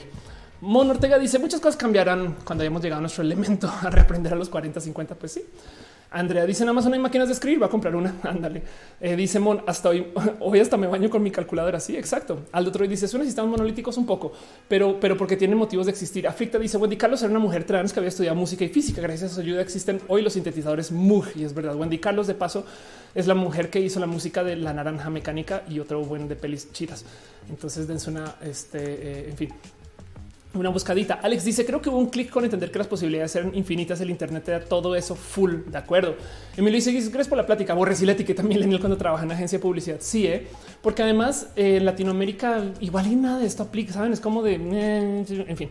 Eh, Víctor dice: Conozco un boomer. Ya te había leído, perdón, de la máquina de escribir. Y dice Sara eh, de noche. Sara Magali, tengo 43 años y me gusta la música nueva. Muchas gracias. Muchas gracias. Gracias por este compartir tus cosas chidas. Eh, perdón, Eri Frank dejó bits en Twitch. Muchas gracias por tu apoyo. De verdad, de verdad, verdad, verdad. Y veo que eh, It's Gucci, eh, gracias por tu follow en Mixer, pero F a Mixer, desafortunadamente. Eh, así las cosas. Kevin Torres dice: No era un turismo, era Gran Theft Auto. Perdón, si mucha gente no entiende la transfobia del juego. Sí, estoy tostada de la cabeza un poquito con eso, pero te entendí. Este Gran Turismo no necesario en su juego transfóbico porque no hay personajes. Güey, Mono Ortega dice: em, eh, chale, ya no hay libre expresión. ¿De qué hablas? Eh, Ángel dice escribir con máquina es una experiencia distinta, ya que hay que escribir sin cometer tantos errores. De paso, Mon, eh, la libre expresión nunca lo la, el que tengas libre expresión es que no te libera de eh, tener ninguna consecuencia de lo que digas. La, la, libre expresión lo que quiere decir es que el gobierno no te va a perseguir por lo que digas, no más. Pero si tú te paras enfrente a alguien e insultas a esa persona, no eres libre de consecuencias. Em, dice Maruchana, creo que el último Gran Turismo ya puedes poner a tu driver mujer. Ándale. Eh, este eh, dice Nazaret, la generación milenial más cool. Eh, ¿Por qué no eres mi maestra? Pues de cierto modo, yo creo que eh, vía este Twitter y Reddit, aquí estamos, no? A fin de cuentas, gracias por estar aquí más bien. Dice Marco, a veces dejas mi cabeza posmoderna bien quemada. Gracias. Em, dice eh, Ortega, era libre expresión de que me censuran. Ah, sí, te censuran la palabra calculadora. Eso es culpa mía que tengo un autocensurador que pone asteriscos en muchos lugares, pero es que soy fan de los asteriscos, es lo que pasa. Pero yo entiendo que eh, tu caldora, básicamente lo que quieres decir es calculadora. a Hotla dice me tienen silenciado. No, porque te puedo leer. Marco Montoya dice me gusta la cultura actual de intentar ser persona bonita con todos, pero no la falta de aceptación a la idea que a veces la cagamos y eso es ser humano. Sí, estoy de acuerdo con eso. Acerca de la cultura de la cancelación, hace falta un poco de procesos eh, este, de recuperarse, no procesos de, eh, de, reforma, procesos de reinserción social para la gente que ha sido cancelada. Pero vamos a hablar un poquito más de eso porque voy a hacer lo siguiente. Voy a pasar a nuestra próxima sección donde voy a levantar un poquito de noticias de cosas que pasaron la semana para platicar. Cierro con esto todo el tema. Llevo hablando eh, dos horas 35 minutos. Quítemosle 30 minutos, que fue todo ese tiempo antes del show, como negociando el que va a pasar con YouTube. Eh, y, dice, ay, Chuck Caldora suena peor por alguna razón. es verdad.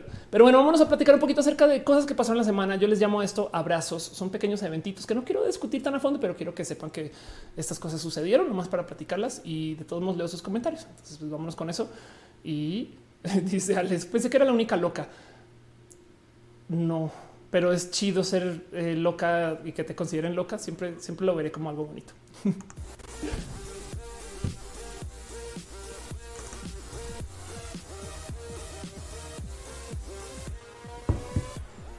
Bueno, Ortega dice escucharte me dan eh, ganas de aprender. Si mal no leí, gracias. Gracias, perdón. Este a Shotla dice esa Shotla. Gracias, perdón. Em, y dice Jennifer, este se está burlando de que eh, me autoalbure. Soy horrible para eso. Si vieran eh, hace nada en una gasolinera hice una, pero horrible. En fin, em, Dice eh, eh, Jesse, eh, evitamos las mayúsculas y es verdad. Gracias por, este, controlar eso. Y platicamos un poquito de cosas que pasaron esta semana. Yo le llamo de plano este, abrazos, son solamente eso. Em, podemos discutir un tema muy a fondo, leo sus comentarios de todos modos, pero pues quiero que sepan ustedes que estas cosas han pasado y quiero arrancar con lo siguiente. Em, ¿Cuántos años quieren sentir tener? ¿O qué tan raros o raras se sienten con el tema? ¿Son gamers? ¿Les gustan los videojuegos? Les quiero más compartir esta noticia. Estas noticias suelen ser muy escandalosas, pero les quiero compartir que el viernes una copia sellada de Super Mario Brothers se convirtió en el videojuego más vendido en una subasta con oferta ganadora de 114 mil dólares. Son dólares. El cartucho del 85, todavía su sellado plástico original, fue vendido en postor anónimo eh, de Heritage Auctions. Este y de hecho supera el último récord de 100 mil por un solo videojuego. ¿Por qué este, eh, eh, los videojuegos sellados en cartuchos son tan importantes hoy? Porque está pasando algo horrible con los contenidos, desafortunadamente, con todo y que amo el Internet con todo mi corazón y, soy usuario del Internet y vivo del Internet.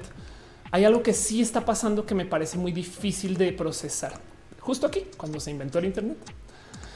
Y es que desafortunadamente, porque tenemos el Internet y tenemos la cultura de que hoy en día los videojuegos, los servicios web son servicios, no son productos. Entonces ya no tenemos acceso a las cosas que teníamos antes. Miren, si ustedes quisieran preservar la experiencia de jugar Warcraft por primera vez, no se puede. Necesitan un servidor de Warcraft, el cliente y la comunidad jugando además. Entonces ya no se puede. De hecho, hace que los videojuegos sean mucho más efímeros. Lo mismo con, bueno, ya tenemos una versión de Warcraft vainilla, quizás, pero saben que Overwatch, si queremos jugar el Overwatch con los primeros héroes, no se puede y no nos dan acceso a eso o los primeros Halo en línea. No, entonces muchas personas traen como este pánico de güey, en cualquier momento perdemos todo este contenido digital, que es verdad. Yo, por ejemplo, hoy yo no sé, no he checado si ese o que sucedió que me tumbaron mi video, el stream, capaz si, si me tumba mi canal, por ejemplo, esperemos que no, pero que por algún motivo me reportaron, no sé qué lo habla. Em, si, si eso sucede, entonces ahora resulta que yo pierdo 400 videos de roja. Me explico, pero están allá en YouTube y no es como que pueda ir así a las oficinas de Google. Hola, vengo por mi disco duro que tengo archivado en el cajón 42. No, güey, se pierde. O no sé si les ha pasado que tiene una canción favorita en Spotify y van y un día ya no está. De hecho, es bien complejo porque eso depende de los negocios que hagan. Eso depende de eh, el, quién tiene acceso a qué tipo de contenidos. Un día de repente Disney dice ya, bye, saca películas de Netflix y abre Disney Plus. Dice, güey, por consecuencia, entonces la cultura de la gente que juega videojuegos, este, que tiene memoria como en los videojuegos antes del mundo en línea, es que comenzaron a crear este como mercado de reventa de los videojuegos cerrados en cartucho. Porque este juego pasa, miren, pueden pasar 30 años y ese Mario Bros va a seguir siendo Mario Bros. Em, y esto entonces ha llevado a que con el pasar del tiempo cada vez hay menos copias disponibles, menos copias selladas, menos copias en este estado, saben? Y se han ido apreciando, lo cual entonces creó un mercado del tren del mame también, la neta. O sea, sí son caros, pero no son de 114 mil dólares, ¿saben? la verdad. Pero como sea, esto es gente que está tratando de preservar como si fuera un museo. Queremos guardar algo que ya no vamos a volver a tener, pero que todavía lo podemos volver a jugar. De hecho, este, a ver si alcanzo a. Perdón, ahí está ahí medio se alcanza a ver, pero eso, eso ahí, eso es un Super NES, eso es un Nintendo. De hecho, este que tengo aquí y ahí ya no se ve, pero eso es un Genesis, esa cosita negrita. Em, entonces, el formato físico se le tiene mucho cariño porque, como sea que, le, que, lo barajes, siempre y cuando no se conecta a, algo en línea para validar, lo vas a poder jugar porque siempre y cuando la consola funcione. Eso no tiene que ser el caso siempre. ¿eh? Por ejemplo, los CDs tienen una vida útil después de creo que son 30 o 40 años o no sé si más, que quizás llegando como los 70 años, el plástico se comienza a deshacer y adiós. Todos los CDs hechos en la existencia de sus colecciones se van a pelar. No es de hecho, los cartuchos de los videojuegos van a durar más tiempo. Entonces, por eso estas cosas eh, quería explicarles eso nomás para dejarles ahí claro. Por si no lo sabían, igual y por la nerdos ya seguramente tenían la más tenían todo este entendimiento puesto encima, pero em, como dejarles ahí el por qué alguien podría que quizás pagar 100 mil dólares por un Mario. Dice Ansgar, ya tiene más de 35 años. Este eh, el primer Mario Bros. Chuck dice los juegos para Game Boy utilizan baterías, por lo tanto tienen fecha de expiración.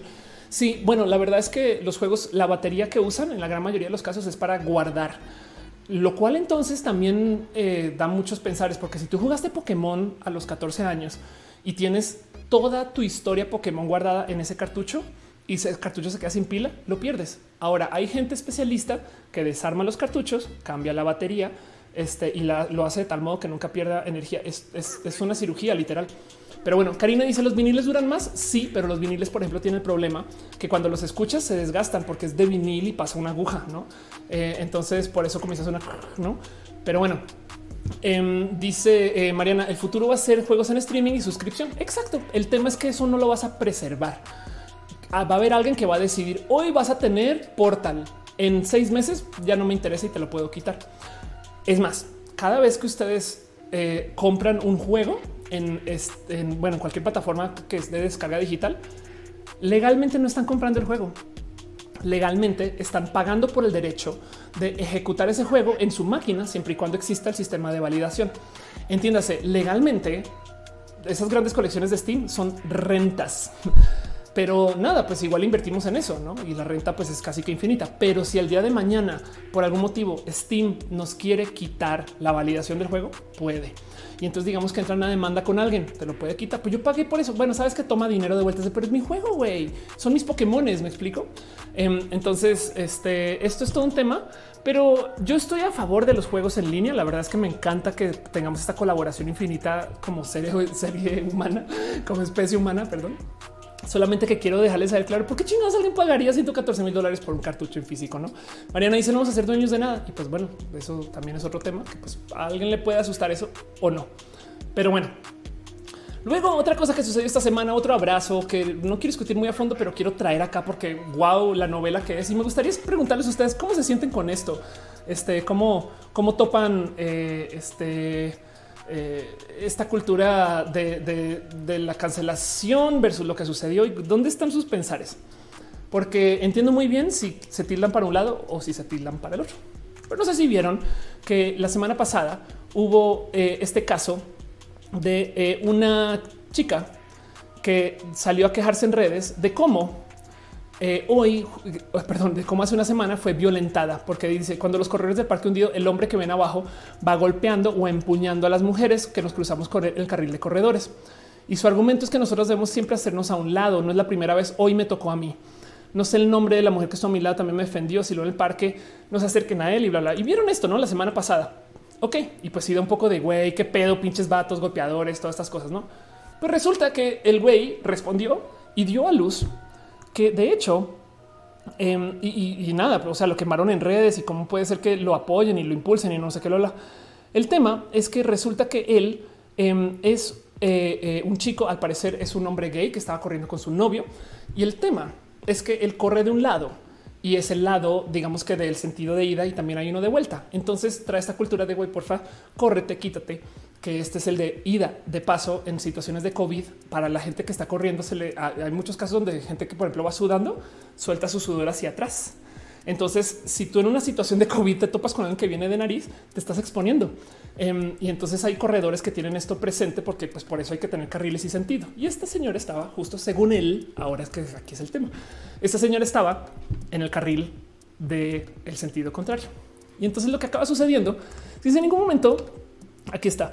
Rolando asegura que hace 18 años es corredor frecuente al parque hundido. Hace aproximadamente cuatro semanas yo por primera vez a Claudia, con quien tuve discusiones debido a que esta última corre en sentido contrario al resto de las personas. Provoca choques. O sea, ya se habían encontrado una vez. El corredor afirma que al intentar explicar la forma de evitar los choques, ella reaccionó con insultos homofóbicos. Aquí no hay lugar para maricas. Y no solo fueron insultos, porque al parecer vio a Rolando con su pareja, sino que encima la, la discusión, o sea, salió este video hoy de cómo el golpe fue más bien ella tratando de agarrar este, eh, eh, a Rolando para, para nada, pues para, o sea, vean, esto nomás. Por la derecha. este maricón. Entonces ahí está ella con no sé con quién, esto es ella. Este, y le dice, toma fotos a este maricón. Es un video de tres segundos, entonces es tan difícil juzgar con eso. Pero, derecha. pero claramente ella lo tiene a él ahí agarrado este eh, y le dice: Ya toma las fotos a este maricón. Toma las fotos este maricón. Y sale esto, no? Y entonces ahora sale este, sale este de pues es que a ver, fue linchado en redes por golpear supuestamente a una mujer que se ejercitaba.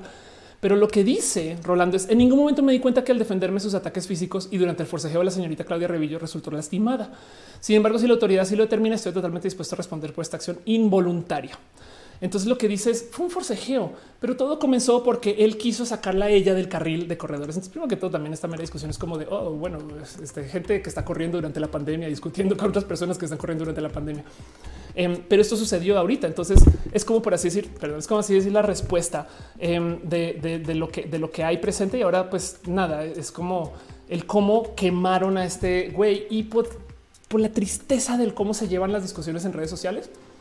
Entonces ahora hay gente diciendo, pues pinches feministas, las mujeres se quejan de todo y es de no, yo creo que hay que quejarse de las cosas, ¿saben? Pero del otro lado, ¿quién sabe exactamente qué pasó? Y la única prueba que tenemos es ese video de tres segundos que puede estar, pero, o sea, violentamente sacado de contexto, ¿saben?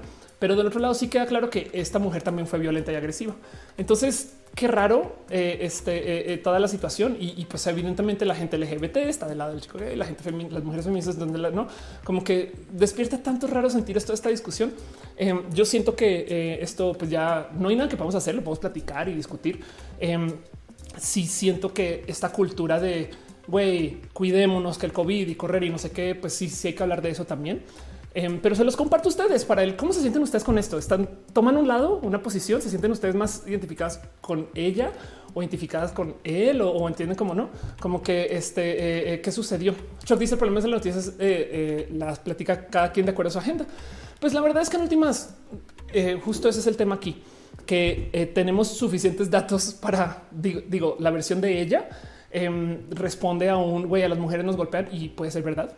Eh, pero la versión de él también es un güey. Yo iba por mi lado y, y quien quita que igual y fue muy agresivo en decirle ya quítate por favor, no? Entonces ella le respondió con violencia y homofobia. Entonces, este, eso está presente. Se los comparto a ustedes nomás para que sepan que esto sucedió. Eh, homosensual, como siempre, eh, levantó esta historia de los mejores modos posibles. Em, porque, eh, pues nada, literal, o sea, ¿cómo son de bonitos en homosensual? Las acusaciones del lado de ella, la respuesta, eh, la otra versión del lado de él eh, y luego literal hace una lista que son los hechos, no? Este, los hechos, más allá de los hechos, son nuestras partes, hechos incontrovertibles. Uno de los más relevantes es que el hecho que Rolando sí fue objeto de insultos homofóbicos, eso sí sucedió. El corredor del parque antiguo nunca estuvo prófugo, como aseguraron algunos medios y periodistas, porque luego se inventaron que era un golpeador, el golpeador del parque hundido y no sé qué, todo eso fue falso. Em, e, entre el periodo en que fue denunciado en redes y el tiempo que concedió entrevista a medios, él incluso se presentó ante el Ministerio Público y presentó una denuncia por discriminación contra Claudia y lo hizo también entre Conapred. O sea, él fue derechito a poner su denuncia de güey, me acaban de discriminar en el parque, no?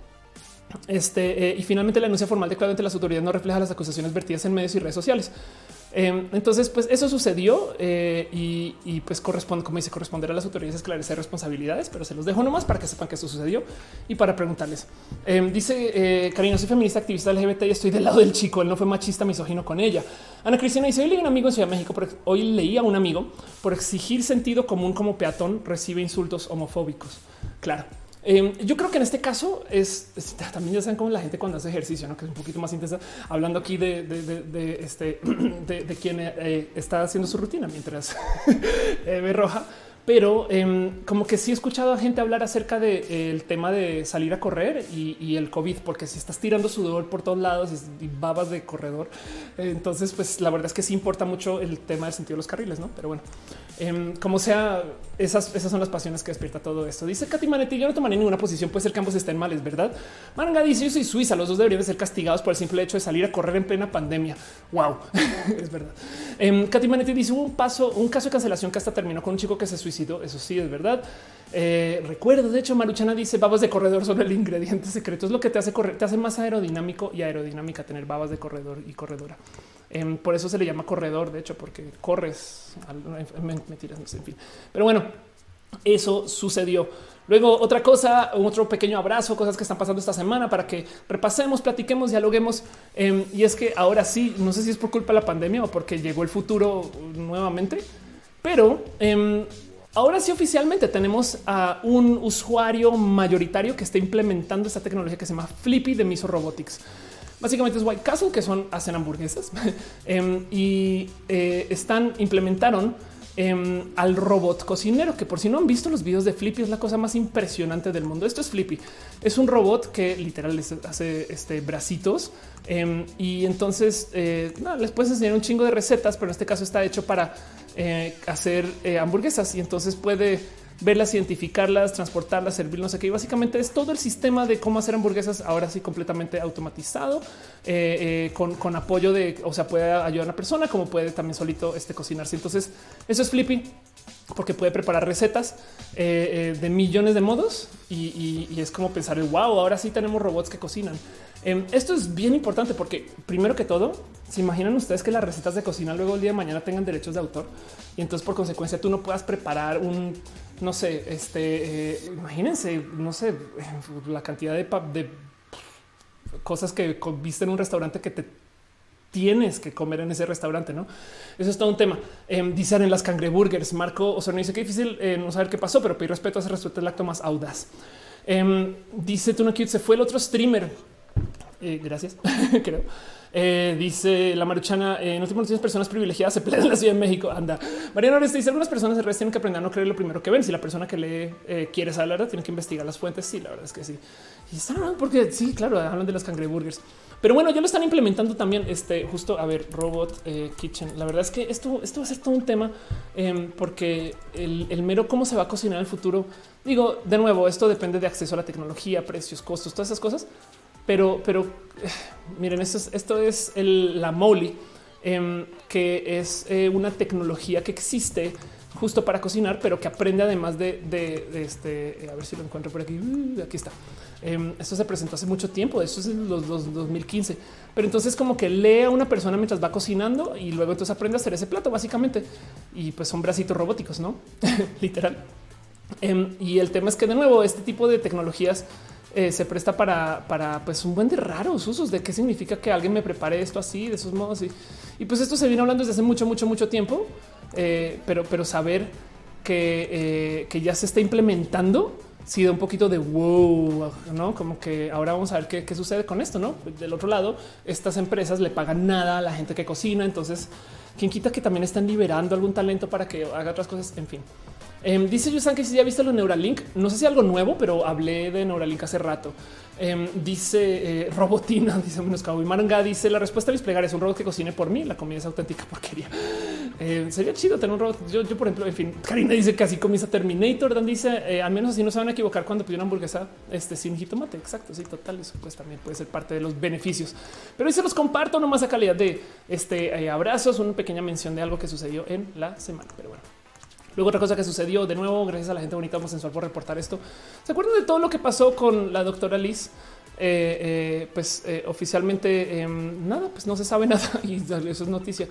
Eh, aquí está. La Fiscalía General del Estado de Morelos se apresuró a esbozar que la principal hipótesis apuntaba al suicidio de una mujer trans de 47 años.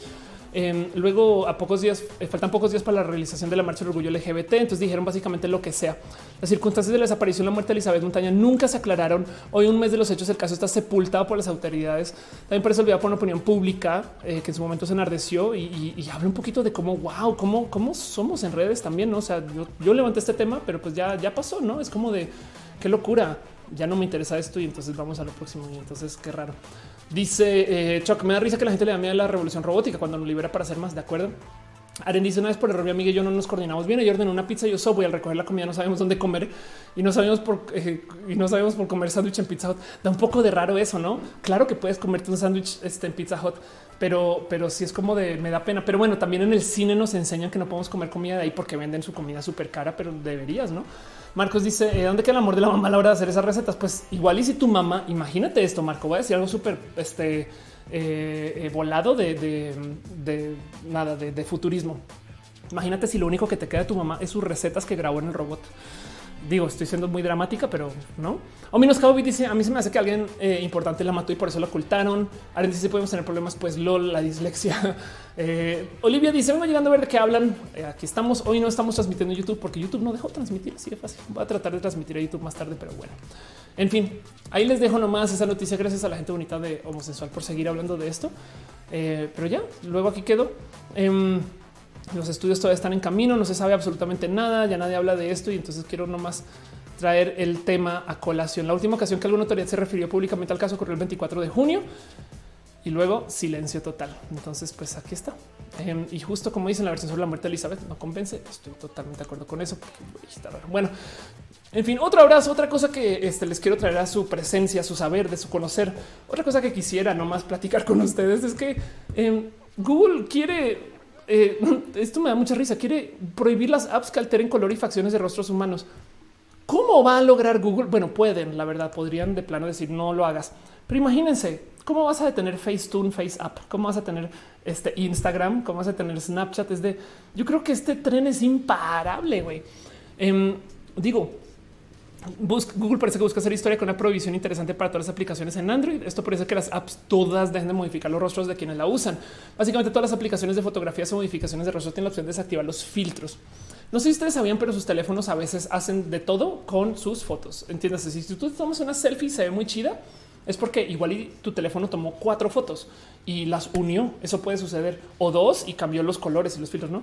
Este em, como que eh, hay que tener presente que eh, los teléfonos hacen muchas cosas por nosotros y nosotros y casi nunca nos dicen. De hecho, una de estas cosas raras acerca de, cómo es Apple y su cultura en general em, eh, es que Apple no nos dice bien qué es todo lo que hacen sus teléfonos a veces. No sé si sabían que el iPhone 11 nos lo vendieron como un teléfono que graba a video en 4K a 60 FPS. Eso es lo que nos dijeron. Eh, sí, claro, en, el anuncio tiene 4K, 60 marcos por segundo, 60 frames por segundo.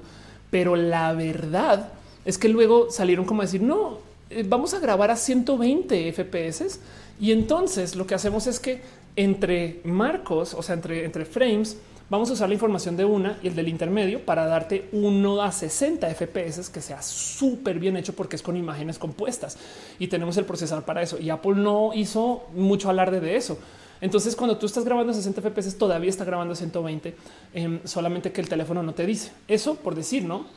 Esas cosas están ya puestas. O sea, eh, el, filtro de verificar de Apple también creo que está puesto y no lo puedes desactivar. Como que es, de güey, lo hace todo el mundo como así, como escondido. No eh, dice Pepe, ¿por qué no te puedo ver en YouTube? Porque reportaron mi canal en YouTube y entonces desafortunadamente no tengo yo el cómo transmitir a mi canal. Y nada, pues así hoy no hubo roja en YouTube. Fue muy triste de vivir, pero pues vamos a se siguió el show de todos modos, no?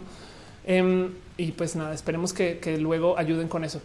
Em, pero como sea, eh, dice Marana, Google aplica filtros a las fotos del pixel previo. Te pregunta, pero lo hace. Su propuesta es un tanto incongruente. Anda, como las consolas que ya presumen del 8K. Exacto. Entonces, justo me parece bien raro que, ahora de repente digan, como dicen Fire, no un movimiento interesante. Básicamente, todas las aplicaciones de fotografías tienen la opción de desactivar los filtros, excepto Apple. Cuando alguien se toma una fotografía sin filtros, esta debería mostrar la cara del usuario tal como se ve en la vida real, cierto? Pues no es así. Em, y es verdad, eh, eh, como que es que del otro lado piensen en esto. Si la aplicación automáticamente embellece, la gente va a decir no mames, mis selfies se ven bien cool. Y como habla de ti, entonces puede que eso te venda el teléfono. No Romoreira dice tu, rostro se modifica desde el momento en que eliges qué lente usar. Claro. Eh, Julián dice por qué lo reportaron, porque hay gente que está en contra de la diversidad y, nada, llevaba 10 segundos transmitiendo y me reportaron el canal por ir en contra de la comunidad. Este, pero bueno, Em, dice Eduardo, no podré ver el recalentado mañana. Sí lo podrás ver si puedo subir videos a mi canal. Ahorita tengo que investigar eso. Eh, ¿Por qué lo reportaron? Porque nada, porque hay gente que ha estado reportando canales. Em, de hecho, justo hace nada me respondió alguien para decirme, para decirme lo siento, me pasó a mí también eh, y ya. Entonces, así las cosas. Pero bueno, acá seguimos de todos modos y yo quiero seguir platicando de las noticias y las cosas que sucedieron em, y, y platicar un poquito acerca de cómo, en fin, lo que va a pasar o lo que sucede esta semana. Luego la otra noticia, que esta no le llega a mucha gente como, como con mucha sorpresa, pero quiero dejar aquí un, un eh, quiero clavar una estaca. Vamos a ponernos esto bien. Quiero este, clavar una estaca acá y dejar un como recordatorio o, dejar algo en observado. Em, porque quiero em, declararle el final a TikTok. Voy a ser súper hereje, súper así boomer y decir pinche TikTok está la. No, quiero nomás recordarles eh, que este TikTok está en peligro.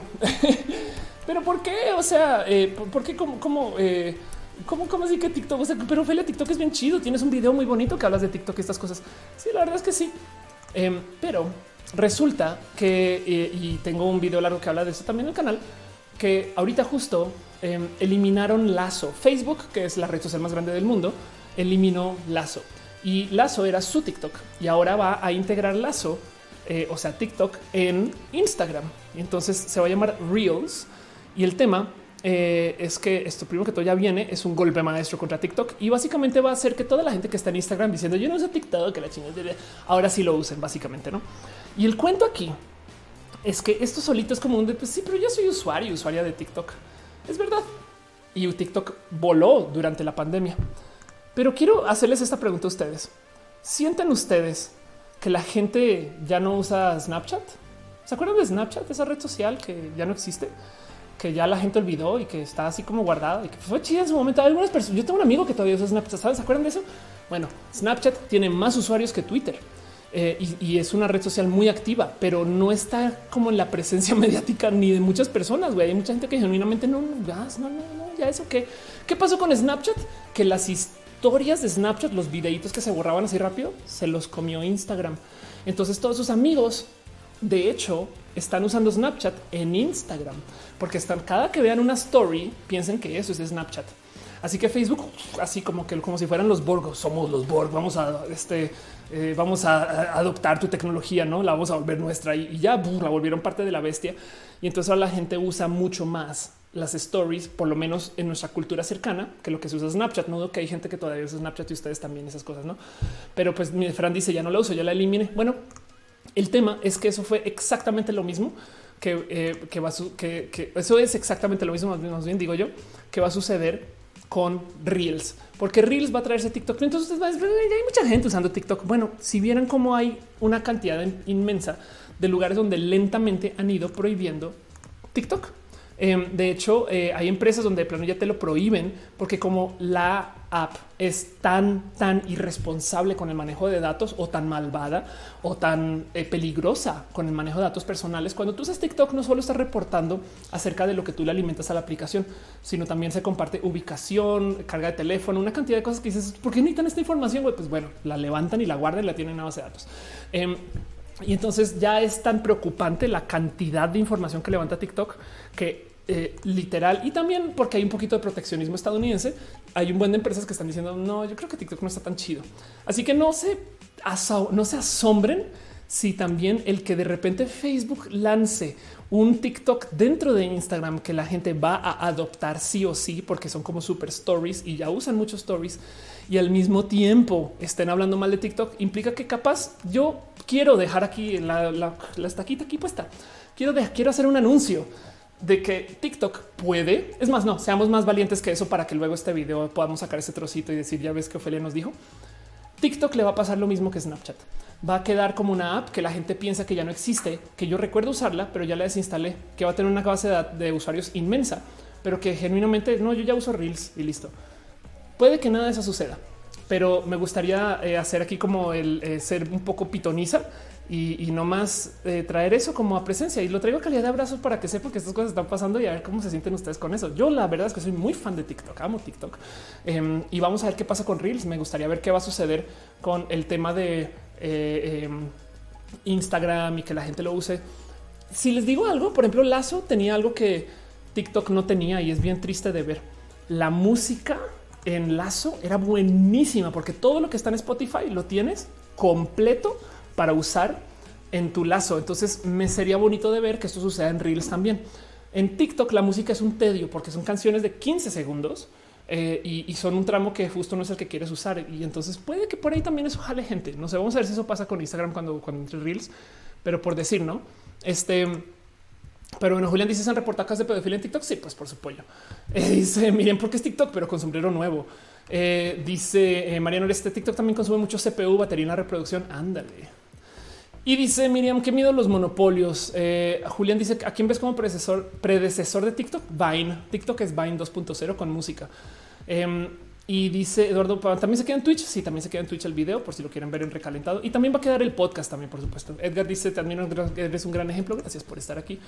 Gracias por ser parte de eso. Pero bueno, en eso eh, y llevando ya eh, tres horas de transmisión, quitémosle media hora mientras negociaba todo lo de YouTube. Cierro con eso todo lo que tengo para traerles eh, pequeño repaso semanal, hablar de la gente millennial, eh, platicar un poquito acerca de para dónde nos va a llevar la vida en el futuro y entender de nuevo, nomás lo voy a volver a repetir. Quería que este show se tratara un poquito de cómo realmente las diferencias entre generaciones no son tan marcadas cuando el, el verdadero diferenciador es que llegó el Internet para aplanar nuestra cultura, ¿no? Y el Internet llegó porque a nuestros abuelos les llegó la bomba nuclear. en últimas, este sí, sí son cambios generacionales, solamente que las generaciones no siento que sean tan granulares, sino son como movimientos mucho más este, amplios, no como que yo veo millennials y Z pensando de un modo muy similar y X y boomers pensando de otro modo muy similar. Pero la verdadera diferencia es que tenemos aquí el Internet llegando. Entonces quería traérselos a ustedes a ver cómo sienten y cómo se sienten con eso. Este y voy a quedarme aquí para leer preguntas y platicar con ustedes. Em, y, luego, nada, pues para darnos un poquito de cariño y amor. Y entonces va a pasar la cortinilla de todos modos, pero sepan que eso es gracias por ser parte de esto. Llevamos al aire tres horas, seis minutos y platicamos un poquito. Leo todas sus preguntas, todo lo que me quieran dejar. Y si no, también nos vamos a ver en redes.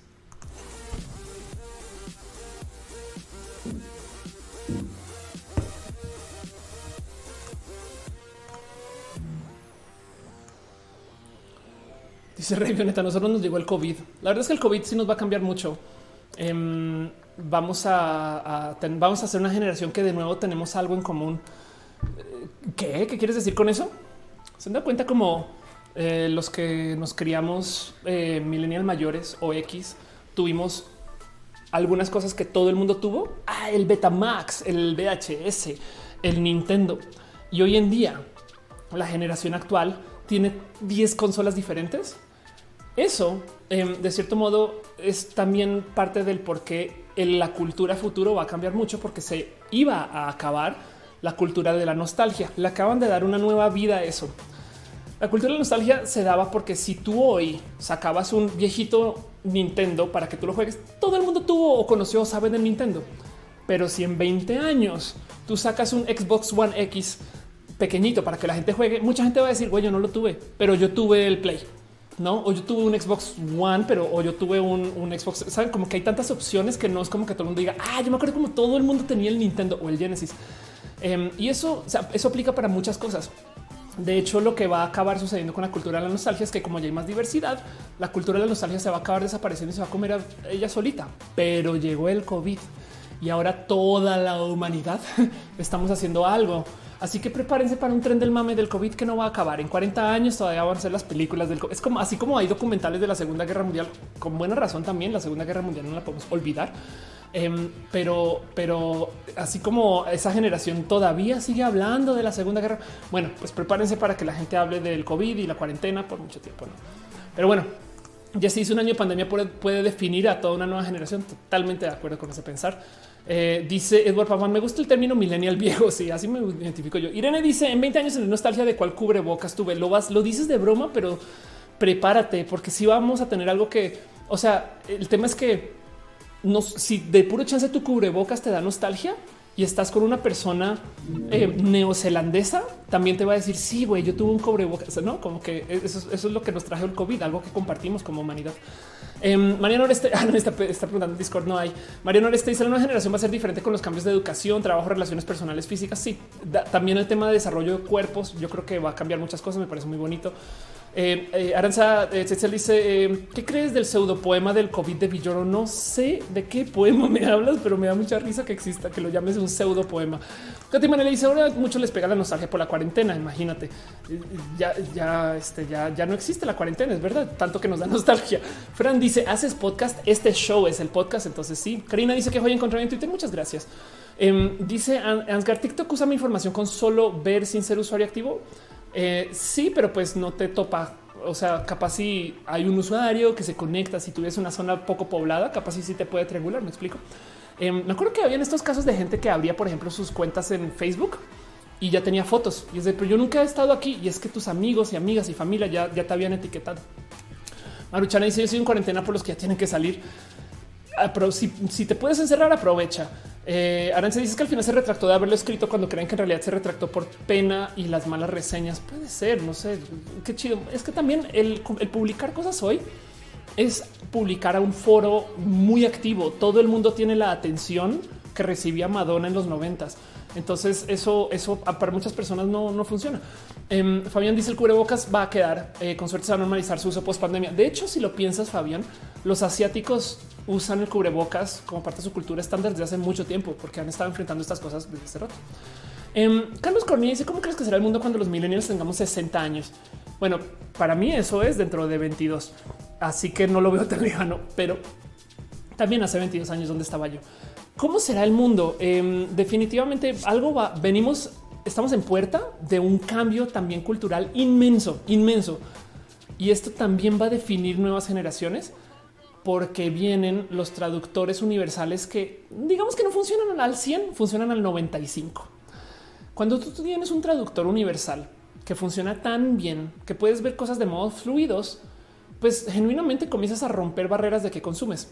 Yo últimamente he recibido a muchos seguidores en mi cuenta de Twitter que cuando me escriben, me escriben en inglés y voy y miro y no hablan español. Es que le están dando traducir tweet a todas las mamás que publico. Y entonces me queda el wow. Claro, pueden leer mi cuenta de Twitter, así esté medianamente mal traducida en muchas ocasiones, porque más el traductor que usa Twitter es pésimo. Ahora súmale que tenemos la tecnología de los deepfakes, de reemplazar tu rostro por el de alguien más. Imagínate si sumamos la tecnología del traductor inmediato con la tecnología de la síntesis de voz, con la tecnología del deepfake, tú podrías a este video decirle traducir al alemán y verías mi rostro con mi boca decir las mismas palabras, pero en alemán. Y eso despierta muchas dudas. Pero eso quiere decir que entonces el día de mañana mucha más gente va a ver a Yuya porque no tienen que aprender español para ver a Yuya. Y eso quiere decir que todo el mundo que produzca contenidos va a competir contra todo el mundo. Alguien haciendo videos en Arabia Saudita puede ser más grande que cualquier persona en Estados Unidos, sin importar, me explico.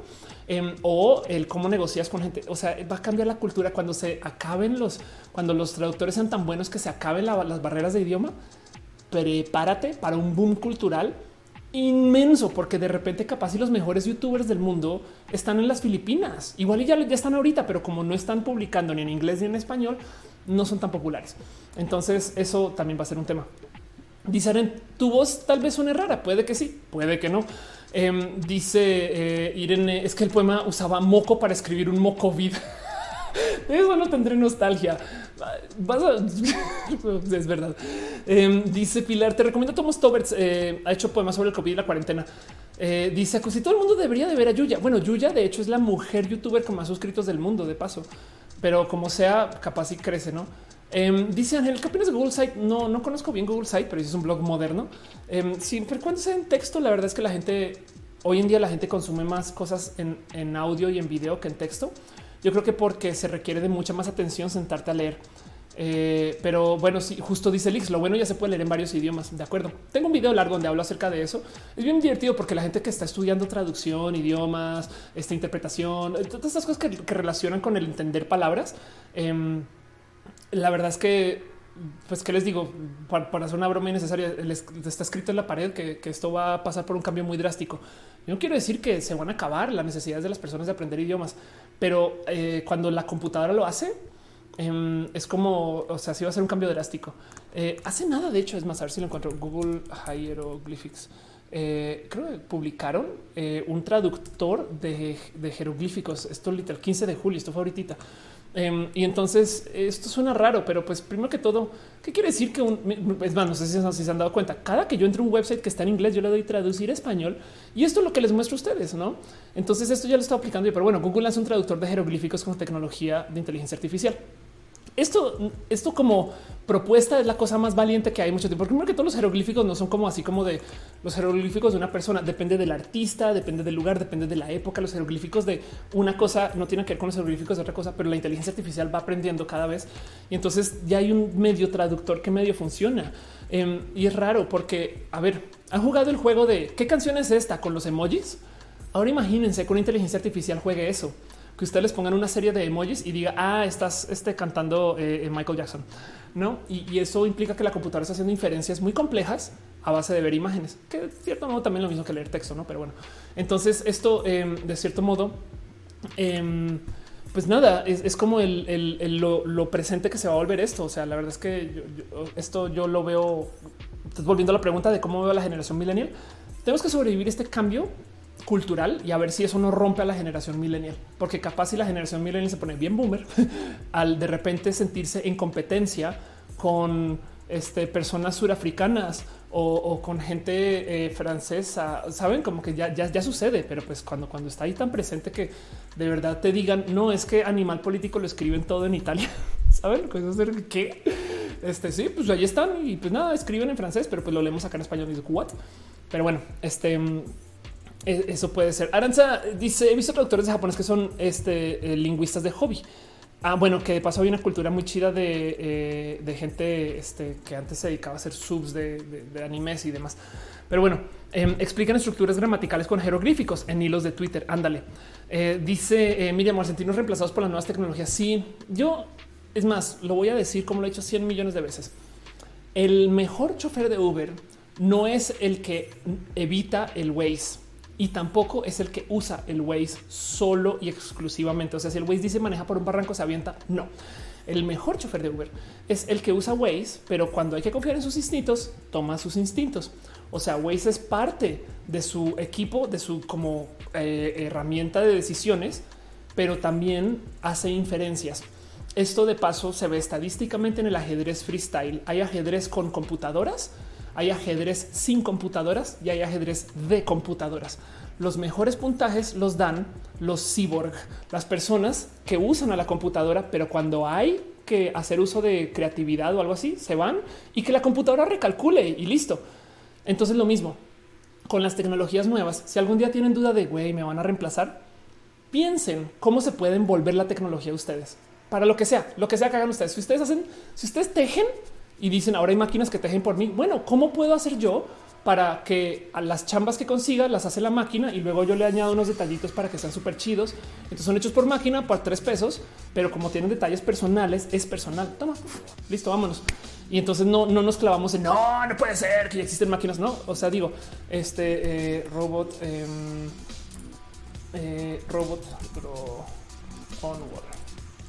Este aquí está. Esto es, un viejo video, pero pues de todos modos, para que entiendan, no sé, esto, es un robot que dibuja en las paredes, no? Entonces piensen ustedes cuántos eh, eh, murales, cuántos menús de restaurante, eh, cuántas, no sé, cuántas cosas que ahí tienen, las plumitas. Este y pues lo pueden dejar ustedes allá que, que haga sus, sus labores desde, desde su, teléfono, no? Em, que esto es el trabajo de artistas, me explico pero pues ahí tienen a su robotito que va dibujando, ¿no? Entonces, pues esto, esto, estas cosas ya existen. Entonces, si ustedes pueden volverse parte de la tecnología, entonces ya dicen, pero se panica el cliente, ya me secuestró. Eh, dice el Lix, pero si están clonando las lechugas los chinos. Em, dice Ashley, ¿qué opinas de The Arrival?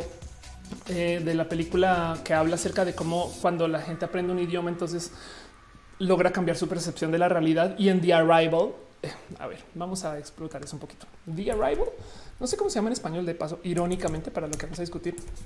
Es una película de ciencia ficción muy bonita que se llama La Llegada, eh, que cuenta del cómo llegan unos aliens que con quien no nos podemos comunicar. Entonces les voy a decir algo acerca del idioma. El idioma existe no solo porque existen las palabras y las letras, sino porque tenemos contexto. Una cosa es aprender a jugar cartas y otra cosa es jugar cartas. Si yo me siento con ustedes y les explico las reglas del póker, tienen que ser personas muy enfocadas para luego aplicarlas como dicen las reglas. Y aún así se los prometo que los mejores jugadores de póker o las mejores jugadores de póker todavía juegan con un buen de inferencia "Mm, vamos a poner esto que no necesariamente está con las reglas, pero vamos a moverle, no? Y- y digo mejores como de casa. Me imagino que a nivel torneo tienes que adherirte a las reglas, no? Pero bueno, el caso. Entonces hay mucho del idioma que tú entiendes porque lo entiendes. Cuando tú comienzas a jugar cartas, no es sino hasta que comienzas a jugar que aprendes. Ah, es que eso es esa regla. Ah, es que eso es lo que significa. Entonces en el idioma también hay mucho de esto. Hay una cantidad ridícula de reglas que existen porque existen y las seguimos replicando. Em, y entonces el tema con eh, Arrival es que nos cuentan eh, que llegan estos aliens y el problema es que si bien hacen los dibujos es bien difícil de entender porque nos hace falta el contexto. Y el problema es que a veces para entender el contexto tienes que tener vivencias, experiencias de vida. Para entender el miedo tienes que haberte asustado alguna vez para entenderlo. ¿Me explico? Em, y hay gente que lo investiga desde el bueno, voy a ver cómo me asusto para poder entender de qué están hablando. Eh, ese tipo de cosas. Hay gente que realmente trae estos pensares. Y entonces, si aprender a hablar implica cambiar el cómo piensas, en The Arrival hacen una propuesta súper bonita donde dicen tan pueden cambiar el cómo piensas al aprender un idioma, un idioma que irónicamente es circular. Entonces podemos cambiar el cómo procesamos la realidad, que me parece una, o sea, desde la ciencia ficción muy bonito. Tan cambia el cómo procesas la realidad que al aprender el idioma también cambias el cómo procesas el pasar del tiempo. Y entonces eso es el, el- el especial de la película. Lo que te dices, llega el momento donde el tiempo ya no hace sentido, pero ya que el tiempo no hace sentido, ahora entiendo el idioma. Me parece una peli muy bonita de paso por eso. Este eh, espectacular. De, de paso, la llegada dice Karina, gracias. O sea, dice vamos a unificar los idiomas. El segundo, el siguiente paso natural va a ser crear una torre al cielo. Al revés, yo creo que vamos a tener idiomas súper locales y las computadoras van a unificarlo por nosotras o nosotros. Entiéndase, tú vas a hablar con tus amigos en lo que sea que te hayas inventado, pero eso ya es suficiente para que la computadora diga, ah, quiere decir eso. Un poquito como cuando los niños chiquitos comienzan a hablar con palabras muy internas, digo chiquitos, como a veces gemelos, por ejemplo, o que crecen juntos y, y entonces los adultos no entienden de qué están hablando, pero entre los niños sí se entienden. Si hay una computadora intermedia que te dice, es que lo que está diciendo es que tiene hambre, eh, así, no más bien lo que vamos a tener son muchos idiomas. Em, dice eh, Ana, qué bueno que tenemos que externar la pandemia. Es algo difícil. ¿De qué hablamos? Eh, dice algo Roger. Este em, eh, o menos dice una parte de la generación, pero siempre hay otros que se adaptan a oír a los jóvenes. Claro, sí, total. Dice Dan, eso también es un discurso postmodernista según la psicología social. Qué chido. Creo que soy posmo. Ángel Michael Boria dice: Creo que el traductor será más un diccionario dentro de 100 años. Puede ser. Em, y dice Licosignio simulando mientras veo roja. ¿Cómo sabes que roja no es simulado? ¿Cómo sabes que esto es en vivo? Te dejo esa pregunta, pero bueno, vamos a ver qué más había por ahí. A ver qué, qué está diciendo Roger. Eh, de paso, dice Vivescape serán cuánticas. Puede ser. Este, eso es verdad. Eh, pero bueno, Lix dice eh, peor hay un problema entre culturas. Algunas veces nos aceptan. Eso es verdad. Eh, Luis García dice lee la pedagogía del oprimido de, de Pablo Freire. Tus teorías de pensamiento sobre el oprimido y el opresor son correctas. Qué chido de saber que alguien formal habló de eso. Yo aquí que soy una inventada, pero me gusta porque fingir antes que fungir. Fake it till you make it. Ángel eh, Boria dice puede ser que en futuro no tengamos la necesidad de un traductor fijo y lo usaremos como diccionario. Puede ser. Eh, y dice Luis, entendí completamente lo de The Arrival cuando la realidad son distintas en dos idiomas como enfer enfermerse en español, en inglés. Sí, de acuerdo. Ándale. Muy chido, muy chido. Arrival es una propuesta espectacular. Si quieren investigar más, esto cada que hablo de idiomas tiene que salir a luz, no hay de otra. Eh, este, si quieren investigar más, aunque tienen que tener un pequeño entendimiento de Star Trek, eh, búsquense un episodio de Star Trek que se llama Darmok. Eh, Darmok es un episodio eh, que sucede, eh, episodio se, se, publicó en 1991, imagínense eso. Eh, pero yo sé que he hablado de esto a no pero igual lo voy a volver a contar. Y el cuento es que se topan en Star Trek con un eh, personaje que habla con las palabras correctas, pero no tiene el contexto. Y es espectacular, es de las propuestas, o sea, en cuanto al entendimiento del lenguaje me parece tan bonito de vivir y de ver.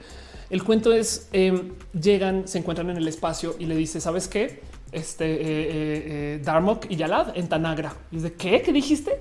Bueno, Darmok parece un nombre y Yalad parece un nombre, pero Tanagra, ¿qué pasó en Tanagra?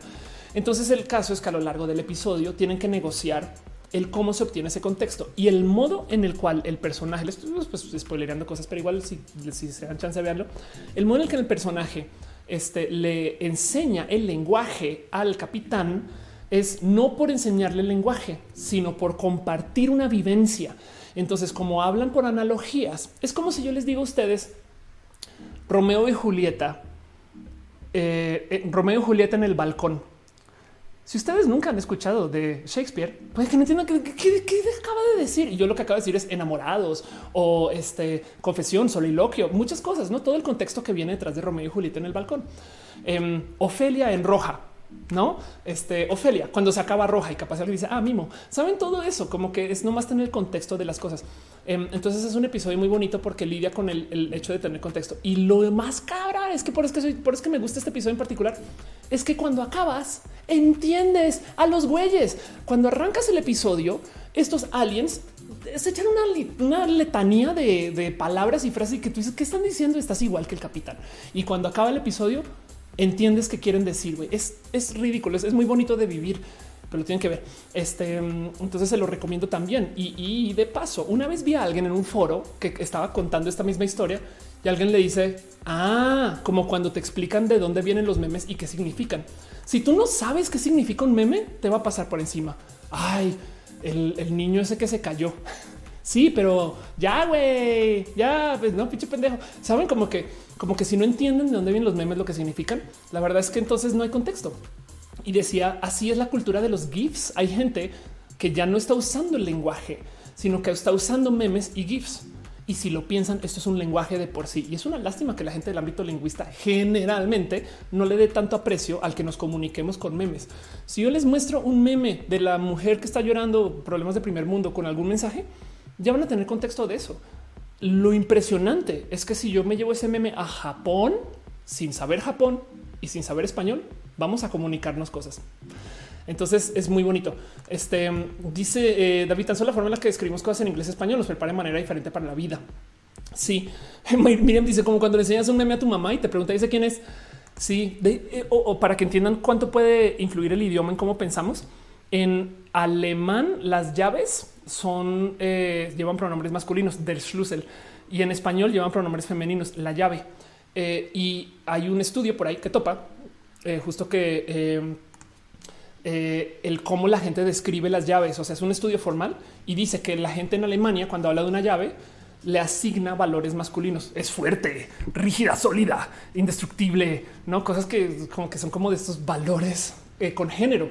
Y cuando las, eh, las, personas en, los países que hablan, que hablan español hablan de la llave, van a decir cosas como eh, brilla, eh, eh, no como para escribirla, van a, usar cosas que son más como tildados, no hacia la fuerza, sino como hacia lo, lo sensible, a lo no como cosas que podrían ser como desde el género, desde lo que es estereotípicamente considerado de la mujer. Es bien impresionante y solamente es porque se dice la llave y no el llave. Pero bueno, em, en fin, dice Mariano Este, hay juegos de adivinar el título de la película con emojis. Ándale. Bruno Díaz quien no está salvando Ciudad Gótica, dice eso también está interesante. Dice Sam, eh, acabo de llegar, hoy es lunes, hoy es lunes, si quieres que sea lunes. Eh, Jesse, te, pasas, gracias por estar acá. Pero luego dice, voy a comenzar a hablar así con puras referencias de Drag Race. Te lo súper prometo que si te topas con gente que ha visto Drag Race, te vas a poder comunicar. Em, David Noob dice, tan solo la forma en la que escribimos cosas en inglés en español. Exacto. Y dice eh, Javier, pero escribir o leer por la cantidad de caracteres, como hablar, eh, Fabián dice, como hablar con cualquier persona yucateca, es otro idioma por su propio contexto. Sí, de acuerdo. Y, literal es otro idioma si están hablando no en maya, no. Em, Eduardo Paván dice, como decir F, F, exacto, cuando no, F. ¿Qué quiere decir F si no tienes contexto? No. Un buggy dice es lunes, es lunes si quieren que sea lunes. Ángel eh, Boria dice es como en inglés y en español muchas palabras tienen géneros distintos o otros. De acuerdo. Eh, dice menos cowboys es lunes, ya no importa el tiempo. Exacto. Bueno, más a sumarme dos segundos porque voy a ir cerrando. Perdón, Bonioni se suscribió y dice te extraño, eh, te extrañé el pasado lunes. Saludos, gracias por estar acá. Fue hace una hora tu suscripción y hasta ahora te la celebro, pero pues mira, gracias. Piñas para ti, de verdad. Triprex también dejó unos beats, de verdad, muchas gracias. Voy a ir cerrando el show. Em, creo que eh, eh, ha sido suficiente transmisión por hoy. Llevamos tres horas 28 minutos y, con esto, gracias por acompañarme, gracias por estar acá. No se pudo transmitir a YouTube. Voy a tratar de recuperar esa transmisión de un modo u otro. Voy a subir esto como un editado. Ya saben cómo es, pero es una lástima que nada no se pudo hacer y a ver qué hacemos para que en el futuro no suceda así. Pero bueno, Dan dice todo es contextual. Exacto. Quiero también darle un agradecimiento especial a la gente chida que me está apoyando desde el Facebook. Gracias eh, Ángel, justo por dejar tu amor. Manuel Leiva, Dice, me estoy mimiendo. ya, ya, no te preocupes. Eh, Raciel Dante también dejó stars. Muchas gracias. Marcos Saucedo también dejó stars. Gracias de verdad por apoyar y demás. Lix dice, claro que son acentos diferentes entre culturas. Aren dice un stream de 12 horas. Hay que ir al baño en algún momento, entonces podría ser de menos de 12 horas. Lo apreciaría. Pero bueno, eh, Ansgar García ¿qué opinas del cierre de cines? Quedémonos en casa o vivamos de modo seguros. Y el cine, yo creo que hay algo que hablar. Yo, la neta, yo creo que si algunas películas las publican, en modo digital sería un hit, no sé, en fin, pero bueno, en fin, ojalá y, superemos esto pronto, pero por ahorita la verdad es que si abrir los cines implica que más gente se va a enfermar, no me parece tan chido, pero bueno. Reina dice la hipótesis de Sapphire World, exacto. Es, como si me leyeras la mente, pero bueno. Dice Choc, nos falta un roja daily. Anda. Marco dice: terminé de trabajar en 3 horas y 27 minutos. Qué chido, qué bien. Lisbela dice te interesa por YouTube y olvidé que estaba en Twitter. Qué horror. La verdad es que sí, más bien este YouTube no quiso. Hoy vamos a ver cómo soluciono eso. Estoy un poquito preocupada porque genuinamente no sé qué hacer, dado que mi canal ya no tiene el cómo transmitir. en fin, Felipe Meneses dice en francés el coche se dice la voiture. No me extraña que los Renault sean tan delicados y femeninos. Ándale. Wow. Felipe Meneses, Meneses, qué chido verte aquí. Gracias.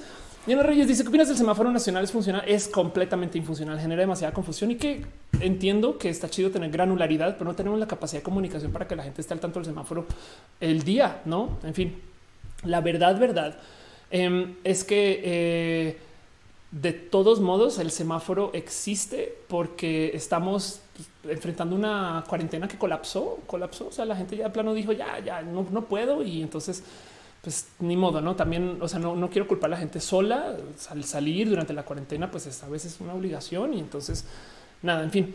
Em, dice la primera vez que te escucho después de tanto tiempo leerte. Muchas gracias de leerme. ¿Dónde me lees? ah, bueno, en Twitter, claro. Sam dice hay montones de películas que seguro no han visto. Quédense en casa. Es verdad. Isabel dice qué pasó en YouTube. Me reportaron. Al parecer es algo que está pasando mucho.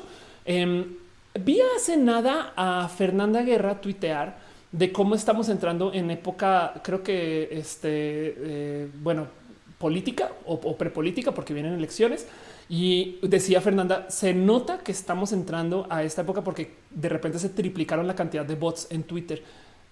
Puede ser parte de eso, no? Pero como sea, de todos modos, este show a mí no me detienen. Entonces, muchas gracias por estar acá, gracias por acompañar, gracias por ser parte de esto.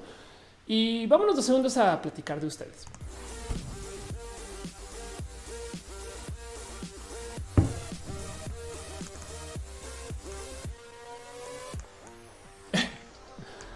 Dice de 93 bots baneadores. Sí. ¿Saben por qué existen estos? O sea, por qué tumban videos? Desafortunadamente esto ahora también es ley en México. Pero el tema es que existe una ley que es tan vieja que se llama la ley de derechos de autor del milenio digital. Y de hecho se escribió en el 96. Y entonces, según la ley de derechos de autor del milenio digital, el Digital Millennium Copyright Act, si tú estás transmitiendo algo, publicando algo que puede que tenga derechos de autor y llega una persona y dice, hey, tumba eso, que puede que tenga derechos de autor. Entonces YouTube prefiere tumbarlo y luego solucionarlo. Cuando no se hacían streams, pues vale gorro. Es de pues si tumbas el video, ah, ya, ya lo arreglaste, listo. Hoy en día que vivimos en esta economía de la información así, eso obviamente hace mucho daño porque es el show. Es de güey, me acabas de tumbar mi show, güey, no se acabó. Pero eh, yo tengo un proceso para ir a decirle a YouTube, no, eso que tumbaste, pues no es. entonces ahora tengo que ir y llenar eso para decirles, güey, me lo quitaron injustamente em, y voy a proceder por ahí. Pero como sea, ahorita, por ejemplo, justo para entrar al, eh, TEMEC, México acaba de legislar eso también, que se puedan tumbar contenidos por amenaza o abuso de temas de derechos de autor. Eso es bien preocupante porque el gobierno mexicano lo cacharon una vez haciendo uso de estas herramientas de tumbar contenidos para ejecutar real censura. Entonces da mucho miedo que ahora, si esto es ley mexicana, no solo te puedan censurar, sino que te puedan así apretar las tuercas con la ley de derechos de autor para hacerte más daño injustamente, siempre y cuando eh, tú estés publicando cosas que no les gusta. Y mucha gente se asustó con eso. Vayan a la página de Salvemos Internet y lean de todo esto. Pero desafortunadamente esto ya se votó, ya existe, ya así vamos a funcionar. Em, y como sea, por eso eh, cuando los trolls se organizan es muy fácil tumbar contenido porque están abusando de la ley de derechos de autor para tumbar contenidos, ¿no? Y eso me pasó y no es la primera vez que sucede, pero yo por eso transmito a varios lugares. Estamos en vivo en twitch.tv diagonal of course, gracias a gente de Twitch, en facebook.com diagonal of course, con quien de paso estuve hablando hace muy poquito eh, para solucionar también temas justo de, nada de esto, de protección a las, a las, diversidades.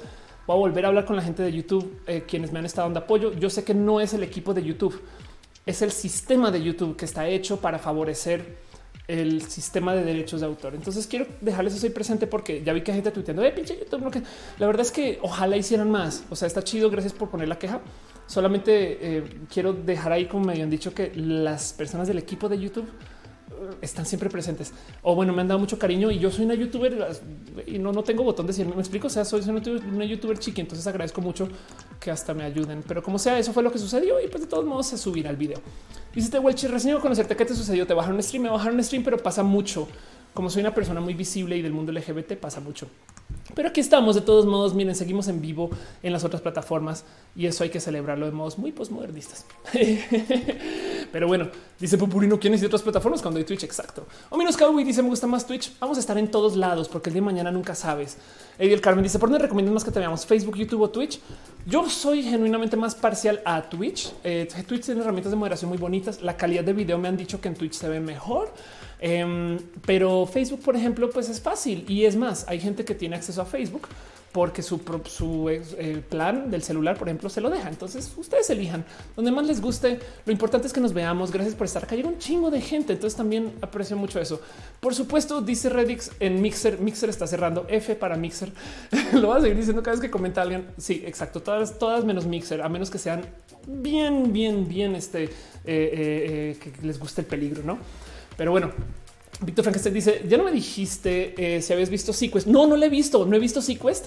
Estoy loquísima porque me encanta la propuesta de Sequest. Parte del motivo por, el cual me gusta Star Trek es porque eh, soy muy fan de las negociaciones entre submarinos. Soy fan de las pelis de submarinos y descubrí que existe Sequest. Para mí fue wow. Entonces este, la tengo en lista para ver prontamente. Pero bueno, en fin, em, dice este em, Mariana, habría que desbordar el algoritmo de YouTube. Sí, miren, si les sobra tiempo cuando vean mis videos, denle like, que eso siempre ayuda para que YouTube vea que mi canal es, saben, no pasa nada. De resto, la verdad es que en últimas con que estemos acá está chido. Y yo ahorita voy a ver cómo estrabo eso. No se preocupen que caminos hay y, y cómo está la gente del equipo de YouTube de México, hay con quien hablar. Jessy dice, me dice que en Twitch una vez eh, que te dan el partner no te permiten hacer multistream, por lo menos ya no las nuevas cuentas, las que tienen años no tienen ese problema. Si los nuevos acuerdos de partner eh, no permiten hacer multistream, eso no quita. De paso, lo que quieren, eh, Jesse, no es que, a ver, es que quieren que no uses una plataforma para promocionar. Entiéndase, lo que no quieren es hacerte partner para que luego tú transmitas en YouTube y luego vayas a hacer un canal en Twitch para decirle a la gente vengan a verme en YouTube mejor dicho, lo que les llega al corazón es que tú los uses para promocionar otra red social si tus contenidos no son de esa red social. Sabes como que también hay, que entender exactamente qué es lo que eh, busca la red, que, que, tus contenidos vivan ahí, pero no está de menos que puedes transmitir un día en Twitch o en YouTube, eso ¿no? como que también. Em, y si es verdad que los contenidos, los, acuerdos cambiaron.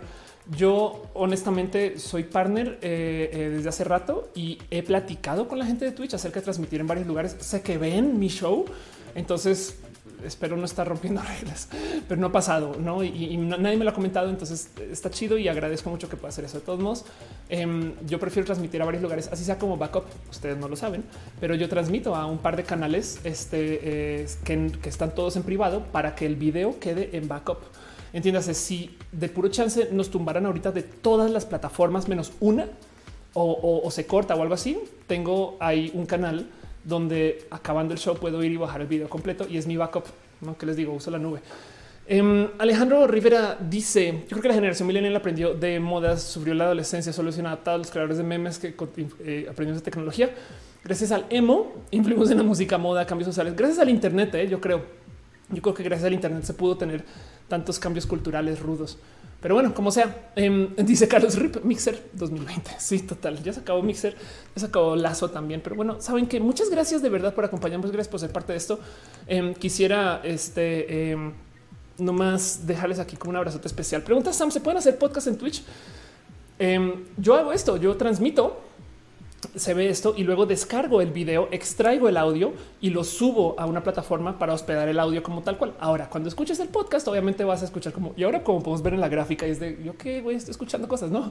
Obviamente, la gente que escucha roja mi corazón. Gracias por estar escuchando este show, em, pero no es lo mismo, no? Pero sí, claro que puedes. En fin, dice Carlos, como eh, eres muy maquiavélica. Este tengo muchos años haciendo esto, entonces más bien es lo que pasa. Pero bueno, gente bonita, gracias por estar acá, gracias por ser parte de esto. Desafortunadamente no puedo leer todos sus nombres chido porque, porque, la, porque sobre todo Facebook no lo permite, pero quiero darle un agradecimiento súper, súper, súper especial a la gente que me apoya en todos los espacios que se presta para apoyar. Comenzando por la gente que está suscrita en el Patreon. ¿Qué es el Patreon? Patreon es un lugar donde pueden apoyar a sus artistas independientes. Yo tengo una página de Patreon em, donde eh, se pueden suscribir y justo el tema aquí es que este dinero es independiente de plataformas. Entonces, eh, si algún día tenemos que cambiar y no sé qué, ese dinero sigue llegando y lo aprecio mucho. Em, no es necesario todo el contenido que yo subo es esto es de verdad que son abrazos financieros. Yo tomo ese dinero y lo reinvierto en que las cámaras, que se vea chido, eh, en estar. Me explico que el Internet esté bien, todo eso. O sea, la compu, todas estas cosas vienen de sus donativos. En Roja, si ven los primeros episodios, eh, he hecho de modos muy precarios a comparación de la joya que soy, gracias a que ustedes me han apoyado un chingo. Pero bueno, eso es Patreon. Gracias por uh, eh, apoyar y unirse desde el Patreon. Y de paso, justo En eso le quiero dar un abrazo a Arturo Alea, Ana Navarro, analógicamente Aflicta, Ignis 13, Francisco Godínez y Trini. Eh, vi que se suscribieron dos personas más y prometo que el próximo show, este es más, vamos, vamos a buscar a ver si todos nos podemos solucionar esto rapidín eh, para ver quién más se suscribió ahorita al Patreon para no más leer sus nombres y, y gracias por ser parte de esto de verdad. Em, y pues bueno, también a la gente chida que está suscrita desde el YouTube, que pobrecitos eh, hoy no pudieron recibir contenido de YouTube y entonces en eso me disculpo profundamente. La, la verdad es que eh, prometo que el contenido lo subo a este a YouTube de todos modos, pero no va a ser en vivo porque no pude, no, no me dejaron los trolls ni modo. Pero bueno, un abrazo a Javier Tavia y a Choc Cuevas, quienes se suscribieron al Patreon también. Muchas gracias de por ser parte de esto. También un apoyo eh, eh, súper especial eh, lo que me dejan ustedes. Pero bueno, también mucho corazoncito, mucho amor para Jenny Ramírez, Jesús Dionisio, Ana Velasco, Gibran López Nahuatl, Nahuatl, no, Gibran López Nahuat, a Lu, a Mike Lugo, a Dash Rockman, a Ale Galván, a Lucio Delira, a Jerry Lima, Vicky Núñez Páez, a Perruno H, Cat Girl, Jesse, Jesse lo máximo, a José Cortés, a la mejor pastela de la mejor cocoa, a Mar Valentino, o sea, pastel de cocoa, a Mar Valentina, Sam Silva Flores, Marisol Rodríguez, Dali Herrera, Brenda Sanz, Yolanda Suárez, Osmar Morina, Laura Lilige, Alejandro R. Luis Maclachi, Simón Ulises Sánchez, Tontín, a Pablo Muñoz, Andrea VT, Lemos el Lud, Carlos Como, House of Science, Brenda Pérez Lindo, Luis Gutiérrez, Tigresa Letal, Dani Maldonado, Aranza Tzeitzel, Mariana Rom, Galvez, Oscar, Fernando Cañón, Moglicán, Fabián Ramos, Aflicta, Jairon Frey, Mechan Haas, Arturo Ale, Edgar Rigo Tatoso, Leonardo Tejeda. Gracias por apoyar desde el YouTube, aunque no estuvimos hoy en YouTube, pero bueno, gracias por ser parte de esto. Eh, Rica Chica dice gracias por el show, gracias por estar acá de verdad. Eh, Feloga dice bueno, este es mi primer roja en vida. gracias por estar acá, qué chido.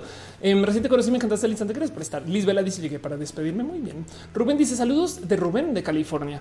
Un abrazo californioso. Celobatón eh, dice mándame saludos y me diste follow en Mixer F. Gracias, un abrazo. Eh, dice Lico Signo, oigan, hipocondríacos del chat, ¿cómo lo han pasado en esta cuarentena? De Welche dice, ¿consideras que el aprendizaje sobre Big Data y el real uso de nuestra información en las redes es fundamental? Para transformarlas, no sé si para transformar la sociedad, pero, pero te va a dar mucha chamba en el futuro. Sí, no lo dudes. De, Anel dice menos odio y más ofe. Gracias por estar. Dave, Malto dice eh, saludos desde Puebla. Eduardo Permac dice me encantó el tema de hoy. Gracias por estar aquí. De verdad. También gracias eh, que sabían que también se pueden suscribir en Facebook. Entonces un abrazo a DC, Morga, quien deja sus amorcitos y cariños este, desde el Facebook y también la gente que está suscrita en el Twitch. Eri Frank Pacachambo Niunia. Bon Watt 67, Imray 16, Semacornio, Polaris GG, Glam Farben, Premios Lindo, Garnachita, Lalo Herrera, Tía Letal, Joe Sauros, menos Cowboy, Musicarina, Hígado de Pato y por supuesto Caro. Y ahorita que se suscribieron, eh, también Boniunia re renovó su suscripción de Sora Daisuke, este eh, renovó su suscripción. Muchas gracias de verdad, Fausto Ceturino, Hígado de Pato y Bon Wad eh, también. entonces, gracias por apoyar y ser parte de esto desde los subs. Y pues, por supuesto que también mucho amor y mucho cariño a ustedes por dejar sus amores vía los cheers o los bits. Es el que está en Twitch, ahí que tiene como forma como un poligonito. Con eso dejan amorcito a modo de abrazo financiero a Arancha Seisel, a Triprex 7, a Eri Frank, eh, este, eh, que dejaste un buen cariño. Gracias a Arancha, a Paula Reyes 13, eh, Artur Mexi, a Higa de Pato, Eri Frank, este, Jesse. Eh, Merigali, gracias, la neta, neta, neta, Veraún, también Garnachita, este, está suscrita, dice, perdón, me, notificó como suscrita.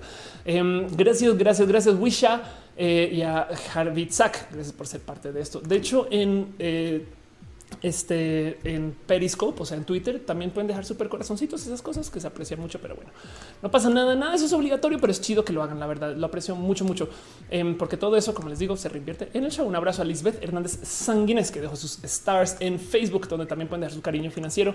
Eh, Ángel Boria, eh, P. Manuel Leiva, que se están mimiendo, a Raciel Dante, Marcos Aucedo, eh, un abrazo a P. Manuel Leiva, ya te había leído, perdón, a Rosana Moral, Roxana Morales em, eh, y a Ángel Boria, aquí estás, aquí estás, aquí estás. Y a toda la gente que le dio share. De paso, también un abrazo súper, súper especial a la gente que este, comentó y dejó su amor desde Facebook. Facebook desafortunadamente no me da eh, este. Eh, la lista de gente que se conectó, pero un abrazo a Olivia Santiago, a Michelle Boria, este, un abrazo a Mariana Oreste, un abrazo a, a Q, que siempre estás acá, a Eduardo Paván, eh, un abrazo a Salud Felipe Pastrana por ahí, Carlos Como, Cat Handal, un abrazo a Víctor Frankenstein, a Ro Moreira, a Alejandro Rivera Cebadúa eh, y a Cusi, ya te había dado, Dave Mato, eh, Jess, por supuesto, gracias a Pati Pichardo, que siempre es tan bonito verte, Giovanni Medina, gracias por ser parte de esto y por supuesto a toda la gente chida que se conecta desde el Twitch.